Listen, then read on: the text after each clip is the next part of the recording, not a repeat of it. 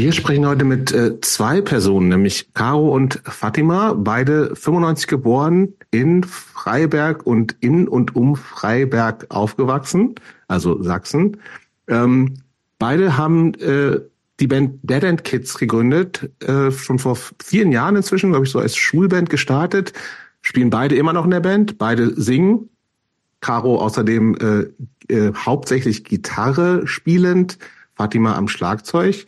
Äh, Kids haben inzwischen drei Alben und einige Singles rausgebracht und waren schon mit ziemlich großen Bands auf Tour.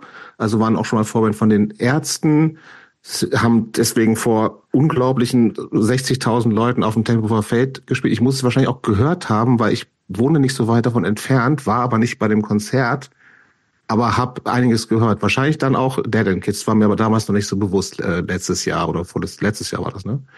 Ähm, Caro ist Sozialarbeiterin und wohnt in Dresden. Fatima ist Bildungsreferent und lebt in Leipzig und beide haben ein Fable für Glitzer. Da sprechen wir vielleicht auch noch mal drüber.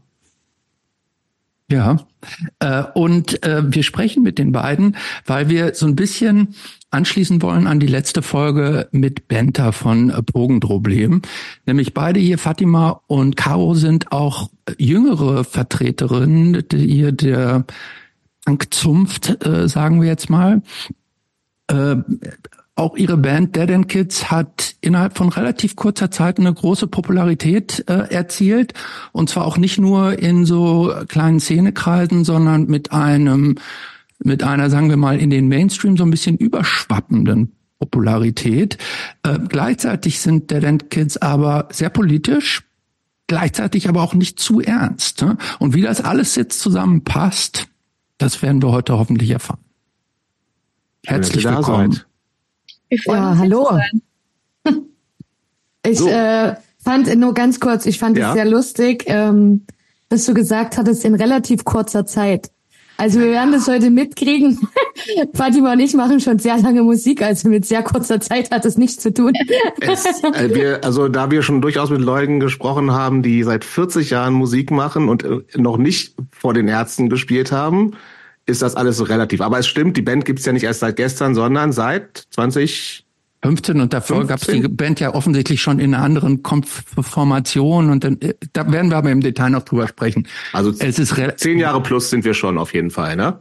Genau. Wir werden bei genau. 15 sein, ja. Oh, das ist, okay, das ist, okay, dann nehme ich alles dann zurück. In sehr also im Verhältnis zu unserem Alter. total spät Auf jeden gekommen. Fall. Im Verhältnis zu unserem Alter, da brauche ich nicht mit 40 Jahren anfangen. Das wäre halt im Minusbereich. Auf so. jeden Fall, das stimmt. Also das muss man so sagen, muss man eigentlich sagen, wieder erwartend hat sich dann doch nach all den vielen Jahren doch noch ein Erfolg eingestellt. Das ist so. auch sehr subjektiv.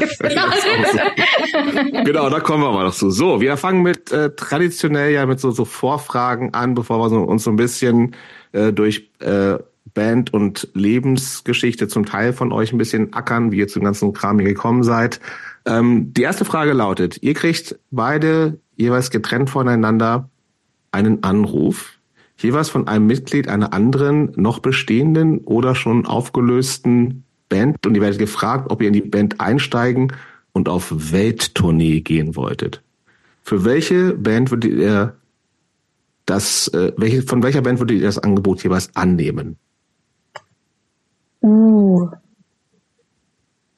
Also mit Dead Kids wäre dann Schluss, weil ihr müsstet einfach in die Band einsteigen und dafür eure Welttournee und ewiger Ruhm. Aber ihr könnt auch sagen, nein. Ihr, ihr, tatsächlich, ihr ja, wollte ich gerade sagen. Also tatsächlich hätte ich darauf keinen Bock. Caro hat keinen Bock, okay. Nee. mal zögert noch. Ich glaube, da ist Potenzial. ja, ich lasse meine, meine Fantasie spielen. Ähm, und ich weiß nicht warum, aber mir kam gerade Kiss in den Gedanken. Aber ja. nur, nur wegen der Gesichtsschminke. Auch am Schlagzeug dann bei dir? Auch am Schlagzeug. Weißt du, ich habe dir schon das Glitzer ermöglicht. Aber es ist immer noch, es ist schön, dass du für KISS mich verlassen würdest. Vielen Dank. Nur, vielen nur, Dank. Nur temporär. Es geht ja hier nur um eine Tour. Ja, ich weiß nicht. Ja, aber du weißt ja, wenn man einmal, wenn man einmal da Blut geleckt hat bei KISS, ähm, da kann man sogar im wahrsten Sinne des Wortes Blut Aber Fatima, du weißt auch, ich, ich kenne jetzt nicht die Regeln bei euch intern in der Band. Ich hätte jetzt unterstellt, dass wenn du das willst, du dir auch so ein Gesichts Kiss-Schminke äh, auch bei den Dead and Cats äh, anlegen darfst. The, oder? Dead and Cats? Äh, Cats, ja, Cats, Kids. genau. Ist nicht sogar der Schlagzeuger, hat der nicht diese, ist das nicht The Cat bei Kiss? Ja, ja. Ja, ne? ja. Ja, dann. Nein, ich möchte nicht als Katze für The Dead and Kids spielen. Nur für Kiss. Da Ich gibt's bleib ja aber schon eine Katze. So. Ich sag mal so, du kannst das gerne machen, dann will ich aber mitkommen. Aber Oh. ich arbeite dann nicht für dich. Also ich bin einfach nur das So. hübsche Anhängsel. Ich dachte, du könntest, könntest meine Feelgood-Manager- Managerin sein. Oh ja, Feelgood-Managerin mache ich bei dir. aber ich baue nie dein Schlagzeug auf. Nee, das kann Charlie machen. Ja. Nee, aber da, äh, da Fatima ist dann ja auch nicht, für, für die Tour ist Fatima dann ja auch offizielles KISS-Mitglied. Da, da wird sie einen ganzen Stab von Menschen haben, ein Drum-Tech, würde ich unterstellen, der ihr das alles einen. aufbaut und sie muss dann nur noch praktisch gut geschminkt sich auf den Schemel setzen und äh, die Schießbude bedienen. Das ist Ja. Luxus. Und du wirst im Privatjet fliegen wahrscheinlich. Mhm. Gut, So aber weit das müssen wir dann vorher ansagen, wenn du mitkommen willst als Feelgood-Managerin, müsste das im Zweifel dann rechtzeitig alles so eingeleitet werden, dass sie also nicht alleine Entourage sozusagen. Das kriegen wir alles hin. Kriegen wir hin. Überhaupt kein Problem. Gut. Aber ist eine gute Wahl, Kiss, finde ich. Ja, finde ich auch. Jetzt, wo ich, jetzt, wo wir so drüber reden. Jetzt muss ich so langsam so vor deinem geistigen Auge schon. Ich hätte eher mit was anderem gerechnet, schon, muss ich sagen. Aber ja, Ihr könnt, ihr könnt ja eure Kontakte mal spielen lassen. Ja, wir gucken mal, was geht. Ja. Ich bin, ich bin mir ja nicht so sicher, sind die jetzt noch so, sind die jetzt nicht auch echt schon ganz schön abgehalftert? Es gab's. also ich habe die noch letztes Jahr gesehen. Ich fand die ziemlich cool. War das nicht irgendwie so eine, auch schon wieder so letzte Tour Ja, angesagt? aber das machen die ja, das Schon, ist ne? ja Dauernd, so ja. Standard. Ja. Aber war gut. Wo hast du die gesehen? Äh, in Dresden in der Messehalle.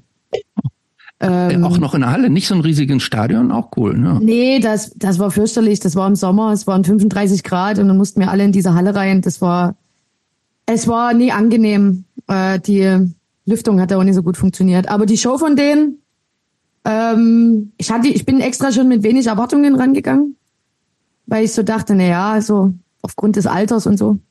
Aber das war, das war erstaunlicherweise doch ganz gut. Hat Spaß gemacht. Gut. Äh, äh, Fatima, hast du Kiss schon mal gesehen? Leider nicht. Ich hätte die Möglichkeit Hättest die Chance gehabt, sollen. ne? Ja, ich und ich habe Nein gesagt. Du, hast du die glaub, schon du gesehen, Christopher? Nee, ich habe die auch noch nicht gesehen. Ich habe die nur im Fernsehen schon gesehen, aber das zählt ja, glaube ich, nicht. Das zählt nicht. Ich habe die auch schon Aber- zwei, ja, zweimal gesehen. Einmal äh, zu der Psycho Circus Tour. Es muss irgendwann, glaube ich, in den 90ern gewesen sein. In Bremen fand ich eigentlich ganz geil. Da, da hatten die so eine, das war diese nur CD-Phase und da gab es so eine CD, die so ein, äh, wie so ein Wackelbild war. Und da hatten die auch CD so oder irgendwie- das Cover? das Cover. Hat wie so ein, diese Dinger, diese Postkarten, die so, Ja. so irgendwie so, ne? Ja. Und dann gab's irgendwie, eine- und das war, glaube ich, eine 3D-Tour. Das heißt, alle mussten dann so eine 3D-Brille aufsetzen, was irgendwie eigentlich ein bisschen bescheuert ist, weil so ein Konzert ja sowieso 3D ist auf eine Art. Aber die hatten dann hinten halt noch so Sachen, die dann. Und dann habe ich sie nochmal äh, hier in Berlin gesehen vor nicht allzu lange, also, naja, vor, also in den letzten zehn Jahren irgendwann mal im Velodrom. Das fand ich eigentlich auch ganz gut. Also ich finde auch die, also da waren die auch schon ein paar Jahre jünger, aber deutlich, ich glaube so 70 plus auf jeden Fall. Kann man sich auf jeden Fall angucken, finde ich. Dafür habe ich mal ACDC gesehen. Hab ich auch schon. Stich, sticht das hier irgendwo in, in, in dieser... Nee, null. Nee, ne? Ich habe die mal live gesehen. Es war wirklich ein furchtbar langweiliges Konzert. langweilig nicht? Ja, das wollte Also, ich nämlich auch gerade sagen. Das Mir tut wirklich leid für alle, die das jetzt irgendwie die ACDC-Fans sind, aber ah, mich hat's richtig gelangweilt. Ich fand es auch, ich finde, wenn man ein ganzes Konzert sieht, dann merkt man erstmal, wie, dass die tatsächlich nur zwei Songs haben, ne? Ich dachte einen. Oder einen, so. Ja, Gut. aber man hat's immer gesehen, ne? Ja, abgehakt, genau. Gut. Zweite Frage. Ähm. Moment, jetzt, wir, äh, Caro, du bleibst also selbst jetzt, wo du weißt, dass Könntest auch Fatima bei ACDC demnächst einsteigen bei und AC bei, langweilen bei, auf der bei, Bühne? Dass Fatima also jetzt bei KISS ist. Du willst also dein, dein, äh, deine Antwort nicht revidieren. Nee. Nee, gut. Nicht, dass du dich im Nachhinein beschwerst und sagst jetzt hier, wegen Nee, euch ist die Ding ist- Fatima weg, die Band kann sowieso nicht spielen. Hätte ich Also das, das- gewusst, dann hätte ich ja auch irgendwie bei Led Zeppelin einsteigen können. Nee, so. dann fahre ich lieber auf die Alm und mach Käse. Okay. So. Also dann habe ich endlich mal die Pause, um das zu machen. So. Das Ding ist ja, klar kannst du auf Welttournee fahren und so und vielleicht wird dir auch der Arsch gepudert an. Aber du äh, am Ende ist ja auch das Risiko da, dass du dich dann mit Menschen umgibst, mit denen du äh, nicht so klarkommst und dann am Ende für das machst du es fürs Geld und dafür, dass dir halt mal der Arsch gepudert wird, aber zwischenmenschlich ist die Welttournee furchtbar. Und das brauche ich mir nie antun. Ja. Und bei The Dead End Kids ist mir das relativ. Da geht's noch. Ja, ist aushaltbar. Nein, das ist halt eben gerade eben das Gegenteil. Uns wird halt nicht der Arsch gepudert. So, wir verdienen kein, kein krasses Geld. So, äh, aber dafür haben wir uns alle lieb. Gut. So. Gut, dann wollen wir mal diese äh, Antworten so stehen lassen. Wir kommen zur zweiten Vorfrage. So, aufgepasst. Ihr müsst euer aktuelles räumliches und soziales Umfeld verlassen, dürft nie wieder zurück und mit niemandem aus dem aktuellen Leben jemals wieder Kontakt haben. So, ihr müsst euch also ein, eine komplett neues Leben, neue Identität aufbauen und ihr habt dafür nur drei Orte zur Auswahl. Also einen davon müsst, müsst ihr nehmen.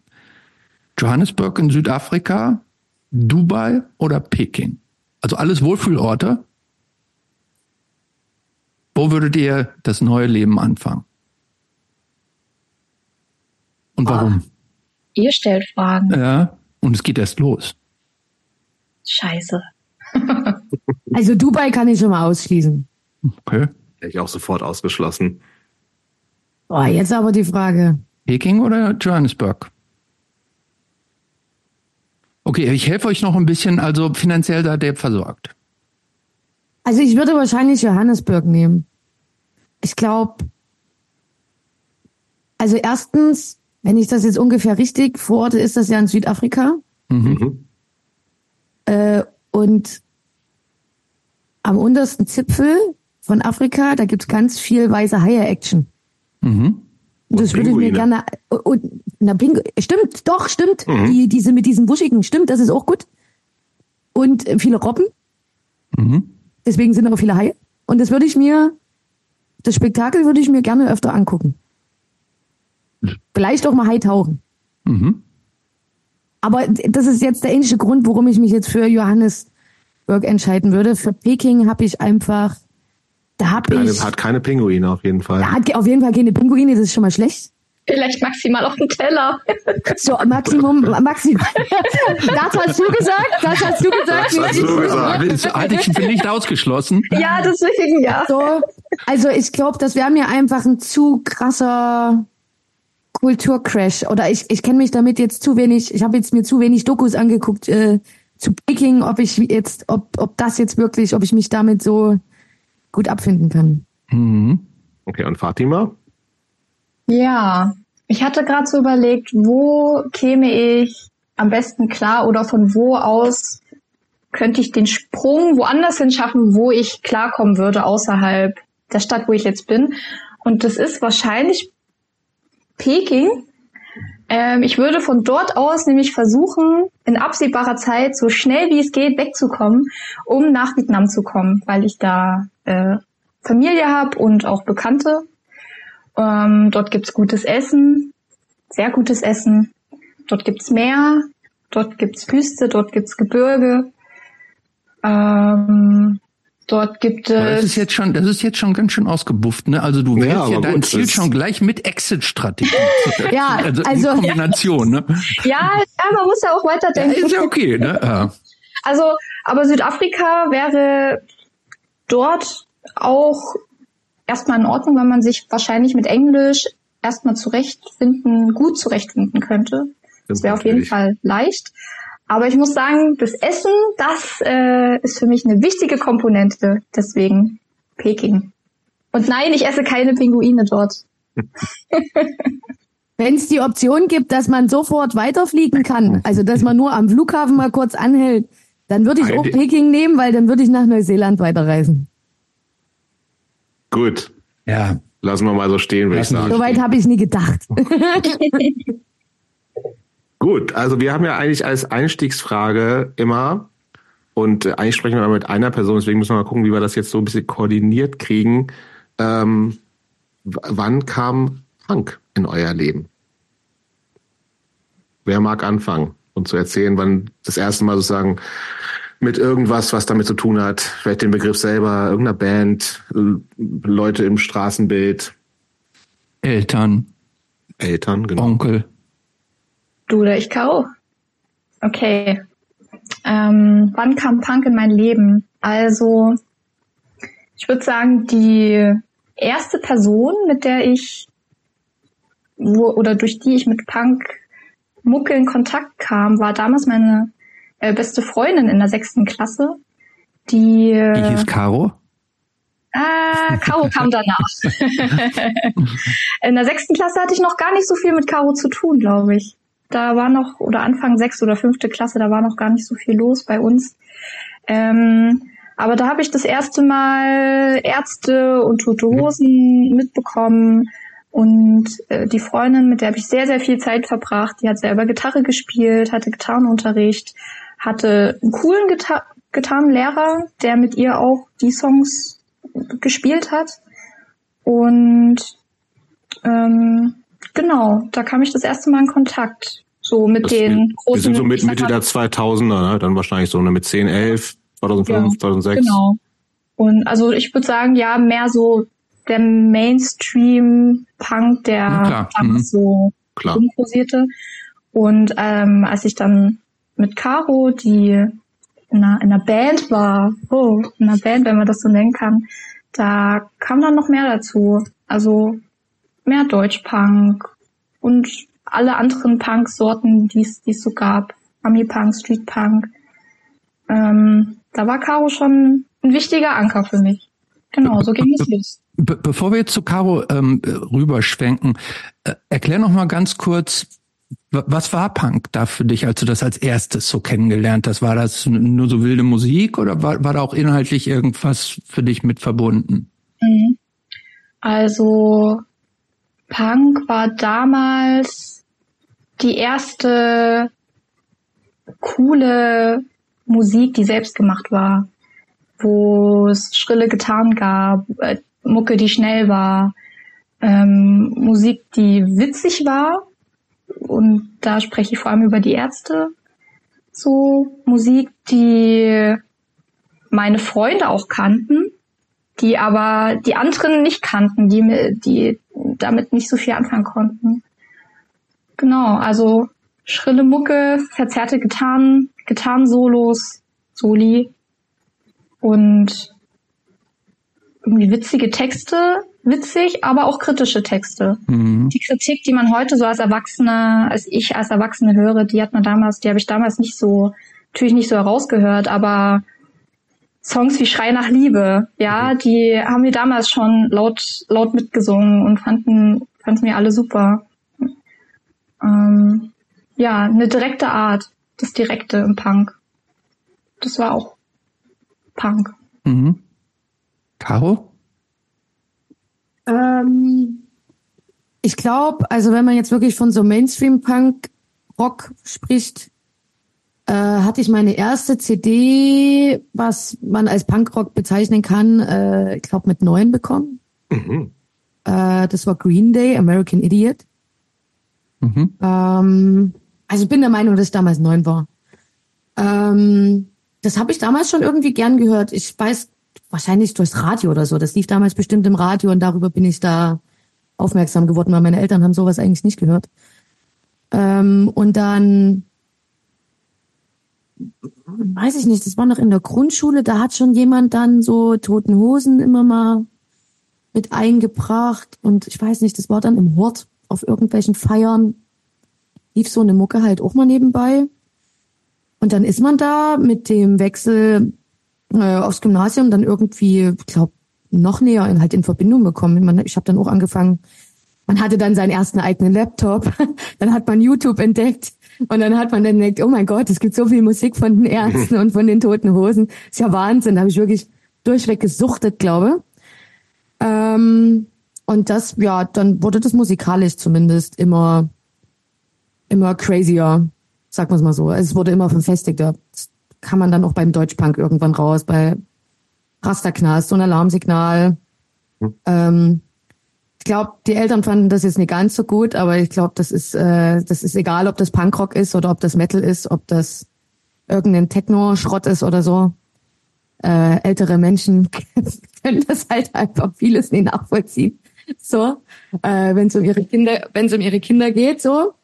Ähm, genau, aber ja, ich glaube, das war so musikalisch. Ich glaube, mit 13, 2007 habe ich dann meine Eltern weich gekocht und durfte auf mein erstes Konzert zu den Ärzten an den Filmnächten bei uns in Dresden. Da gab es damals noch Abendkasse und ich habe für 35 Euro ein Ticket noch bekommen. 2007 oder so. ja. Das glaube so der Weg zum Punk.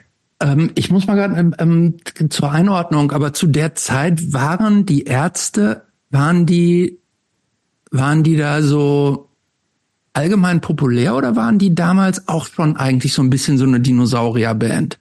Ja, populär waren die, glaube ich, damals schon, weil ähm, ich glaube, da um die Zeit kam das Album Jazz ist anders raus. Ich glaube, hm, das war das erste Album, was ich hatte. Und da war ja Lasse Reden und sowas permanent im Radio. Mhm. Geschweige denn die Schreiner Liebesongs und so, die kannte man irgendwie ah, damals in dem Alter auch ja. schon. Ja, ich meine, das ist ja kein, kein, kein, keine neue Erkenntnis, dass die Ärzte, warum auch immer, immer wieder jüngere Leute mitgezogen haben. Mhm. Wodurch das passiert ist, kann ich auch nicht direkt sagen. Aber ist halt passiert. So was, ach, das, ist, das Junge war da auch drauf, ne? Auch ja, ja, stimmt, ja, Junge, stimmt. Genau, Junge. Und stimmt, und ja, das da kam ja damals. Weil so manchmal haben Frauen und so ein Quatsch, das war ja auch alles schon vorher, ne? Ja, ja, und, und das Ding ja. ist, dass es damals ja aber auch noch Viva gab. ja, aber und man hat damals. Fast am Ende, auch, oder? Ja, das war kurz vorm Ende, glaube ich. Ja, also, also ich weiß noch, dass ich bestimmt noch zwei, drei Jahre Viva geguckt okay. habe. Und ähm, da kam das halt doch einfach alles, diese Musikvideos und das Fishing, das hat ihn halt angesprochen.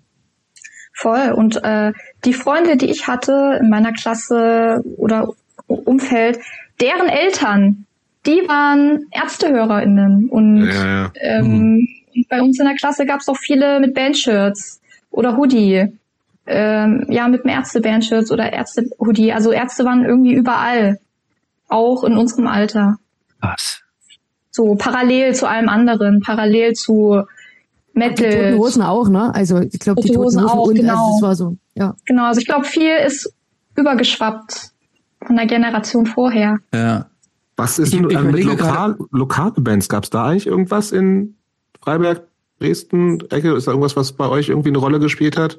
Weil klar, Ärzte spielen dann vielleicht alle ein, zwei, drei Jahre mal so. Gab es auch Sachen, die irgendwie so erreichbarer für euch waren und aber auch genauso prägend vielleicht? Offensichtlich nicht. Wenn ihr schon nachdenken müsst. Also nicht, dass die irgendwelche Weichen gelegt haben oder so. Okay. Mhm. Ja, davon reden wir jetzt ja gerade. Ähm, Helf mir noch mal gerade, was war zu der Zeit eigentlich, wenn wir anfangen von den, der 2000er reden, was war denn da eigentlich so im, im totalen Main Mainstream populär bei? Tokyo Hotel. Ah. ah. Das war die Tokyo Hotel. Irgendwie aber alle, oder? Ich hatte damals, ich gebe es dir offen zu, ich hatte damals Bettwäsche. Ich war fertig. ich, hoffe, ich hoffe, du hast die immer noch. Und, nee, habe ich nicht, aber ich ärgere mich unfassbar. Ja, ich könnte damit so viel Geld machen. ja. Also ich habe, ich finde, im Tokyo Hotel kann man nichts sagen. Da ist die Frage, von welchen Tokyo Hotels wir sprechen. Tokyo Hotel ähm, aus der aus der 2000er Zeit, 2010er oder oder jetzt? Ja, durchgehend, würde ich sagen. Das Lebenswerk muss gewürdigt werden. Ach, also äh, mittlerweile, ich sag mal so, es gab Jahre, da hat man sich schon für ähm, geschämt, da konnte man sowas nie in der ja. Öffentlichkeit zugeben. Aber ich glaube, mittlerweile ist das voll in Ordnung. Also wir hatten das so letztes Jahr auf einem Festival, da hat eine bekannte Band von uns äh, sogar durch den Monsun gecovert. Also wenn man Was das heutzutage so? machen kann, auf einem Rockfestival, dann ist das schon in Ordnung. Die haben, haben die nicht auch so, die haben das dann auch so einen Song mit äh, Kraftclub und so gemacht. Ja. Also ich meine, mehr, mehr Punk geht ja kaum. ja, wer war da noch populär Ich erinnere mich nur an so Boyband-Kram, so As Five. Genau, As Five. Ich erinnere Und, mich. Oh, wie, wie hießen diese drei Mädels, die hier bei, die hat, da waren doch immer noch diese Casting-Sendung Popstars oder so. Da gab's drei Mädels. Monrose? Aber du meinst die, nicht die No Angels? Meinst du nee, Monrose? Monrose? Ja, Monrose war das. Monrose. Ja, die ganzen Casting-Bands, die ja, gab's ja. dann für, für ein paar Monate, waren die on top und dann waren die aber so schnell weg, wie sie gekommen sind. Mainstream. Ich, aber so, glaub, ähm, aber so Spice Girls und so die kan die waren vor eurer Zeit, aber die kannte die ja auch noch, oder nicht? Spice Girls? Ähm, ja, also ich, also ich weiß, dass ich damals eine gute Klassenkameradin hatte, die war so No Angels Fan, so. Mhm. Spice Girls weiß ich gerade gar nicht. Also die waren mir ein Begriff, hat mich aber null interessiert. Mhm. Habe ich nie ansatzweise reingehört. Deutlich früher, Christopher? Ja, ja, die waren früher, aber es gibt ja auch. Das ist doch so 90er eigentlich, oder nicht? Ja, aber ähm, äh, Jobst, es sind ja auch, bei uns beispielsweise sind ja auch die Beatles bekannt und die waren auch früher. Also manchmal ist es ja so, dass man ja, auch schon, aber ist also, ja nicht ausgeschlossen. Also mir war, glaube ich, eher Rockmusik, sowas wie Stones oder Beatles war mir oder okay. The Who oder sowas, war mir ja, viel, okay. viel bekannter als No Angels so. Aber das lag, glaube ich, auch eher daran, weil die Nachbarn und äh, der Vater halt gerne Stones also Moment, ich musste immer, immer, wenn eine Doku kam im Fernsehen, auch wenn das The Doors waren oder Queen oder sonst was, hieß es immer, Caro, komm mal her, das oh, war gute mal. Musik damals. Das war gute Musik. Handgemacht. ja. hast, du, hast du gerade The Who gesagt? Ja. Boah, ich glaube, die wurden hier noch nie genannt. Das ja, ist, muss auch nicht. Ah, ich finde die nicht Da schlecht. gibt's gespaltene Meinungen. Nee, nee, nee, nee, nee, nee. äh, die, äh, gut, äh, vielleicht gehen wir noch mal einen kleinen Schritt zurück, bevor wir da weitermachen. Ähm, wie seid ihr aufgewachsen? Habt ihr, habt ihr äh, Geschwister? Wie, wie, wie, wie, wie glücklich war die Kindheit? Die Kindheit oder die Jugend? Die fangen wir mal bei der Kindheit an und dann kommen wir zur Jugend. Hm. Ich weiß, wie können wir uns in Freiberg vielleicht erstmal vorstellen? Also ich, das ist in der Nähe von Dresden, ne? Das werden nicht alle wissen. Wie groß ist das? Das ist zwischen zwischen Dresden und Chemnitz, wenn ich es richtig nachgeguckt habe. Und die Altstadt gehört zu einem, ist zum UNESCO-Kulturerbe. Also ein Traum zum Aufwachsen, oh. würde ich sagen. Ich finde, ich habe auch gesehen, ich finde, die Bilder sehen traumhaft aus. Und es gibt so einen schönen Marktplatz mit so einem Brunnen, wo man denkt, irgendwie, da kann man sich herrlich dann auch besaufen. Mit, ja. und mit so einer, mit so einer, mit so einer äh, beklebten Wandergitarre hinsetzen und We Shall Overcome singen und also, also es, die Bilder sahen so aus, als wenn das optimal wäre, so zum Aufwachsen. Ja, Mitten so im, im, äh, im Erzgebirge. Ja, am Rand. Am, okay, am Rand. Also Erzgebirgsvorland. Mit, mit Erzgebirge hat das nichts zu tun eigentlich, sagen wir es mal so. nee. Also meiner Meinung nach nee. Also hm. da muss man schon eher nach Seifen fahren. Oder ja, nehmt, uns, nehmt uns mal mit ins, ins Freiberg der 2000er. Wie habt ihr euch da jeweils zurechtgefunden? War das geil oder tatsächlich irgendwie so langweilig, wie man sich ja doch vorstellen kann? Das Freiberg der 2000er, ihr habt es gerade schön beschrieben. Das ist eine schöne, kleine oder mittelgroße Stadt, hat schwankt immer mal zwischen 40 und 48.000 EinwohnerInnen, hat seit vielen Jahren eine Universität, hm. die aber sehr klein ist. Wen es interessiert, aber da kann man ja. Eigentlich auch bundesweit, wenn nicht sogar weltweit bekannt. Ich glaube, die Bergakademie, die Bergakademie hat, glaube ich, einen ziemlich guten Ruf. Ja, für ja. den Bergbau. Für den Bergbau. Aber ich sag mal so, für die Bergbau affinen Menschen ist das sicherlich wichtig. Ja. Ja, wobei du hast uns ja gerade korrigiert, dass das ja mit dem Bergbau ja, aber mit dem Erzgebirge nur entfernt was zu tun hat. Ne? Also ja, also ich glaube, wenn man halt dort herkommt, wird man nicht unbedingt Freiberg als Erzgebirge definieren. Aha. Also ich weiß nicht, ich weiß nicht, Fatima, wie du das beschreiben würdest, aber ich zähle Freiberg halt nie als Erzgebirge. Nee, ich auch nicht. Freiberg ist Freiberg. Für mich Mittelsachsen. So, das hat für mich nicht mit Erzgebirge zu tun. Gut. So, und dann, eure Wertung zählt hier. Ja, da, jawohl. Also wir wollen euch hier nichts einreden, ne? Also. Ach, am Ende ist mir das auch Rille. Ich, ich so als als äh, Freibergerin. Als Freibergerin äh, hat jetzt, das hat jetzt keine Bedeutung für mich, ob es zum Erzgebirge gehört oder nicht. So, Schwibbögen gibt's auch in der Stadt äh, an Weihnachtstagen. Ah, so und, und tolle Pyramiden äh, und tolle Männchen aus, aus Seifen, die dort handgeschnitzt werden. Ähm, aber rein geografisch gehört es nicht zum Erzgebirge. So kann man das sagen. Es gibt Traditionen aus dem Erzgebirge und so weiter. Aber ja, ist jetzt ja, nicht wie, wie, habt, wie habt ihr euch da so, äh, vielleicht, also vielleicht lassen wir tatsächlich dann mal so äh, Kindheit ein bisschen außen vor. Ähm, wie, wie, wie ist das, wenn man also ist nicht ganz klein, ne? Also ich, ich komme aus einer Stadt, die, oder aus der Nähe von einer Stadt, die so 60.000 Einwohner hat, Niedersachsen irgendwo.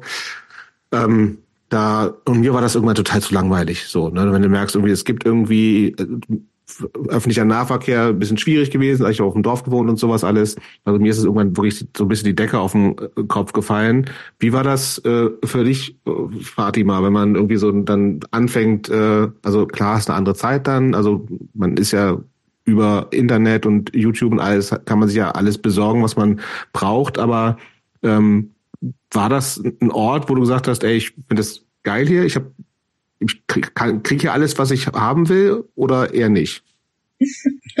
Also ich habe jetzt nie gedacht, boah, Freiberg, geil Stadt, ich bleib hier und ich will hier Bergbau studieren.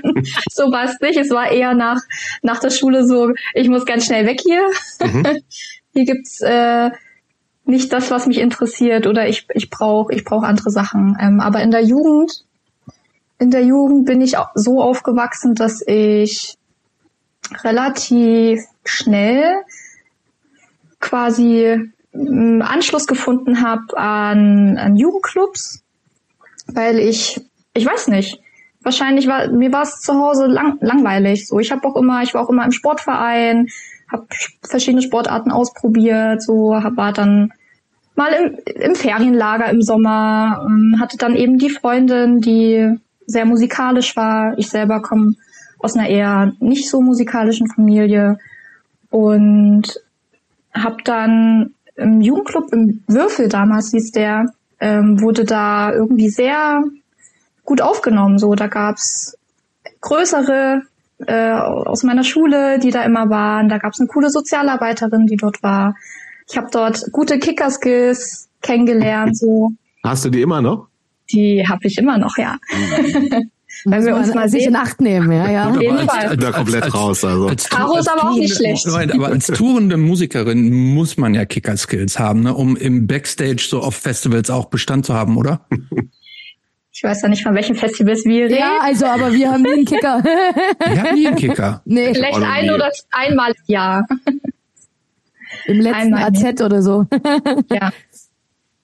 So, und ähm, Oh, und der Club hatte dann leider zugemacht. Der wurde dann, äh, das wurde dann Vereinsheim von einem Fußballclub leider.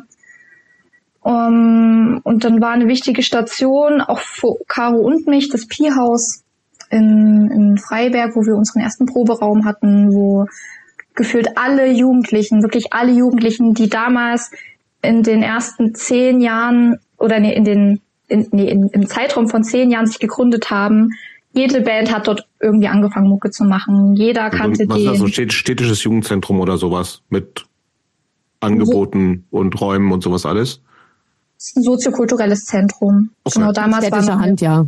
Ja, genau. Damals war noch eine Bücherei mit drin und verschiedene Vereine. Konzerte auch? Jetzt, äh, ja, damals also, das hat sich damals, glaube ich, dann so entwickelt, so langsam. Aber ich glaube, als wir angefangen haben, war da, war da noch keine Konzerte. Ich glaube, weil die Räumlichkeiten auch ganz anders waren. Die Räume haben sich dann ein bisschen verändert und so. Mhm. Ja. Und was genau. war das, äh, was war das so für eine, ich sag's mal, Szene in Anführungsstrichen? War das so alles komplett durchmischt? Oder gab es da schon so richtige Zugehörigkeiten zu, bestimmten Gruppierungen? Naja, es waren vor allen Dingen halt wirklich auch sehr viele junge Menschen, also mhm. sehr viele SchülerInnen. So. Mhm. Ich weiß gar nicht, ob ich weiß gar nicht, aus welchen Schulen die alle kamen, weil mit allen hatte man auch keinen Kontakt. Und ich glaube, so Zugehörigkeiten, ich weiß nicht, ob man jetzt von irgendwie einer Szene sprechen kann, aber Zugehörigkeiten gab's, gab's glaube ich schon. Also ich glaube, aber die Zugehörigkeiten waren halt schon so festgelegt, die spielen in der Band und die spielen in der Band und die Band macht der mit der Band irgendwie gern was zusammen. Oder dann gab es in der Band halt noch ein paar Skateboarder. So, ich betone Skateboarder, weil es keine mhm. Mädels gab, so, die sich das, die das äh, sich getraut haben, ist auch sehr spannend, ist auch sehr schade. Ähm, ja, und ich glaube, daraus war das dann alles so gegeben. Und natürlich auch aufgrund Altersstruktur. Weil ich ja. glaube, einige waren auch viel, viel älter als wir in damaligen Verhältnissen. Ja, ja. Wir waren immer die Kleinen, die gefühlt. Küken. Die Küken, ja. immer. so, und äh, später, also später, nachdem das mit dem Würfel nicht mehr war, bin ich dann durch einen witzigen Zufall äh, im TC, im Train Control gelandet. Und das war, würde ich sagen, der Ort in Freiberg, wo man zu Metal-Konzerten gegangen ist. Da fand Metal statt, da fanden Gothic-Konzerte und Discos statt, so alles, was irgendwie schwarz ist. Ähm, ab und zu mal Rock- und Punk-Konzerte, aber schon viel Metal. Aber dann war da ja schon richtig was los bei euch, ne? Also es gab dieses Jugendzentrum, wo offensichtlich ja total viele Bands sich, wenn ich das richtig höre, so gegründet und gespielt haben. Train Control klingt doch auch nach einem super Club. Also was will man mehr? Zur damaligen Zeit war, war viel los. Wenn man sich heute anguckt, ist es ein Trauerspiel. Mhm. so. Ja, weil also ihr da, weggezogen seid. ja, genau. Man ihr müsst wieder zurück, würde ich sagen. Ihr müsst wieder zurück, dann, dann ändert sich da alles. So, aber ähm, nee, da, damals gab es noch irgendwie so ein bisschen, weiß nicht, eine Hochzeit. Wenn man das jetzt ja. so bezeichnen will. Ist halt auch schwierig. Ich werde immer von älteren Menschen darauf hingewiesen, wenn ich von damals spreche, aber für mich ist das halt wirklich damals Nein. gewesen. so. ah, ja, Logo. Ähm, deswegen. Es hat sich auch so viel verändert, ja. Also nicht nur die Zeit, also auch die, die Stadt an sich hat sich verändert, diese Strukturen haben sich verändert. Deswegen ist es, glaube ich, auch richtig zu sagen damals, weil mhm. eben damals die, die, so Jugendclubs und, und äh, Jugendliche, die sich engagiert haben, das, das gab es viel öfter und viel häufiger. Und so haben die Clubs auch überlebt oder konnten, konnten eben kreativ sein. Ne? Und was machen. Und Angebote wurden wahrgenommen. Und für so eine kleine Stadt gab es damals schon sehr, sehr, sehr viel. Zum Glück. Und was ist mit so kulturellen, musikalischen Angeboten? Gab es auch so Konzerte in Richtung Punk oder härtere Musik oder sowas in der Art? Ja, was, mir grad, was, was, was, mir gerade einfällt, ähm, die, wir, es gab damals, und die Zeit haben wir aber nicht mehr mitbekommen, ähm, es gab damals im Schloss einen Punker-Club irgendwie äh, oder unterm Schloss. Irgendwie, ich weiß gar nicht mal, wo genau der war. Keller, glaube ich. Ja, und da und da war ging auf jeden Fall immer viel. Aber das habt ihr nicht mitbekommen. Nee, aber da, also Gab es zu eurer halt Zeit irgendwelche Konzerte, wo man sagt, irgendwie so, wie, also nach Dresden fahren ging wahrscheinlich irgendwann auch oder so, ne? Oder Chemnitz, keine Ahnung. Aber gab es in Freiberg Konzerte, die irgendwie bei euch hängen geblieben sind? Also, die, naja, im Train Control hat Fatima da, die ist halt aktiv geworden und die hatte dann so eine Konzertreihe. Und, mhm. und über die Konzertreihe haben wir halt viel kennengelernt, sagen wir es mal so. Mhm. Viel Gutes, aber auch viel noch ausbaufähiges. Schwieriges. Ja, gut. Du, ähm, Jobst, bilde ich mir das eigentlich nur ein oder hatten wir schon mal jemanden hier äh, aus Freiberg? Die Heavenshire Burn? Jungs, die nein, kamen nicht daher, ne? Anhalt, nee, nee. Hm. Also was, wo ich jetzt bei Freiberg dran hänge, ähm, also wie gesagt, ich bin ein Ticken älter und eins meiner ersten oder sehr frühen Konzerte, die ich mit meiner allerersten Band gespielt habe, war Anfang der 90er, sind ja schon lange her, äh, mit einer das erste, das erste Auswärtskonzert so von, wie gesagt, ich komme aus einer niedersächsischen Kleinstadt oder Dorf und eins der allerersten Konzerte, die wir in, in Hannover gespielt haben, das war für uns eine Riesengeschichte, war äh, mit Umsturz im Kinderzimmer. Sagt, klingelt da bei euch irgendwas? Nee. nee. Freiber Freiberger Punkband. Und die okay. Teile von denen waren, glaube ich, später bei Versaute Stiefkinder. Auch eine Freiberger ah. Band. Da klingelt was? Ja, na VSK, ja. Auf genau, die gibt's ja jetzt wieder. Die gab's aber irgendwie auch in den 90ern schon und so. Ähm, aber wie gesagt, ich kann, ich habe da mit Umsturz im Kinderzimmer, ich glaube, das war 93, 92, 93 oder sowas in der Art. Und äh, also auch so relativ kurz nach, nach Wendezeit und so. Und das war total aufregend, dass da irgendwie so eine die UIK aus Freiberg gekommen sind, so richtig so eine, also es waren so richtig Iro-Punks, ne, aber so Ost-Iro-Punks und das war, das war schon spannend für uns niedersächsische Provinz Boys, die wir damals gewesen sind. So, aber das ist natürlich weit vor eurer Zeit. Aber also ich, ich weiß nicht, was in dann also in Mitte der 90er oder Ende der Quatsch Ende der 2000er wird wahrscheinlich, weiß nicht, ob es da irgendwas gegeben hat in lokalen Na, Bands. Ich habe ja vorhin schon gefragt, da war ja nicht so richtig was. Woran ich, naja, ich glaube, es liegt halt einfach lange zurück. Ich glaube, man muss immer erstmal, das wird sich wahrscheinlich alles dann, wenn, wenn wir heute aufgehört haben, wird man dann, dann noch weiter drüber nachdenken und dann fällt alles ja. ein. Was mir gerade noch eingefallen ist, dass es damals in Brand-Erbesdorf, das ist direkt neben äh, Freiberg, das gibt's auch immer noch, da gibt's das EMI und da lief früher auch schon viel und das war eher, das war eher so DIY Punkrock-Shows mhm. organisieren. Also Wart ihr da halt, mal? Ja. Ja, früher auf alle Fälle. Also ich war jetzt schon lange nicht mehr dort. Wenn man es mal schafft, geht man da auch gerne immer wieder vorbei. So, wenn man mal gerade in der Gegend ist und da läuft was.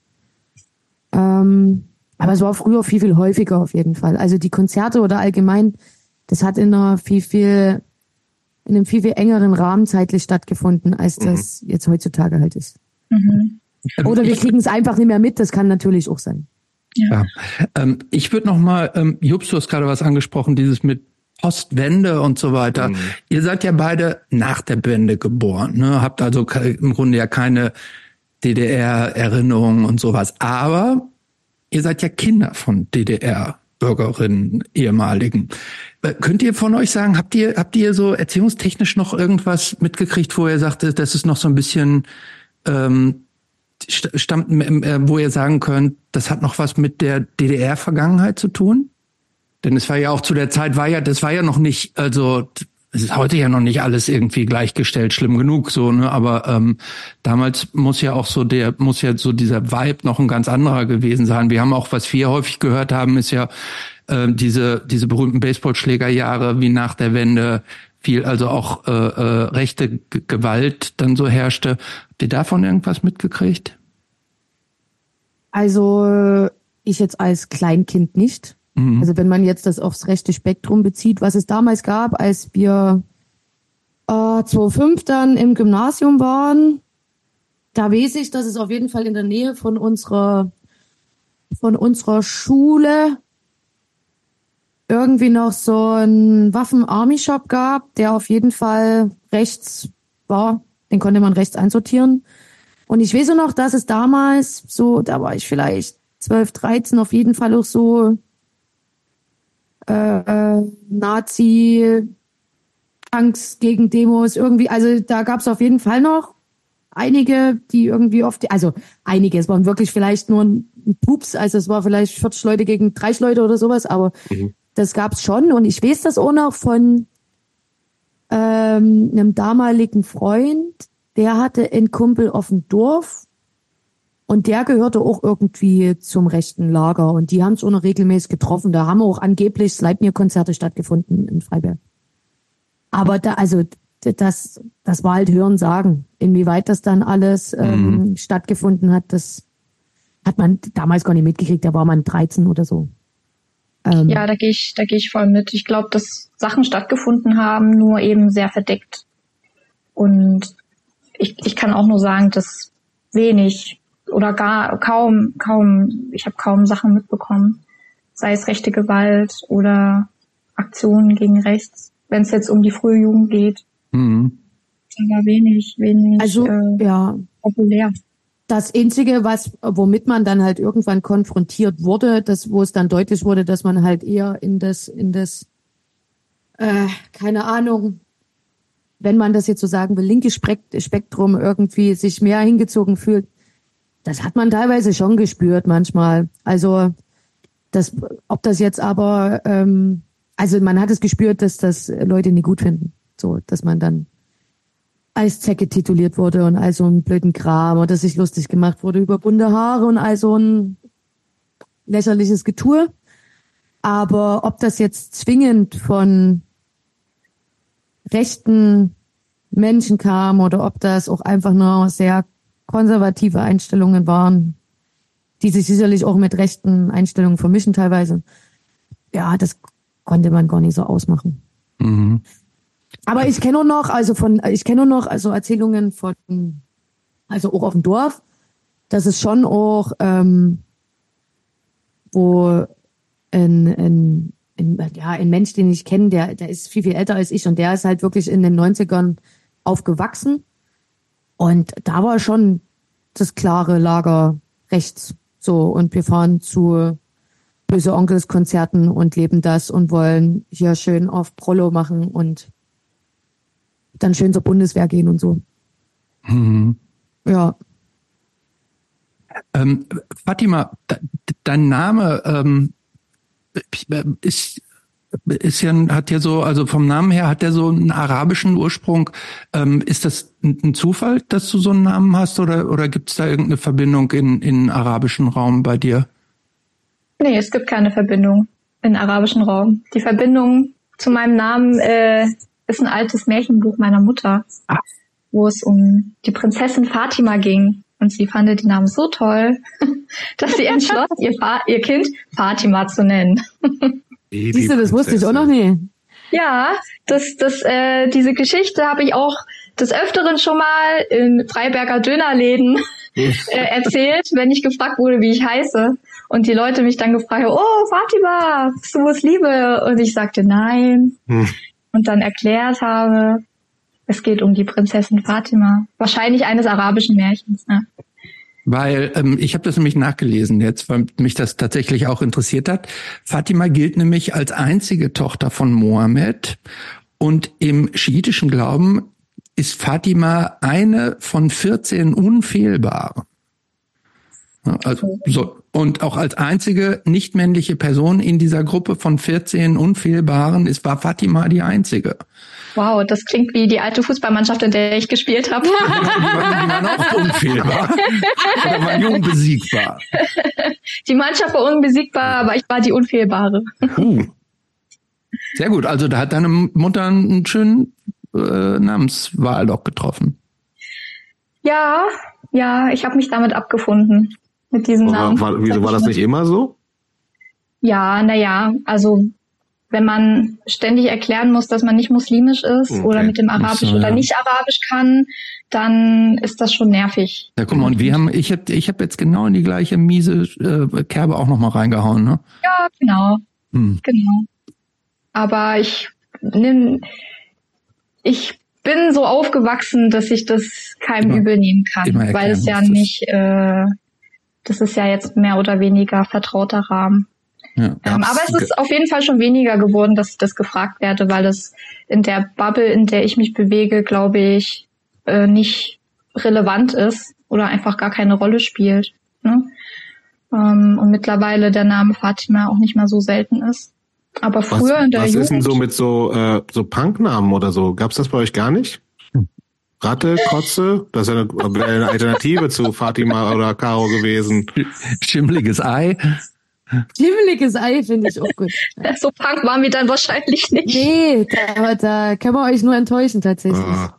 Ich weiß nicht, Caro, hattest du mal einen Punknamen in einer anderen Gruppe? Nee. Nee. Also Warte. die, die, nee.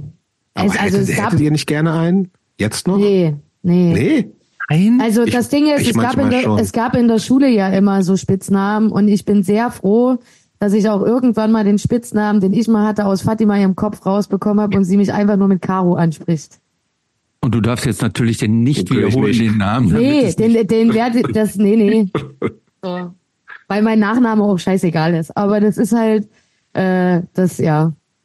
Das, ich finde das ganz toll, wenn ich einfach nur mit Caro angesprochen werde, okay. wenn es die Menschen hinkriegen, ja. Mhm.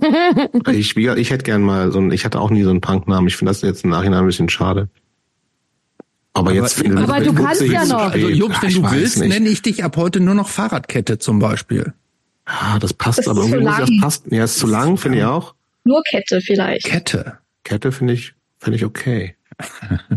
Überleg Ihr mal. Ihr könnt ja eine Abstimmung machen bei Instagram. Dann machen wir mal Abstimmung. Kann ja jetzt was steht jeder, Auswahl? Es, Kette, naja, was noch? naja, ich sag mal so, wir bringen Kette mit ein oder sowas. Ja. Und dann, und dann können ja jetzt pro Gast okay. immer ein Vorschlag kommen. Stachel finde ich auch gut. Stachel, Stachel, Stachel finde ich ziemlich ich. geil. Stachel aber ist ein Stachel, Typ, den kenne ich. Aber Stachel ist natürlich jetzt auch sehr männlich geprägt. da habe ich zum Beispiel gar nicht dran gedacht. Da habe ich jetzt auch nicht dran gedacht. Ich kenne ja. einen super Typen, der Stachel heißt und den habe ich, ja. Okay, ja, ich, vielleicht ich hört er das ja jetzt. So heißt. Weil, ne, Grüße an Stachel. Grüße an Stachel, aber ich glaube, der ist nach, auf, auf Mallorca ausgewandert und macht in Sachen Bierbrauen. Egal. Ähm, okay, Christopher bringt Stachel für mich ein. Caro, was wäre dein Vorschlag für mich? Kette war das doch schon, oder? Kette? Nee, Kette war von dir, Christopher. Kette war von dir, Christopher. Ja. Aber ich habe jetzt ja zwei. Ich habe ja auch Stachel. Ich würde, wenn ich mich entscheiden muss, würde ich Stachel nehmen. Oder auch rostiger Stachel. Das ist ja auch viel zu lang. Ja, dann Rosti, wenn dann. Rosti, Rosti. Rosti Stachel oder Kette? Ja, komm. Okay, damit könnt ihr doch ja. schon mal ins Rennen gehen. Das reicht, genau. Ich darf übrigens, ich, ich will jetzt übrigens mal einwerfen, ich hatte ja mal einen Namen. Mein Spitzname war mal Pogo. Oh. Das ist natürlich, eigentlich kann man nichts mit falsch Klassiker machen. Wo, woher kam der? Ich weiß auch nicht. War der Name Programm? Ja, weiß ich auch nicht. Das war dann irgendwann so. Aber du bist, ich sehe dich, sehe du bist nicht so der Po, also ich, Nein, ich bin nicht ich habe dich noch nie Pogo tanzen sehen, ehrlich gesagt. Ja, aber das, ja, ich wollte jetzt nur hier mit der Vollständigkeit halber nicht verschieben. Aber, aber möchtest du auch wieder, dass wir dich so nennen? Nein, das muss ich, ich, ich würde da auch drauf verzichten. Aber hättest du was dagegen? Nein, ich hätte da nichts dagegen, aber weil ich, wenn ich, ich weiß genau, wenn ich etwas dagegen hätte, würdest du es ja erst recht machen. Nein, natürlich nicht. Ich respektiere das voll, wenn du es nicht möchtest. Ja, gut. Also ich würde ja die Community entscheiden lassen. Ja, also man muss auch nicht alles Schwarm, Schwarmintelligenz. der Community legen. Ja, ich weiß auch nicht, ob man sich immer Doch, auf die, die Massen Leute verlassen sollte. Ist auch schwierig. Die brauchen Futter. brauchen Futter. Ja. Ähm, Gut, lassen wir das mal. Genau, also ich mich, was eine, mich eine letzte Frage. Würde, ich habe noch eine letzte Frage zu diesem ja. ganzen äh, Ostding. Also weil klar, ihr seid äh, beide deutlich nach Wende geboren, allerdings ja auch ähm, sozusagen im tiefsten Sachsen. Ähm, habt ihr so manchmal das, also und wie gesagt, wir haben auch mit schon mit mehreren Leuten gesprochen, die im Osten der Republik aufgewachsen sind, teilweise älter, teilweise jünger. Ähm,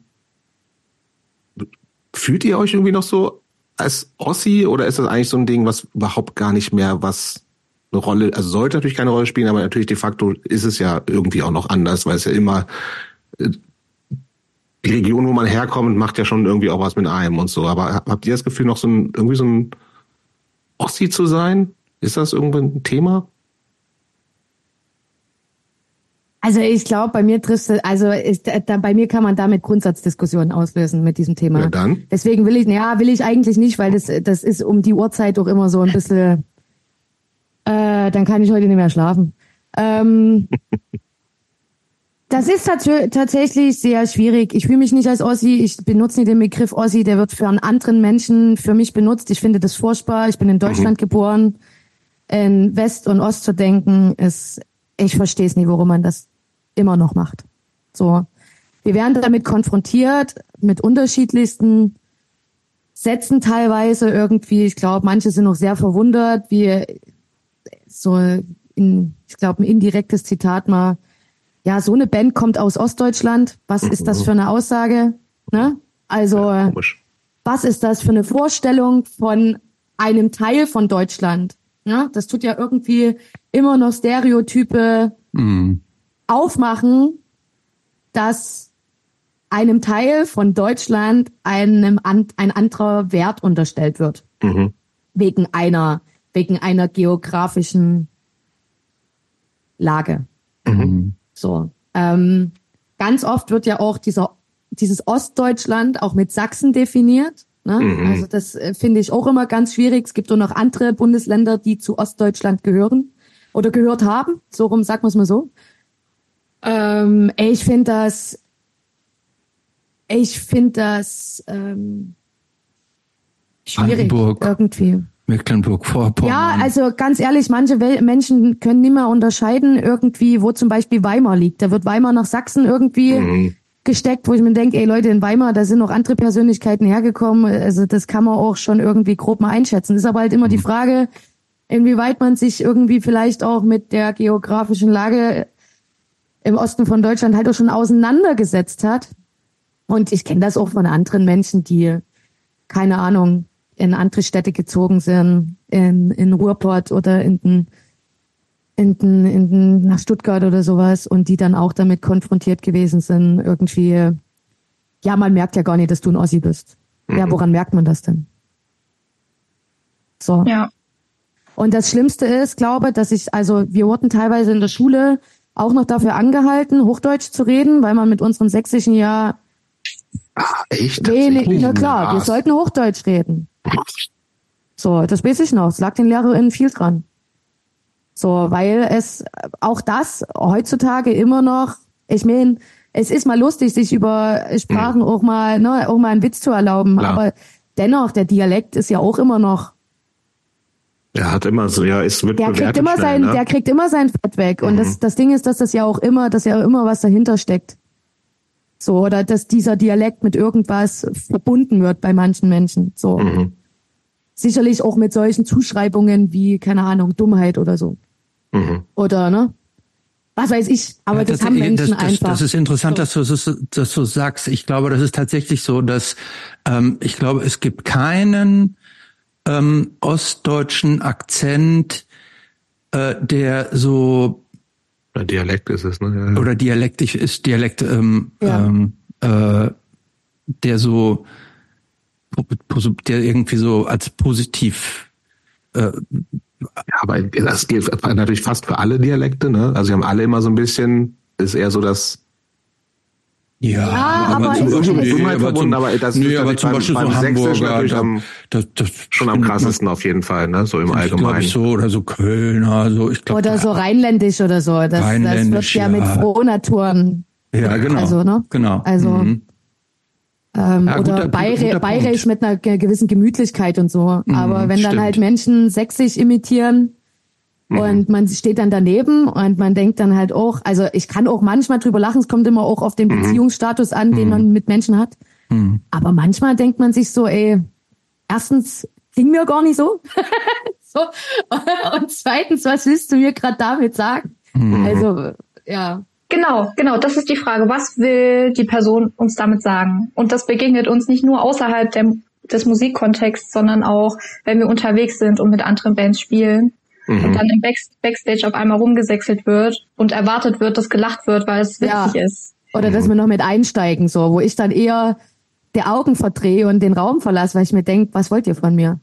Achso, so. ihr meint gesächselt von äh, Menschen, die da eigentlich gar nicht herkommen, sondern die das ja, so. Genau. Ja, ja. So hm, ah, ja. Genau, und das so witz, witzemäßig meint. Der Dialekt ist ja so witzig. Ja, er ist stellenweise witzig. So, ich mache da auch gerne mit. Ja. Ähm, aber es kommt auf den Kontext an und auf welche Beziehung man zu der Person hat und warum macht es die Person jetzt so. Mhm. Ja. Und ich finde es auch sehr, sehr traurig, dass ähm, auch in unserer Generation äh, in diesen Sparten gedacht wird. Also um mal jetzt wegzugehen vom Dialekt an sich, mhm. Westen und Osten. Ich, ich fühle mich auch nicht als Ossi und ich möchte das auch nicht und ich möchte auch nicht so bezeichnet werden. Mhm. Ähm, und mich stößt, und wir reden in der Band darüber relativ häufig, so was wir selber für Erfahrungen gemacht haben, was wir für Erfahrungen haben. Ähm, und meine letzte Erfahrung damit war letztes Jahr, als wir in Hamburg gespielt haben und äh, mich dann, da ging es ums, ums Sterni, Sternburger, das Bier. Mhm. mhm. Da gab Sterni. Und dann hat mich eine Person gefragt, oder es ging darum, wo Sterni herkommt. Und dann meinte der eine, ja, das kommt doch von euch, das kommt doch aus dem Osten. Ich so, hä, wie meinst du das? ja, das kommt doch von euch. Ich so, hä? Na, aus Leipzig. Ich so, ja, Leipzig ist in Sachsen und gehört nicht zu Ostdeutschland, das gibt's nämlich nicht mehr. So, dann habe ich gemerkt, aber ein bisschen peinlich berührt, hat sich entschuldigt, aber das stand stellvertretend für sehr viele Situationen. Vor auch mit der Aussage, es kommt von euch, ne? Also ja. als ob wir einen gesamten Gesellschaft, also als einzelne Person ein gesamtgesellschaftliches Identität irgendwie, mhm. weiß ich nicht, darstellen. Also das ja. ist, das ist immer, das ist schon manchmal ein bisschen Wahnsinn. Ich bin auch, also ich bin sicherlich äh, natürlich sozialisiert. Meine Eltern können das oder konnten das ja nie ablegen, nur weil die Mauer gefallen ist. So, ist ja logisch, die sind da aufgewachsen, meine Großeltern, mhm. ne? Aber keine Ahnung, ich, irgendwann kann man das ja für sich einordnen und sortieren und halt sagen, so muss das halt für mich nicht mehr sein in meinem Leben. Ähm, also ist jetzt mal unabhängig was. Ähm, ich hab, ich fand es auch einfach nur spannend. Ich habe halt viel immer meine Großeltern und, mein, und, und äh, meine Eltern ausgefragt, wie das halt damals war. So, weil es mir einfach, man kann sich ja nicht vorstellen, ist ja logisch, als Kind ja erst recht nicht, da ist man ja, ja eh interessiert mhm. und neugierig. Ja, für euch ist das so. einfach, also, und, und, und stellt ja. sich dann Fragen, so, ne? Aber ich glaube, das ist ja auch einfach nur normal und die Infos hatte ich dann halt bekommen und dann, weiß ich nicht, wurde es halt immer mehr Thema, je älter man wurde, weil man halt immer mehr Stereotypen mit konfrontiert war, sag wir es mal so, von außen. Auch wenn du in Urlaub gefahren bist warst die, die gesächselt hat. Das war lustig. Mhm. Du bist die, die aus dem Osten kommt, kommst aus Sachsen. So, also, ja. Aber war das also, gab es Phasen, also Fatima hört man das ja sozusagen nicht an, Caro offensichtlich immer noch, gab es Phasen, wo du auch irgendwie, also Caro, wo du gesagt hast, ey, ich mache es, versuche Hochdeutsch zu sprechen, weil mich das nervt und, und ich und, konnte es nie. Ich konnte es einfach nie. Okay. Ich kann das nie. Mhm. So, aus meiner Familie redet niemand so. Also, und die Oma hat noch, hat damals noch ganz, ganz anderes gesprochen. Also, was ist ganz, aber das war noch ein bisschen, das war noch mal ein bisschen eine andere Sparte, so. Mhm. Die älteren Generationen haben da manchmal noch, gerade auf dem Dorf, eh noch mal einen anderen Dreher irgendwie so drin. Ähm, aber in der Schule, ich habe das nie gekonnt. So ich weiß gar nicht, da gab es damals sicherlich irgendwelche Sanktionen, sowas wie eine Note schlechter oder sowas. Ich glaube, ich glaube, sowas habe ich in Erinnerung. Das ist ja krass. Ja, so in der siebten, achten Klasse schon. Ja. Krass. Mit so Gedicht, so Gedichtaufsagen und so. Also dann hast du mhm. das halt nie im Hochdeutschen hingekriegt, weil das hatte ja auch immer so, die, die Verse hatten ja dann immer so einen eigenen Klang und so, ne? Ich konnte ja, das nie. Ich muss, vielleicht habe ich mich auch innerlich gewehrt, weil ich es nie verstanden habe, warum ich mich verstellen muss. Das ist bei mir immer so ein Thema. Ich will mich nie verstellen. so war es sicherlich schon als Kind. Deswegen habe ich das Spiel halt sicherlich einfach auch nie mitmachen wollen. Mhm. Ja. Ja, ich kenne tendenziell mehr Leute, glaube ich, gefühlt, die, selbst wenn sie mit Dialekt aufgewachsen sind, den irgendwann so ablegen. So, also das, also egal wo, von wo die kommen, ob ich jetzt aus Sachsen komme oder Schwaben oder Bayern aber, oder so. Also aber bei den meisten Leute, hört man irgendwas immer noch. Ja, raus, aber dass man es komplett ablehnt. ablehnt ja, aber ich ablehnt. glaube, es ist viele Leute, also die die legen es eher ab und gehen, glaube ich, so entweder bewusst oder unbewusst, weil sie keinen Bock auf irgendwie diese Zuschreibung, die es ja tatsächlich immer gibt. Ja. Ne? Also, ne, also keinen Bock drauf haben. Also ich kenne mehr, glaube ich, mehr Leute, wo ich sagen würde, naja, die reden würden oder reden, wenn sie dann wieder sozusagen keine Ahnung, ich lebe ja in Berlin, ne? Und wenn die dann wieder in Sachsen-Anhalt oder in äh, Bayern sind, reden sie halt anders, ne? Und passen sich so ein bisschen an. Aber es kommt natürlich ich auch. Ich glaube, so ein bisschen Anpassung passiert doch automatisch. Passiert automatisch davon bin ich genau. frei, ne? also ja, wenn ich jetzt, wenn ich jetzt jemand aus dem tiefsten Erzgebirge halt, irgendwie, keine Ahnung, in der Nähe von Chemnitz, so, naja, gut, da gibt's auch immer noch Unterschiede, aber die ja. haben halt manchmal aus dem Burgland, die haben einfach auch nochmal einen anderen Slang. Ja, das stimmt. Da, da spreche ich auch immer noch mal tiefer. Aber jetzt in der mhm. Runde, wo mir jetzt, also wo jetzt mir niemand irgendwie, keine Ahnung, mich hart in eine Richtung mitschiebt, dass ich mich irgendwie mit anpasse, dann ja, es ist immer darauf abhängig, mit wem man sich unterhält. Ja, ja guck mal, das, das ist ja auch irgendwie, guck mal, wenn wir mit den mit SchweizerInnen gesprochen haben oder ÖsterreicherInnen, irgendwie ja. die, die, die, äh, die haben sich die tun sich dann ja auch immer so ein bisschen ein, je nachdem, mit wem sie sprechen. Ne? Also ich finde ja eigentlich so Dialekte ich finde die eigentlich total sympathisch. Ich finde das irgendwie dieses, das auch, ähm, weil es ja auch was Spezielles ist, so, ne? also egal woher.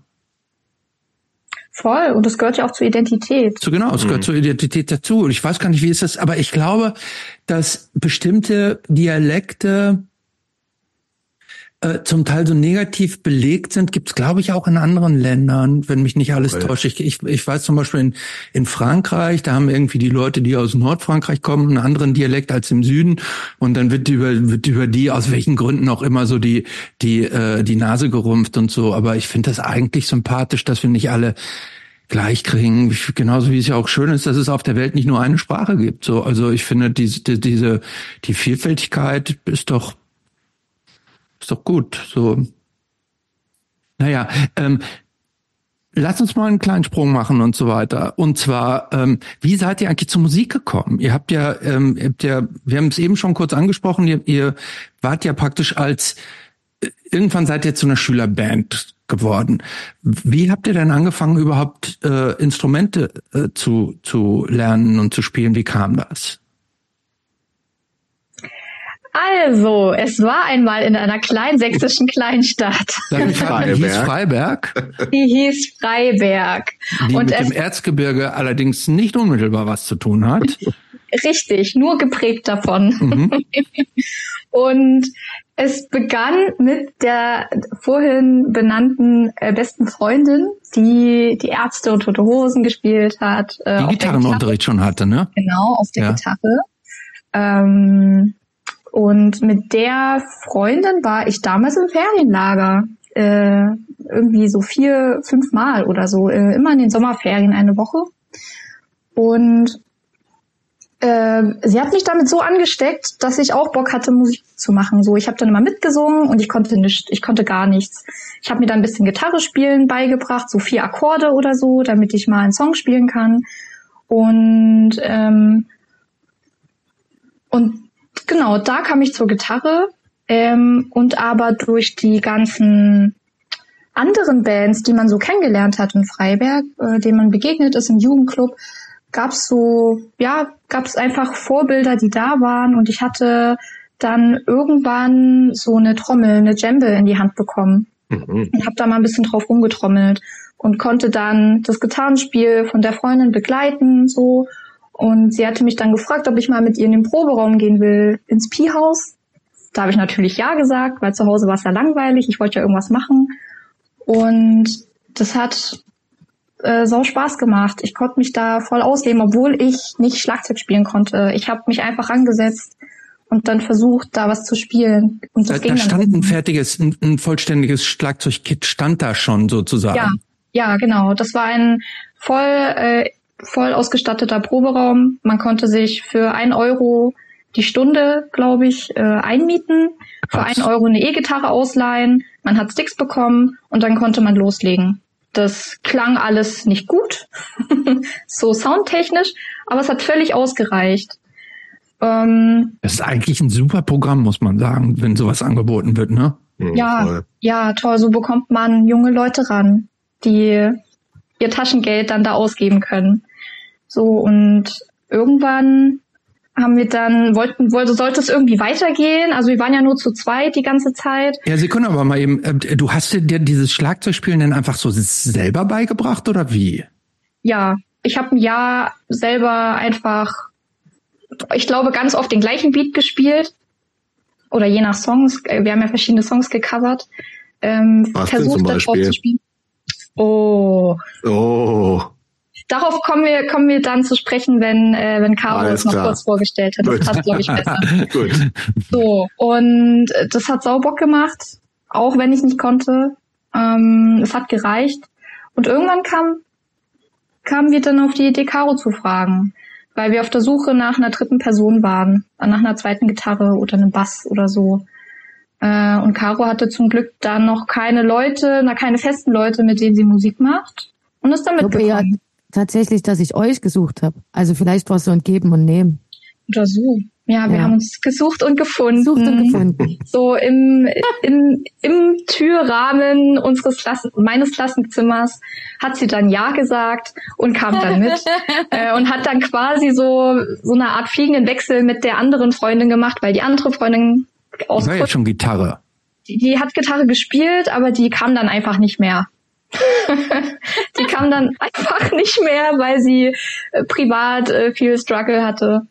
Äh, und dann war ich mit Caro alleine. Und dann waren Caro und ich in der Band. Ja, wie hat, und wie hat's bei Caro mit der Musik angefangen?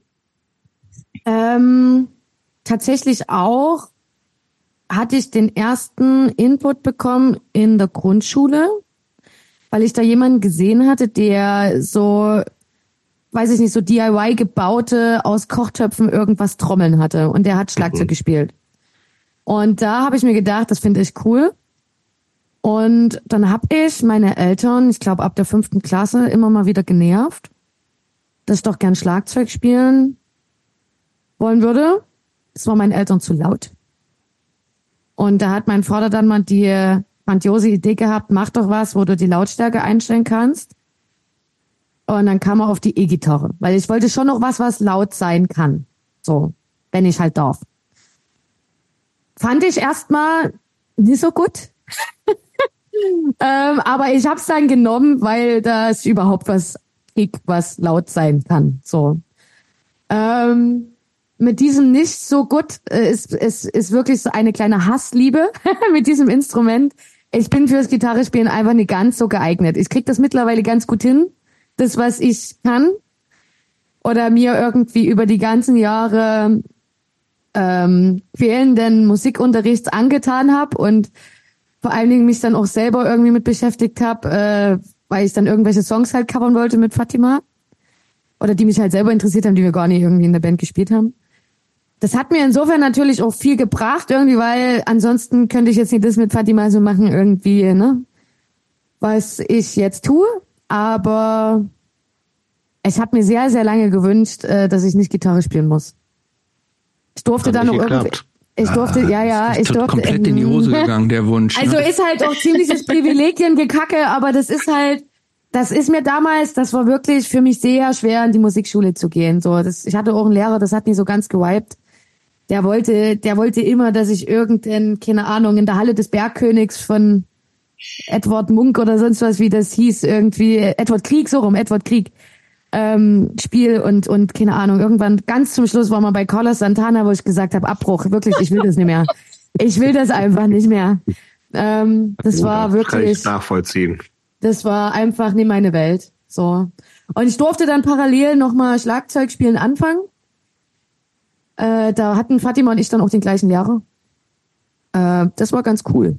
So, aber okay, das war dann schon. Nur mit zwei Schlagzeugen funktioniert ja auch nicht so richtig gut. Ne? Why not eigentlich? Nee, aber also ich, ich wollte halt für mich persönlich gern noch Schlagzeug spielen, so weil das halt mein Traum war und der, ja. den konnte ich halt Gott sei Dank noch ein paar Jahre danach erfüllen.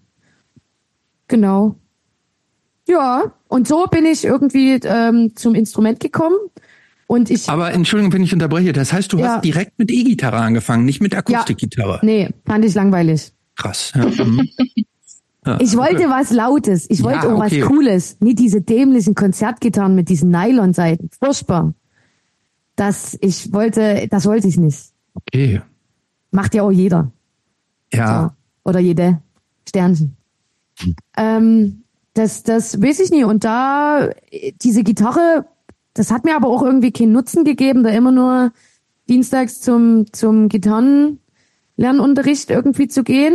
Ich wollte das schon eigentlich, ich war total übermütig und wollte eigentlich gleich damit Musik machen, obwohl ich es nicht kann. Und dann hatte man, da hatte ich das mal mit einer anderen damaligen Freundin aus der Klasse. Die wollte das auch. Das war aber wirklich sehr, ach so wie man dann damals halt war. Man hatte eine fixe Idee und dann ist man mal halt ins Pihaus gegangen und hat für einen Euro sich das ausgeliehen, weil ich damals auch noch keine eigene Gitarre hatte.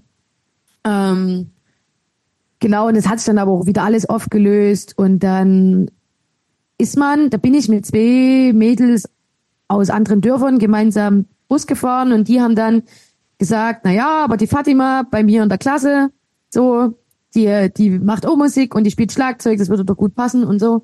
Und dann gab's halt an der Tür von dem Klassenzimmer von Fatimas Klasse, ich war halt in der Parallelklasse, ähm, gab's dann so eine kleine Zusammenführung.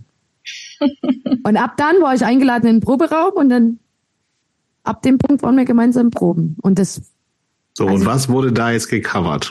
ja, ja, ähm, ja, Ärzte, eigentlich Ärzte nur, Hosen, mal, warte, lass uns mal, also eigentlich nur Schlagzeug und Gitarre, gab's da schon die White Stripes? Hast du schon erraten, dass das ein Lied eventuell ah, sein ah, ja? könnte? Seven Nation, Seven Nation Army? Ja, ding, es, ding, hat ding. Ja, es hat ja jeder gespielt, oder? Weiß, ist nicht verkehrt, ne? Okay. Verkehrt, denke ich auch. So, und? Was könnte es denn noch gewesen sein? können wir kleine Rate spielen mal. Ärzte. Aber du wirst Song? nie im Leben auf das Lied kommen. Äh, Was alt ist auf, ist auf dem, jeden Fall. Ist auf dem Album Geräusch. Oh Gott, da bin ich raus. weiß, ich weiß nicht, was da drauf ist. Hat was mit Liebe zu tun. Oh. Das ist, ja. Keine Ahnung. Weil die haben so viele Liebeslieder, ne? Richtig. Ich, ich bin raus. Äh, nicht, nichts in der Welt. Sagt mir gar nichts. Fantastisches Lied, unbedingt reinhören. Okay. Nichts in der Welt, gut. Das äh, nächste Lied ist von den Cranberries. Zombie natürlich. Oh. Back. Ja, why not, würde ich sagen. Boah, was ist der? Das ist nicht einfach zu singen, ne? War auch nicht gut gesungen damals, aber es war einfach zu spielen. Oh. Relativ. Haben die eigentlich aber noch war das von Anfang an so, dass ihr beide gesungen habt? Na, als wir zu zweit waren, da hat schon, naja gut, da hat jeder so das gesungen, was er wollte wahrscheinlich, ne? Also je nachdem, welches Cover das war. Ja, ganz ja, am wenn Anfang. Ich an die, wenn ich an die Deutschpunk-Sachen denke, die hast du nie gesungen. Nee, die habe ich nicht gesungen. Da das lag auch, Cover gab's das auch lag auch, ja, so Rasterknast und so. Okay. Aber das lag wahrscheinlich eher an, an, an Textsicherheit. Ja, ja.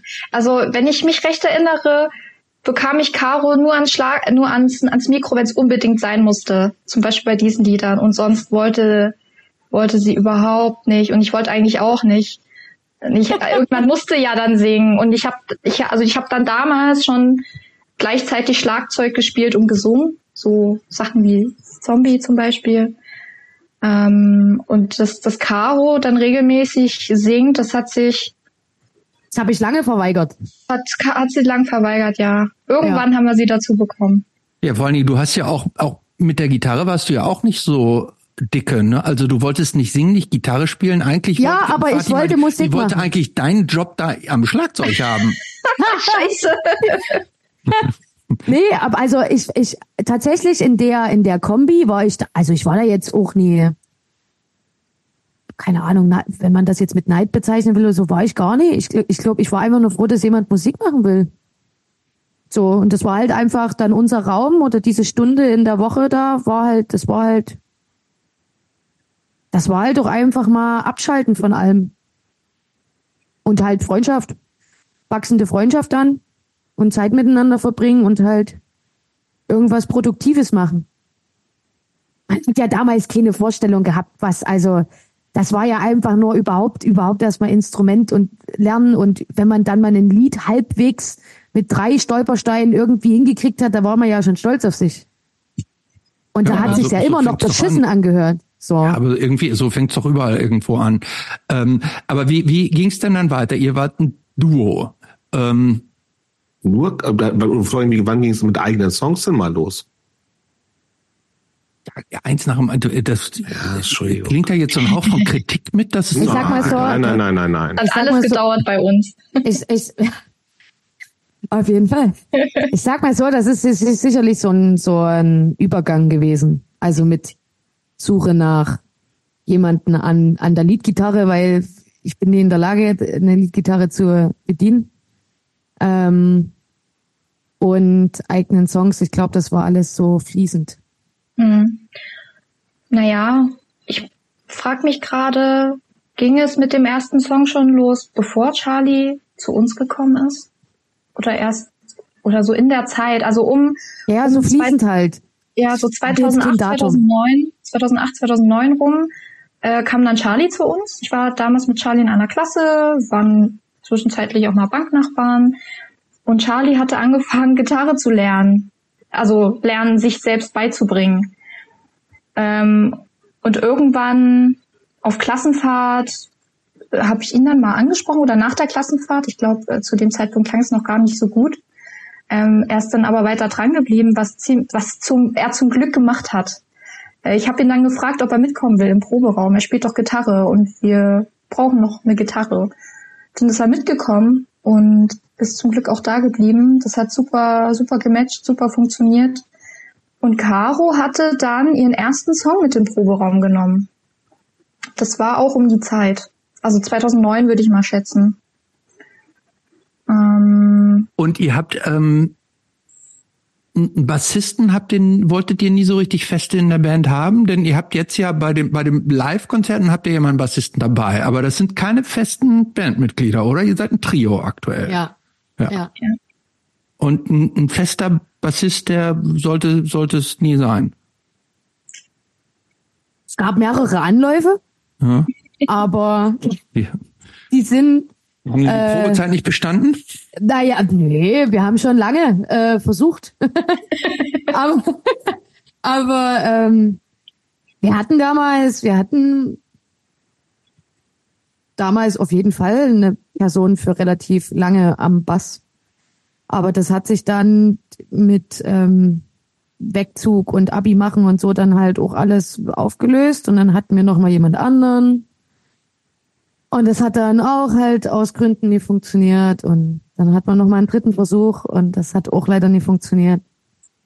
Deswegen haben wir jetzt gesagt, wir möchten mit einem Springerpool arbeiten. so kann man so kann man sagen, ja.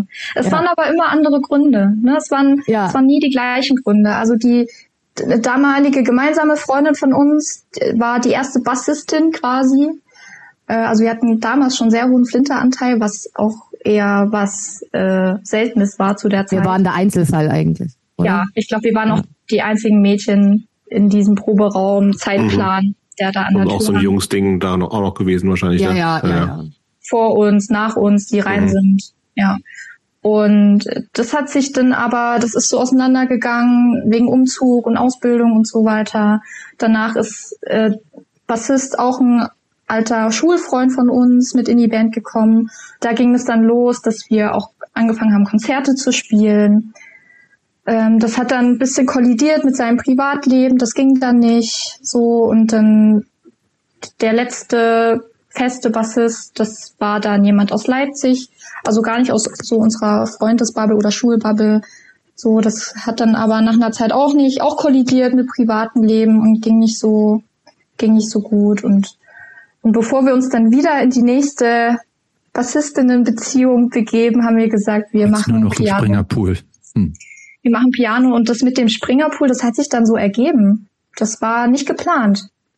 Wir wollten eigentlich jemand Festes haben, Echt? Nee, also da, da würde ich jetzt Veto einlegen, weil für mich war das schon gewollt.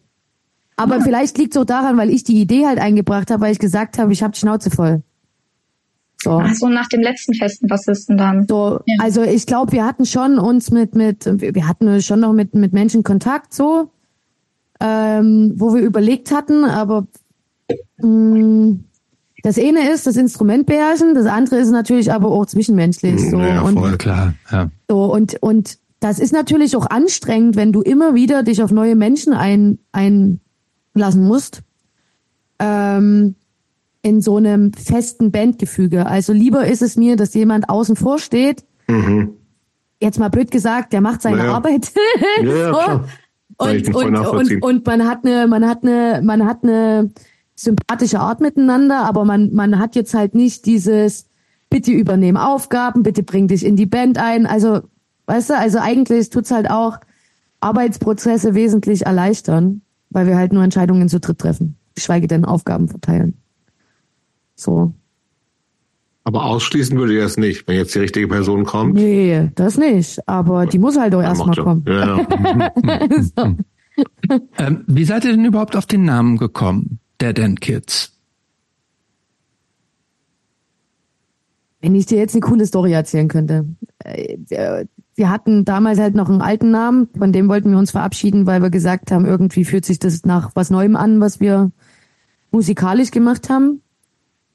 Ähm, und ich hatte irgendwie Bock auf irgendwas mit Kids. Und dann saß ich mal beim Charlie mit einem Kaltgetränk und wir haben einfach Namen gesucht mit Kids. Und weil wir so naiv waren und ja eh dachten, naja gut, das geht ja alles bestimmt eh so weiter wie ähm, bisher. Vielleicht mit ein paar mehr Konzerten, aber Konzerte ja, ja, so lokale hier, Konzerte ja. ist egal. Da haben wir natürlich diesen Namen auch nie gegoogelt und es ist natürlich uns damals nicht aufgefallen, dass es, dass es eine Schauspielgruppe und auch andere Bands unter diesem Namen gibt. Ähm, ja, aber dann war es auch zu spät, den Namen zu ändern. Mhm. so, es ist halt dann so, ja, gelaufen. Aber an mhm. sich, ah ja, wir fanden einfach, der Name klingt cool. Mhm. Empfindet ihr das, ich meine, ihr habt ja, inzwischen macht ihr, glaube ich, ausschließlich deutschsprachige Songs. Nur das war am Anfang ja nicht so. Empfindet ihr das jetzt, wo ihr so, so, so stark deutschsprachig geprägt seid, einen englischen Bandnamen als, manchmal so als als, als ein bisschen quer oder ist das euer Name und scheißegal, in welcher Sprache ihr singt? Ich denke, das jede. Ja. Das ist scheiße. Also, wir spielen ja auch immer noch ähm, alte Lieder, die in Englisch sind. Mhm. Live. Also jeder, jede, die mal auf einem Live-Konzert bei uns war, äh, wird immer einen englischen Song noch gehört haben in unserer Setlist. Es gab, ich, wenn ich mich recht erinnere, gab es kein Konzert, wo wir ausschließlich deutsche Songs gespielt haben. Mhm. Ähm, aber, und in manchen, aber nehmt ihr, könnt ihr euch auch noch vorstellen, jetzt auch noch mal in Zukunft englischsprachige neue Songs zu machen? Ausgeschlossen ist das nicht. Wir können auch mal was okay. im Spanischen probieren. Okay. So. Oder wenn Fatima mal nach Peking äh, zieht, Ui. vielleicht lernen wir da auch noch äh, ja, also da die landestypische ja, Sprache. Da, da wird sich ja, da wird sich, ja, da wird sich ja ein ganz neuer, also und du dann mit deinen südafrikanischen äh, Einflüssen, da werden sich ja neue Kosmen eröffnen. Das, das, das wird dann heftig, ne? Da wird äh, Bangkok vielleicht neu erfunden. dann, dann sind wir gewappnet für die Welttournee mit den Kids. ähm, apropos Musik, wie würdet ihr denn eigentlich irgendjemanden, der euch noch nie gehört hat und sagt, was macht ihr eigentlich für Musik? Wie würdet ihr euch beschreiben, eure Musik? Das erste, was ich immer sage, wenn jetzt sag, Leute. Sag jetzt bitte nicht irgendwas mit Glitzer, denn da, daraus kann man ja nichts ableiten. Nein, Gottes Willen, nein. Nein, nein, nein. Äh, aber ich werde oft gefragt, was wir für Musik machen, von Leuten, ja. die nichts mit Punkrock zu tun haben. Mhm. Genau, überhaupt gar nichts. Ja. Mhm. Ähm, den sage ich, wir machen Punkrock. Mhm. Punk, äh, schnellen oder ja, schnellen Punkrock, der nach vorn geht. Und dann spielt es meistens eine Rolle, was ich mache. Ich spiele Schlagzeug und ich singe auch. Und Caro singt auch. So, das ist auch was Besonderes, dass wir zwei Hauptgesänge haben. Wir haben melodische Gitarren. Wir haben eine kleine Metal-Gitarre mit dabei. Ganz schöne Metal-Gitarre, möchte ich mal sagen. Übrigens, die brät da ganz schön drüber doch. Credits gehen raus an Charlie. Credits ja. gehen raus an Charlie. Ja. Ich, ich, bin, ich bin da tatsächlich viel, viel wortkarger. Ich sage immer einfach nur Punkrock mit Metal. Ich, also, äh, wenn die, total, wenn die Menschen dann, wenn die Menschen dann fragen, gehe ich da gerne drauf ein, aber ich finde das immer sehr anstrengend, das so ausführlich zu erklären. Am meisten sage ich dann auch, ihr müsst euch einfach anhören. Aber zum Beispiel Punkrock oh. mit Metal, da würde ich auch sagen, die Dorks würden auch unter die Definition fallen und da seid ihr sehr weit von entfernt, ne? Ja, ja. Ja aber würde auch unter diese die, diese Bezeichnung Punkrock mit Metal fallen und das ist trotzdem was Gut, ganz anderes, ja. Ja, ne? ich, Punk ist ja auch tausend verschiedene Sachen und Metal ja. sind auch tausend verschiedene genau, Sachen. Genau, also ne? deswegen sage ich halt immer einfach selber anhören. Ich glaube, ja. es kommt halt aus diesem Hauptgenre. Mhm. Wir, wir können auch sagen, wir machen Rock. So, das ist nochmal ein Überbegriff drüber. Rock, so. let them be rock, das ist nie verkehrt. Ich habe ja eine Sache gelesen und und zwar massenkompatibler Mitsingen. Punk. Wie fühlt sich so, so wenn, wenn jemand das über euch so sagen würde, wie, wird, wie fühlt sich das an für euch? Massenkompatibel Mitsing-Punk. Bisher habe ich das noch nie erlebt. Würde mich auch interessieren, wo du das gelesen hast, aber. Ich, weiß, ich, ich kann die Quelle jetzt leider nicht mehr sagen. ich denke ja, ich denke ja gerne positiv und denke mir dann, das ist ein Kompliment an unsere, uns, an unsere Hooks, die wir haben, scheinbar, und sage Danke. aber, aber fühlen? Tust du es fühlen? Nee. nee. Ich muss dann, also, glaube ich, eher erstmal lachen, wenn ich das lese. Aber jetzt gar nicht so unwertschätzend. Ist ja schön, wenn man das so einschätzt. Natürlich denke ich mir auch, das ist schön, freut mich.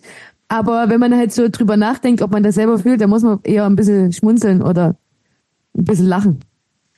Aber mhm. ja, weil es halt so weit also weg ich, ist. Ich glaube, ich würde jetzt, wenn mich jemand fragen würde, was ist massenkompatibler mit Sing-Punk, würde ich, glaube ich, sagen, das ist sowas wie die Toten Hosen, oder? Ja, oder Green Day oder sowas. Ja, Green Day ist ja auf Englisch. Auf Englisch, ja. ja. ja.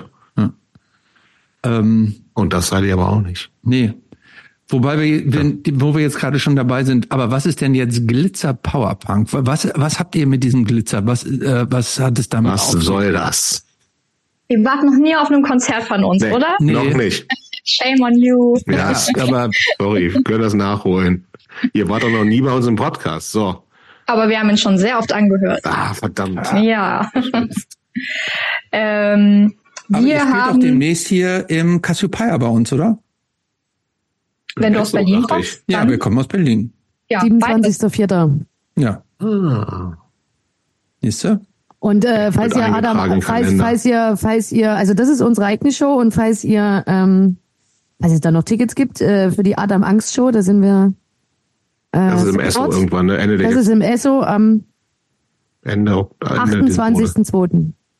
Ja, aber es ist schon besser, euch äh, Headliner-Show zu sehen, oder? Ja, ich würde auch ja, lieber im Cassiopeia Ja, ich auch lieber. Umso mehr kommt er in unseren Genuss.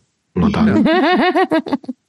Und ein kleiner Vorgeschmack ist, dort werdet ihr auch sehen, dass wir äh, ein kleines Glitzer-Make-up im Gesicht haben. Nein, also, wir haben ihr habt jetzt nicht so aber, aber ihr habt jetzt nicht so Konfettikanonen, wo also auch das Zus die Zuschauer auch so mit, mit Glitzer eingeregnet werden. Nein. Die Reinigungskosten können wir uns noch nicht leisten. Hm. Ansonsten hätten wir das vielleicht. Vielleicht in zehn Jahren, wenn es uns dann noch gibt. Vielleicht da. Gibt es euch denn Gibt's dann aber keinen Glitzer mehr oder so? Digital. Ja, oder was biologisch abbaubares. Ich glaube, das gibt's schon mittlerweile. Schon, ja. ne? Also wir, wir benutzen, mittlerweile ist unser Glitzer im Gesicht schon biologisch abbaubar. Ist arschteuer, aber mittlerweile ist es das schon. Ja. ja. Genau. Ähm, ja, aber gibt's die Band in zehn Jahren noch? Tatsächlich die Frage. Was denkt ihr jetzt? Also es gibt ja jetzt schon fast 15 Jahre. Gibt's die in zehn Jahren auch noch? Ich hoffe. So schnell wie 15 Jahre vergangen sind, fühlen sich zehn äh, nach einer sehr kurzen Zeit an. Von daher, ich gehe von aus.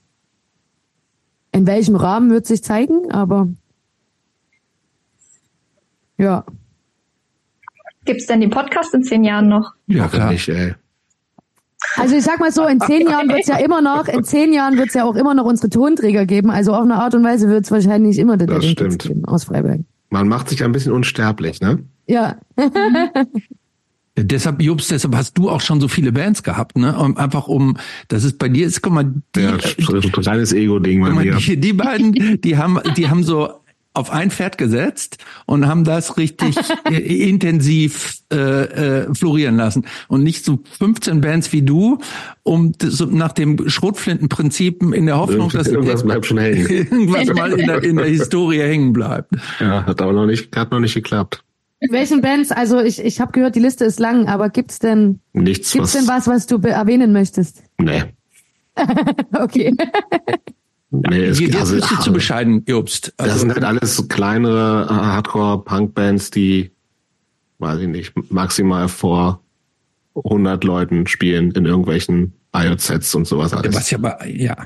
Jetzt, jetzt ist Jobs tatsächlich zu bescheiden. Guck mal, ihr habt schon die, die Mainstage mit Highscore auf dem Flufffest, habt ihr da Zehntausende ja, von Menschen. Nee, äh, also ein paar hundert vielleicht, wenn es hochkommt. Naja. So. Aber es ist eher im kleinen Bereich so, ne? Okay. Aber gewählt. Ja Jobst, wenn, wenn die, wenn es zu groß wäre, dann würde, würde löst Jobst die Benze mal wieder auf. Vielleicht. Gut, aber es geht nicht um mich. Äh, ähm, wollen wir mal zu diesem, ähm, ähm, wir hatten ja anfangs drüber gesprochen, dass ihr äh, gesagt habt, also dass, dass wir in der Einleitung eigentlich gesagt haben, es ging relativ schnell, groß, also sofort korrigiert worden, ne? Sofort korrigiert worden und das ist natürlich auch so ein bisschen ja die Ausnahme, ne, irgendwie mal vor zehntausenden Leuten zu spielen. Das ist ja äh, auch nicht ähm, und die Band gibt's lange und ihr habt euch jetzt ja selber ähm, aber auch schon einen Status erspielt, also also das Cassiopeia dann vielleicht halbwegs voll zu kriegen, ist jetzt auch nicht ist nicht nichts so, ne?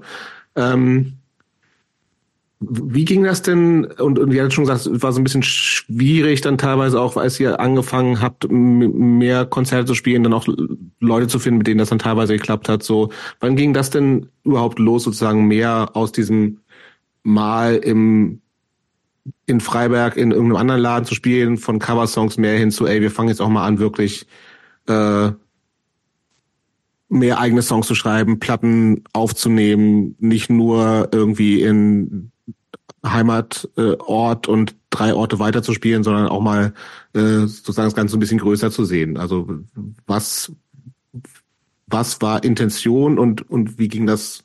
Was sind so die Schritte zu zu jetzt?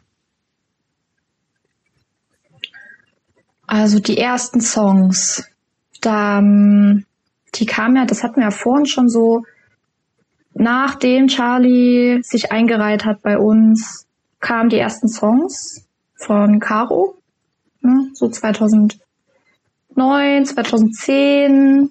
Da hatten wir auch schon unseren ersten großen Auftritt in Freiberg, der ganz, ganz, ganz toll war. Es waren richtig viele Leute da, Freunde, Bekannte, paar Leute, äh, paar Familien ähm, waren auch da. Und ich glaube, das hat uns so einen kleinen Push gegeben. Ne? Das hat echt gebockt und wir haben dann weiter geschrieben, haben weniger Coversongs gespielt, weil ja auch Charlie damals schon an der Gitarre äh, unglaublich gut war, fand ich. Und das äh, ja in den Coversongs einfach nicht so ausleben konnte, ne? Und eigene Sachen irgendwie her mussten. So und bis 2000, also 2015, da haben wir Dead Kids dann als, als Namen gehabt. Und bis dahin war es eher mau mit Auftritten, aber eigene Songs hatten wir trotzdem. Hatten zwischendurch auch mal eigene Versuche aufzunehmen, haben wir auch gemacht, aber nie so richtig veröffentlicht. Ich weiß gar nicht warum. Damals gab es ja auch dieses, diese mediale Präsenz, wie es die heute gibt, noch gar nicht so, dass man also sich so präsentieren, so, ne? genau, dass man sich hm. so präsentieren war damals noch MySpace-Zeit tatsächlich. Stimmt, ja gut, aber auch da kann man ja Sachen theoretisch hochladen und so, ne? Ja, war auch. Ich weiß nicht, ob sich die jemals jemand angehört hat. Vielleicht habe ich es auch verdrängt. Vielleicht irgendwelche Demoaufnahmen oder von der Digicam Audioaufnahmen wurden mhm. da hochgeladen. Ähm, genau und ja, so richtig, so richtig Konzerte außerhalb von Freiberg oder der Umgebung kam dann mit mit dem neuen Bandnamen auch, so dass wir dann sachsenweit gespielt haben, ein paar Festivals. So, da waren wir auch schon längst aus der Schule raus. Das heißt glaube, aber Schule raus, ihr habt, ähm, habt, äh, ihr habt vorhin gesagt, ihr seid auf dem Gymnasium zusammengekommen, ihr habt dies auch abgeschlossen. Oder habt ab irgendwie abgebrochen? Wir haben es alle irgendwie geschafft, ja. Und, 2013. Ähm, wo, wo habt ihr denn da, wo habt ihr denn da so gespielt? In auch in anderen Jugendclubs am Anfang oder in AZs oder in, wo habt ihr euch, da, ähm, was war so euer eure Bühne? Der erste Gig war im Train Control Nee, nee, ich meine, als es denn so praktisch so über, über frei, über die Grenzen, du hast, ähm, Fatima, ah. du hast eben gesagt, ab 2015 mit dem neuen Namen, da ist es dann irgendwie auch breiter gegangen und ihr habt in, in ganz Sachsen gespielt. Wo, in, in, wo habt ihr da so in ganz Sachsen gespielt? Also jetzt nicht in, in welchen Städten, sondern in was für, ja, in was für Orten waren das so Jugendzentren oder, oder, oder was war das? Ich glaube, das, was man als AZ bezeichnet. Also das mhm. war so, ja, AZs also wir hatten auch damals 2016 schon mal das Glück, auch mal in der Chemiefabrik zu spielen. Das war damals ein Wunder für uns in Dresden. Ähm, dann gab es immer mal so kleine Käfer. In Görlitz waren wir im Jugendzentrum. In Chemnitz ähm, im IOZ. Mhm. Chemnitz, ja, im IOZ im St. Etienne hinten in diesem kleinen Raum drin. In Leipzig, glaube hatten wir damals auch schon. Ja, in der Halle 5. Halle, nee, Halle 5 kam später. Das war, glaube ich, Bandhaus vielleicht. Oder Ach, so. je, Bandhaus war mal das erste Mal. Ja. Und dann gab's halt noch so ein paar Käfer, glaube im, im Erzgebirge immer mal so ein bisschen. Äh, oh Gott, in Jöstedt waren wir mal, aber das, das, das, also ich glaube, so richtig los ging das dann so ein bisschen ab 2018, dass das immer mehr wurde. Man hat halt auch immer mal noch ein paar Kicks gespielt in Freiberg. Bergstadtfest war immer eine safe Nummer, weil es da immer so eine Jugendbühne gab. Da durften wir eigentlich immer hin. Ja. 2018 ist ja auch erste Album dann irgendwie entstanden, ne? Genau, da ist es rausgekommen. Okay. Ähm, und ich glaube, ab dann wurde es einfach häufiger. Da hat man auch schon ein bisschen gespielt. Man, man Aber ich, wir reden da von, ich glaube, zwölf Gigs oder zehn Gigs im Jahr. Ja, Maximal. Das war für uns schon häufiger. Also verhältnismäßig zu dem, was es jetzt ist, ist das ein feuchter Furz. also das ist halt, das ist halt wirklich verhältnismäßig nicht gewesen. Ja. Aber mehr war damals auch einfach gar nicht, gar nicht drin oder erkennbar oder erkennbar irgendwie, dass das jetzt so einen Anklang findet oder so. Ich glaube, wir mussten uns das auch einfach erstmal erspielen. Und jeder hatte ja auch noch sein Privatleben. Fatima hat damals auch noch einiges an Sport gemacht und so, wodurch Wochenenden dann eh belegt waren.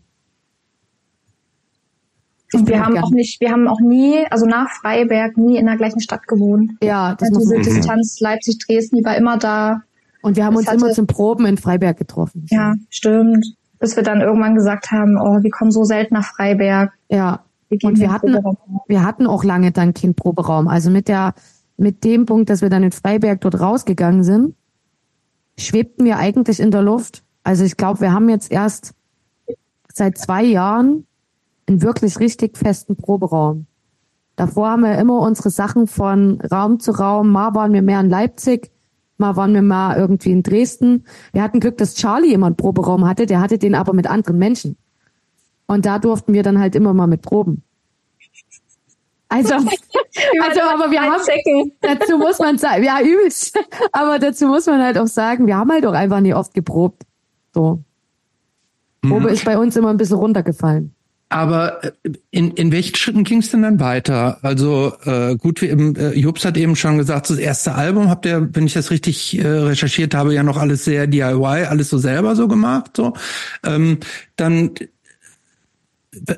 könnt ihr so festlegen, äh, gibt es für euch so Entwicklungsschritte, sage ich jetzt mal, wo ihr sagt, irgendwie ab dem Moment, da haben wir jetzt auf einmal nicht mehr vor 20 Leuten gespielt, sondern dann haben wir auf einmal ähm, auf dem Level gehabt. Ihr habt ja auch, wenn ich das richtig ähm, äh, gelesen habe, die, die größeren ersten Tourneen ähm, eigentlich ausschließlich mit anderen Bands zusammengespielt. Ne? Und so die erste Headliner-Tour kam erst später. Stimmt das oder habe ich das jetzt im Kopf quer? Also nur kurz, um, um, um, um, um dem Thomas Baumgärtel aus den Hipgun-Studios äh, gerecht zu werden. Er hatte das erste Album aufgenommen, nur wir haben es selber rausgebracht. Also wir mhm. hatten kein Label oder so. Aber mhm. wir haben das nicht DIY-mäßig aufgenommen oder so. Mhm. Dazu waren wir nicht in der, imstande, sagen wir es mal so. Ähm, so, jetzt zu der Frage mit den mehr als 20 Leuten. Also wir waren eh immer nur Support. Wir waren ganz, ganz, ganz, ganz lange auf kleinen DIY-Festivals und das waren wir ganz, ganz wenig, weil wir wenig in Festivals reingekommen sind, aus welchen mhm. Gründen auch immer. Und wenn, dann waren wir, also wir haben halt jahrelang selber das Booking gemacht, bis 2022 oder so? Ja, ja. Passt, ne? Ja. Oder passt. 2023, bis 2023 sogar. Genau, das ganze Jahr 2022 ja. noch und dann. Ja. Nicht mehr. Ähm, und weiß ich nicht, wir haben das uns halt versucht, so unsere Kontakte aufzubauen. Deswegen an eigene Shows war da gar nicht zu denken. Nicht mal ansatzweise. Ähm, und selbst zu der nächsten Platte 220, da waren sehr, sehr viele Shows geplant. Aber außer unserer Record-Release-Veranstaltung war da auch keine Headline-Tour geplant, bin ich der Meinung. War nicht geplant. Wir haben dann, das haben wir uns damals, glaube ich, einfach gar nicht zugetraut. So, das, daran haben wir gar nicht geglaubt. Warum denn? So. Aber dazu muss man ja sagen, dass es, glaube erst ab dem Album 220, Kommando Glitzer, halt, ja, wie kann man sagen, besser ist das falsche Wort, aber wir wurden medialer oder anders, anders wahrgenommen, glaube ab dem Punkt. Trotz Corona, das muss man auch sagen. Also, trotz Corona hatten wir eigentlich dadurch einen ganz guten Schub bekommen. Ja. Und vorher Oh, es gab jetzt nicht, also würde ich sagen, nicht die, der Zeitpunkt, wo, wo es dann steil bergauf ging oder so. Aber es gab immer mal in der Zeit, so kurz vor 2015 bis zum, bis zur Release des zweiten Albums, also bis 2020 immer mal größere Konzerte mit mehr als 20 Leuten. Das, das waren noch in Freiberg, da haben wir noch, glaub, ich glaube, nee, wir haben nicht mehr in Freiberg gelebt, aber beim, bei einem Band-Contest in Freiberg. Da hatten wir eigentlich gar keinen Bock drauf, aber wir dachten, irgendwas, das wird schon irgendwas bringen. So, da haben wir auf jeden Fall vor, vor mehr als 20 Leuten gespielt. Die Hütte war voll. So. Ähm, und in Leipzig, in Leipzig irgendwann auch nochmal bei einem Band-Contest, wo wir gefragt wurden, ob wir einspringen wollen. Ähm, wo das Finale dann im Werk 2 in Leipzig stattgefunden hat.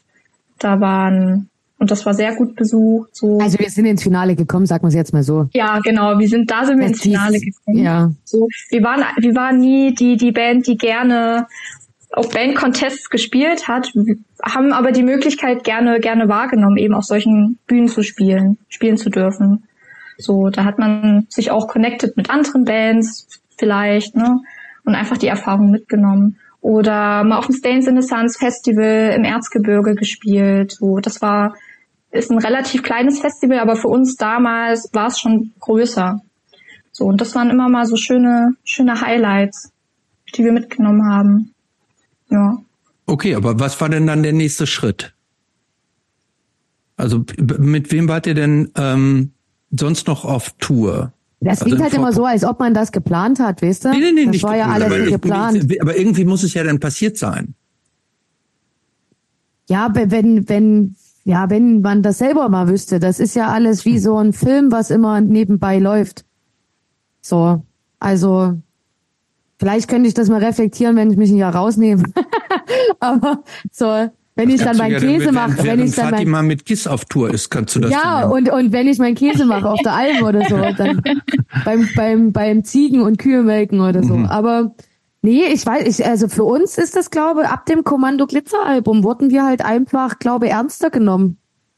Und und und äh, die mediale Aufmerksamkeit war halt einfach anders. Sicherlich hatten wir auch ein anderes Auftreten, dann hatten wir ab Kommando Glitzer noch Label, äh, ab dem Punkt ging das los, dass wir mit Rilrek zusammengearbeitet mhm. haben und die wunderbare Tüte kennengelernt haben und auch die Schlossi. Was auch nur ein Zufall war, weil ein guter Bekannter aus Dresden uns empfohlen hat, also dem Label empfohlen hat und gesagt hat, hey, hör mal rein. Oder ja, hat gesagt, hey, also meldet euch bei ihr. Wir waren mhm. dringend auf Labelsuche. Also es ja. war ein ja, aber das war halt cool, dass Tüte so offen war und äh, ja, uns aufgenommen hat. man könnte, so. also wenn, wenn man das so will, könnte man sagen, das war ein Schritt, das war ein Schritt weiter. Wir, wir wussten, wir möchten gerne das Kommando Glitzer Album mit einem Label rausbringen. Mhm. Und wir wollten, also, wir wollten Schallplatten. Ja. Das kann man auch sagen. Wir wollten keine CDs mehr, wir wollten Schallplatten und Tapes. Mhm. Und äh, die Tapes haben wir dann rausgebracht, weil ich ähm, Herz kennengelernt hatte, Herzi, äh, von My Fuck the Mainstream Records und ähm, der hatte dann unsere Tapes gemacht. Ja. Und ich glaube, das war dann, wir hatten dann halt auch das erste Mal wirklich uns Merch aufgebaut. So, wir haben uns dann auch irgendwie T-Shirts anfertigen lassen mit unserem Logo, uns Gedanken um Patches gemacht. Ich glaube, da es wurde dann irgendwie sicherlich irgendwie handfester oder ernster halt einfach und dadurch wurden wir von außen auch ernster genommen. Ähm, ja. Ja, na und dann kam Corona. Mhm. Wir hätten im Jahr 2020 noch nie so viele Gigs gespielt, wie geplant waren. Wir haben uns so sehr drauf gefreut, wir waren super aufgeregt. Dann fiel es leider alles ins Wasser. Und dann mussten wir warten. Aber verhältnismäßig dennoch nicht so schlimm. Also wir haben, es waren zwar 25 geplant oder sowas um die Drehe. Reihe haben wir gespielt, was hey. Ja, also ich sage mal so, für 220. Naja, voll, da haben ja viele Geist Eigentlich gemacht, ne? ganz gut. Ja, ja. Und ähm, dann 2021, da, da gab's ja dann ab Frühjahr, Sommer schon wieder Lockerungen und so, dadurch wurde es wieder entspannter. Wieder, genau. Und ich glaube, da haben wir auch 14 oder 15 Shows gespielt. Oh, so, mhm. was ich für Corona-Zeit auch echt nie verkehrt finde. Mhm, voll. Ähm, und dann kam 2022, war es dann eh wieder auch, also ich glaube, da waren wir dann, da ging das dann los, dass man äh, ich glaube, da hatten wir dann mit ZSK Kafka. Kafka. Kafka? Nee, Kafka war letztes Jahr. Kafka war letztes Jahr. Es sollte Kafka, glaube ich, stattfinden. Wir sollten mit Kafka spielen, aber da gab es immer Corona-Verschiebungen, mhm. sodass sich das bis 2023 äh, geschoben hat. Ähm, mit Kafka, mit ZSK. Und dann kam, gab's, und es gab, es gab, es, es gab dann auch immer mal ein paar mehr Festivals, wo wir spielen konnten auch so selbst gebuckt und so. Das war schon ganz cool. Also man hat dann auch selber gemerkt, dass man durch das Selbstbucken so langsam auch jetzt sich so ein Netzwerk aufgebaut hat, auf das man mhm. zurückgreifen kann. Also das war, glaube ich, dann auch nochmal so ein guter Schritt, dass wir in vielen Türen so schon ein paar Zehen drin hatten. so, ähm, ja. Und Und wie, wie, wie war das, wenn ihr zum Beispiel, ähm, vor wie vielen Leuten spielen ZSK so zum Beispiel? Die spielen schon auch vor 1000 plus, oder? Ich würde sagen so 800 bis 800. Ja, ein paar hundert würde ich auch sagen, eher. 800 bis 1000. Aber auf jeden Fall also, schon. ja. Ähm, Kommt auf die Stadt drauf an. Damals mhm. in Dresden war es in der Tante Ju. Das sind ich, oh, ich weiß Kapazität nicht, 600, 900. 900. Nee. Kapazitätsgruppe bei 900.000 so. Also, mhm. aber ich, also, waren ja, aber wenn man wie hat sich ja, das denn angefühlt, denn genau. auf einmal für euch in vor, vor so vielen Leuten ähm, so zu spielen? Ähm, war das sofort flüssig und normal? War, ähm, wart ihr da sofort zu Hause oder war das eine große Umstellung und fühlte sich das erstmal fremd an?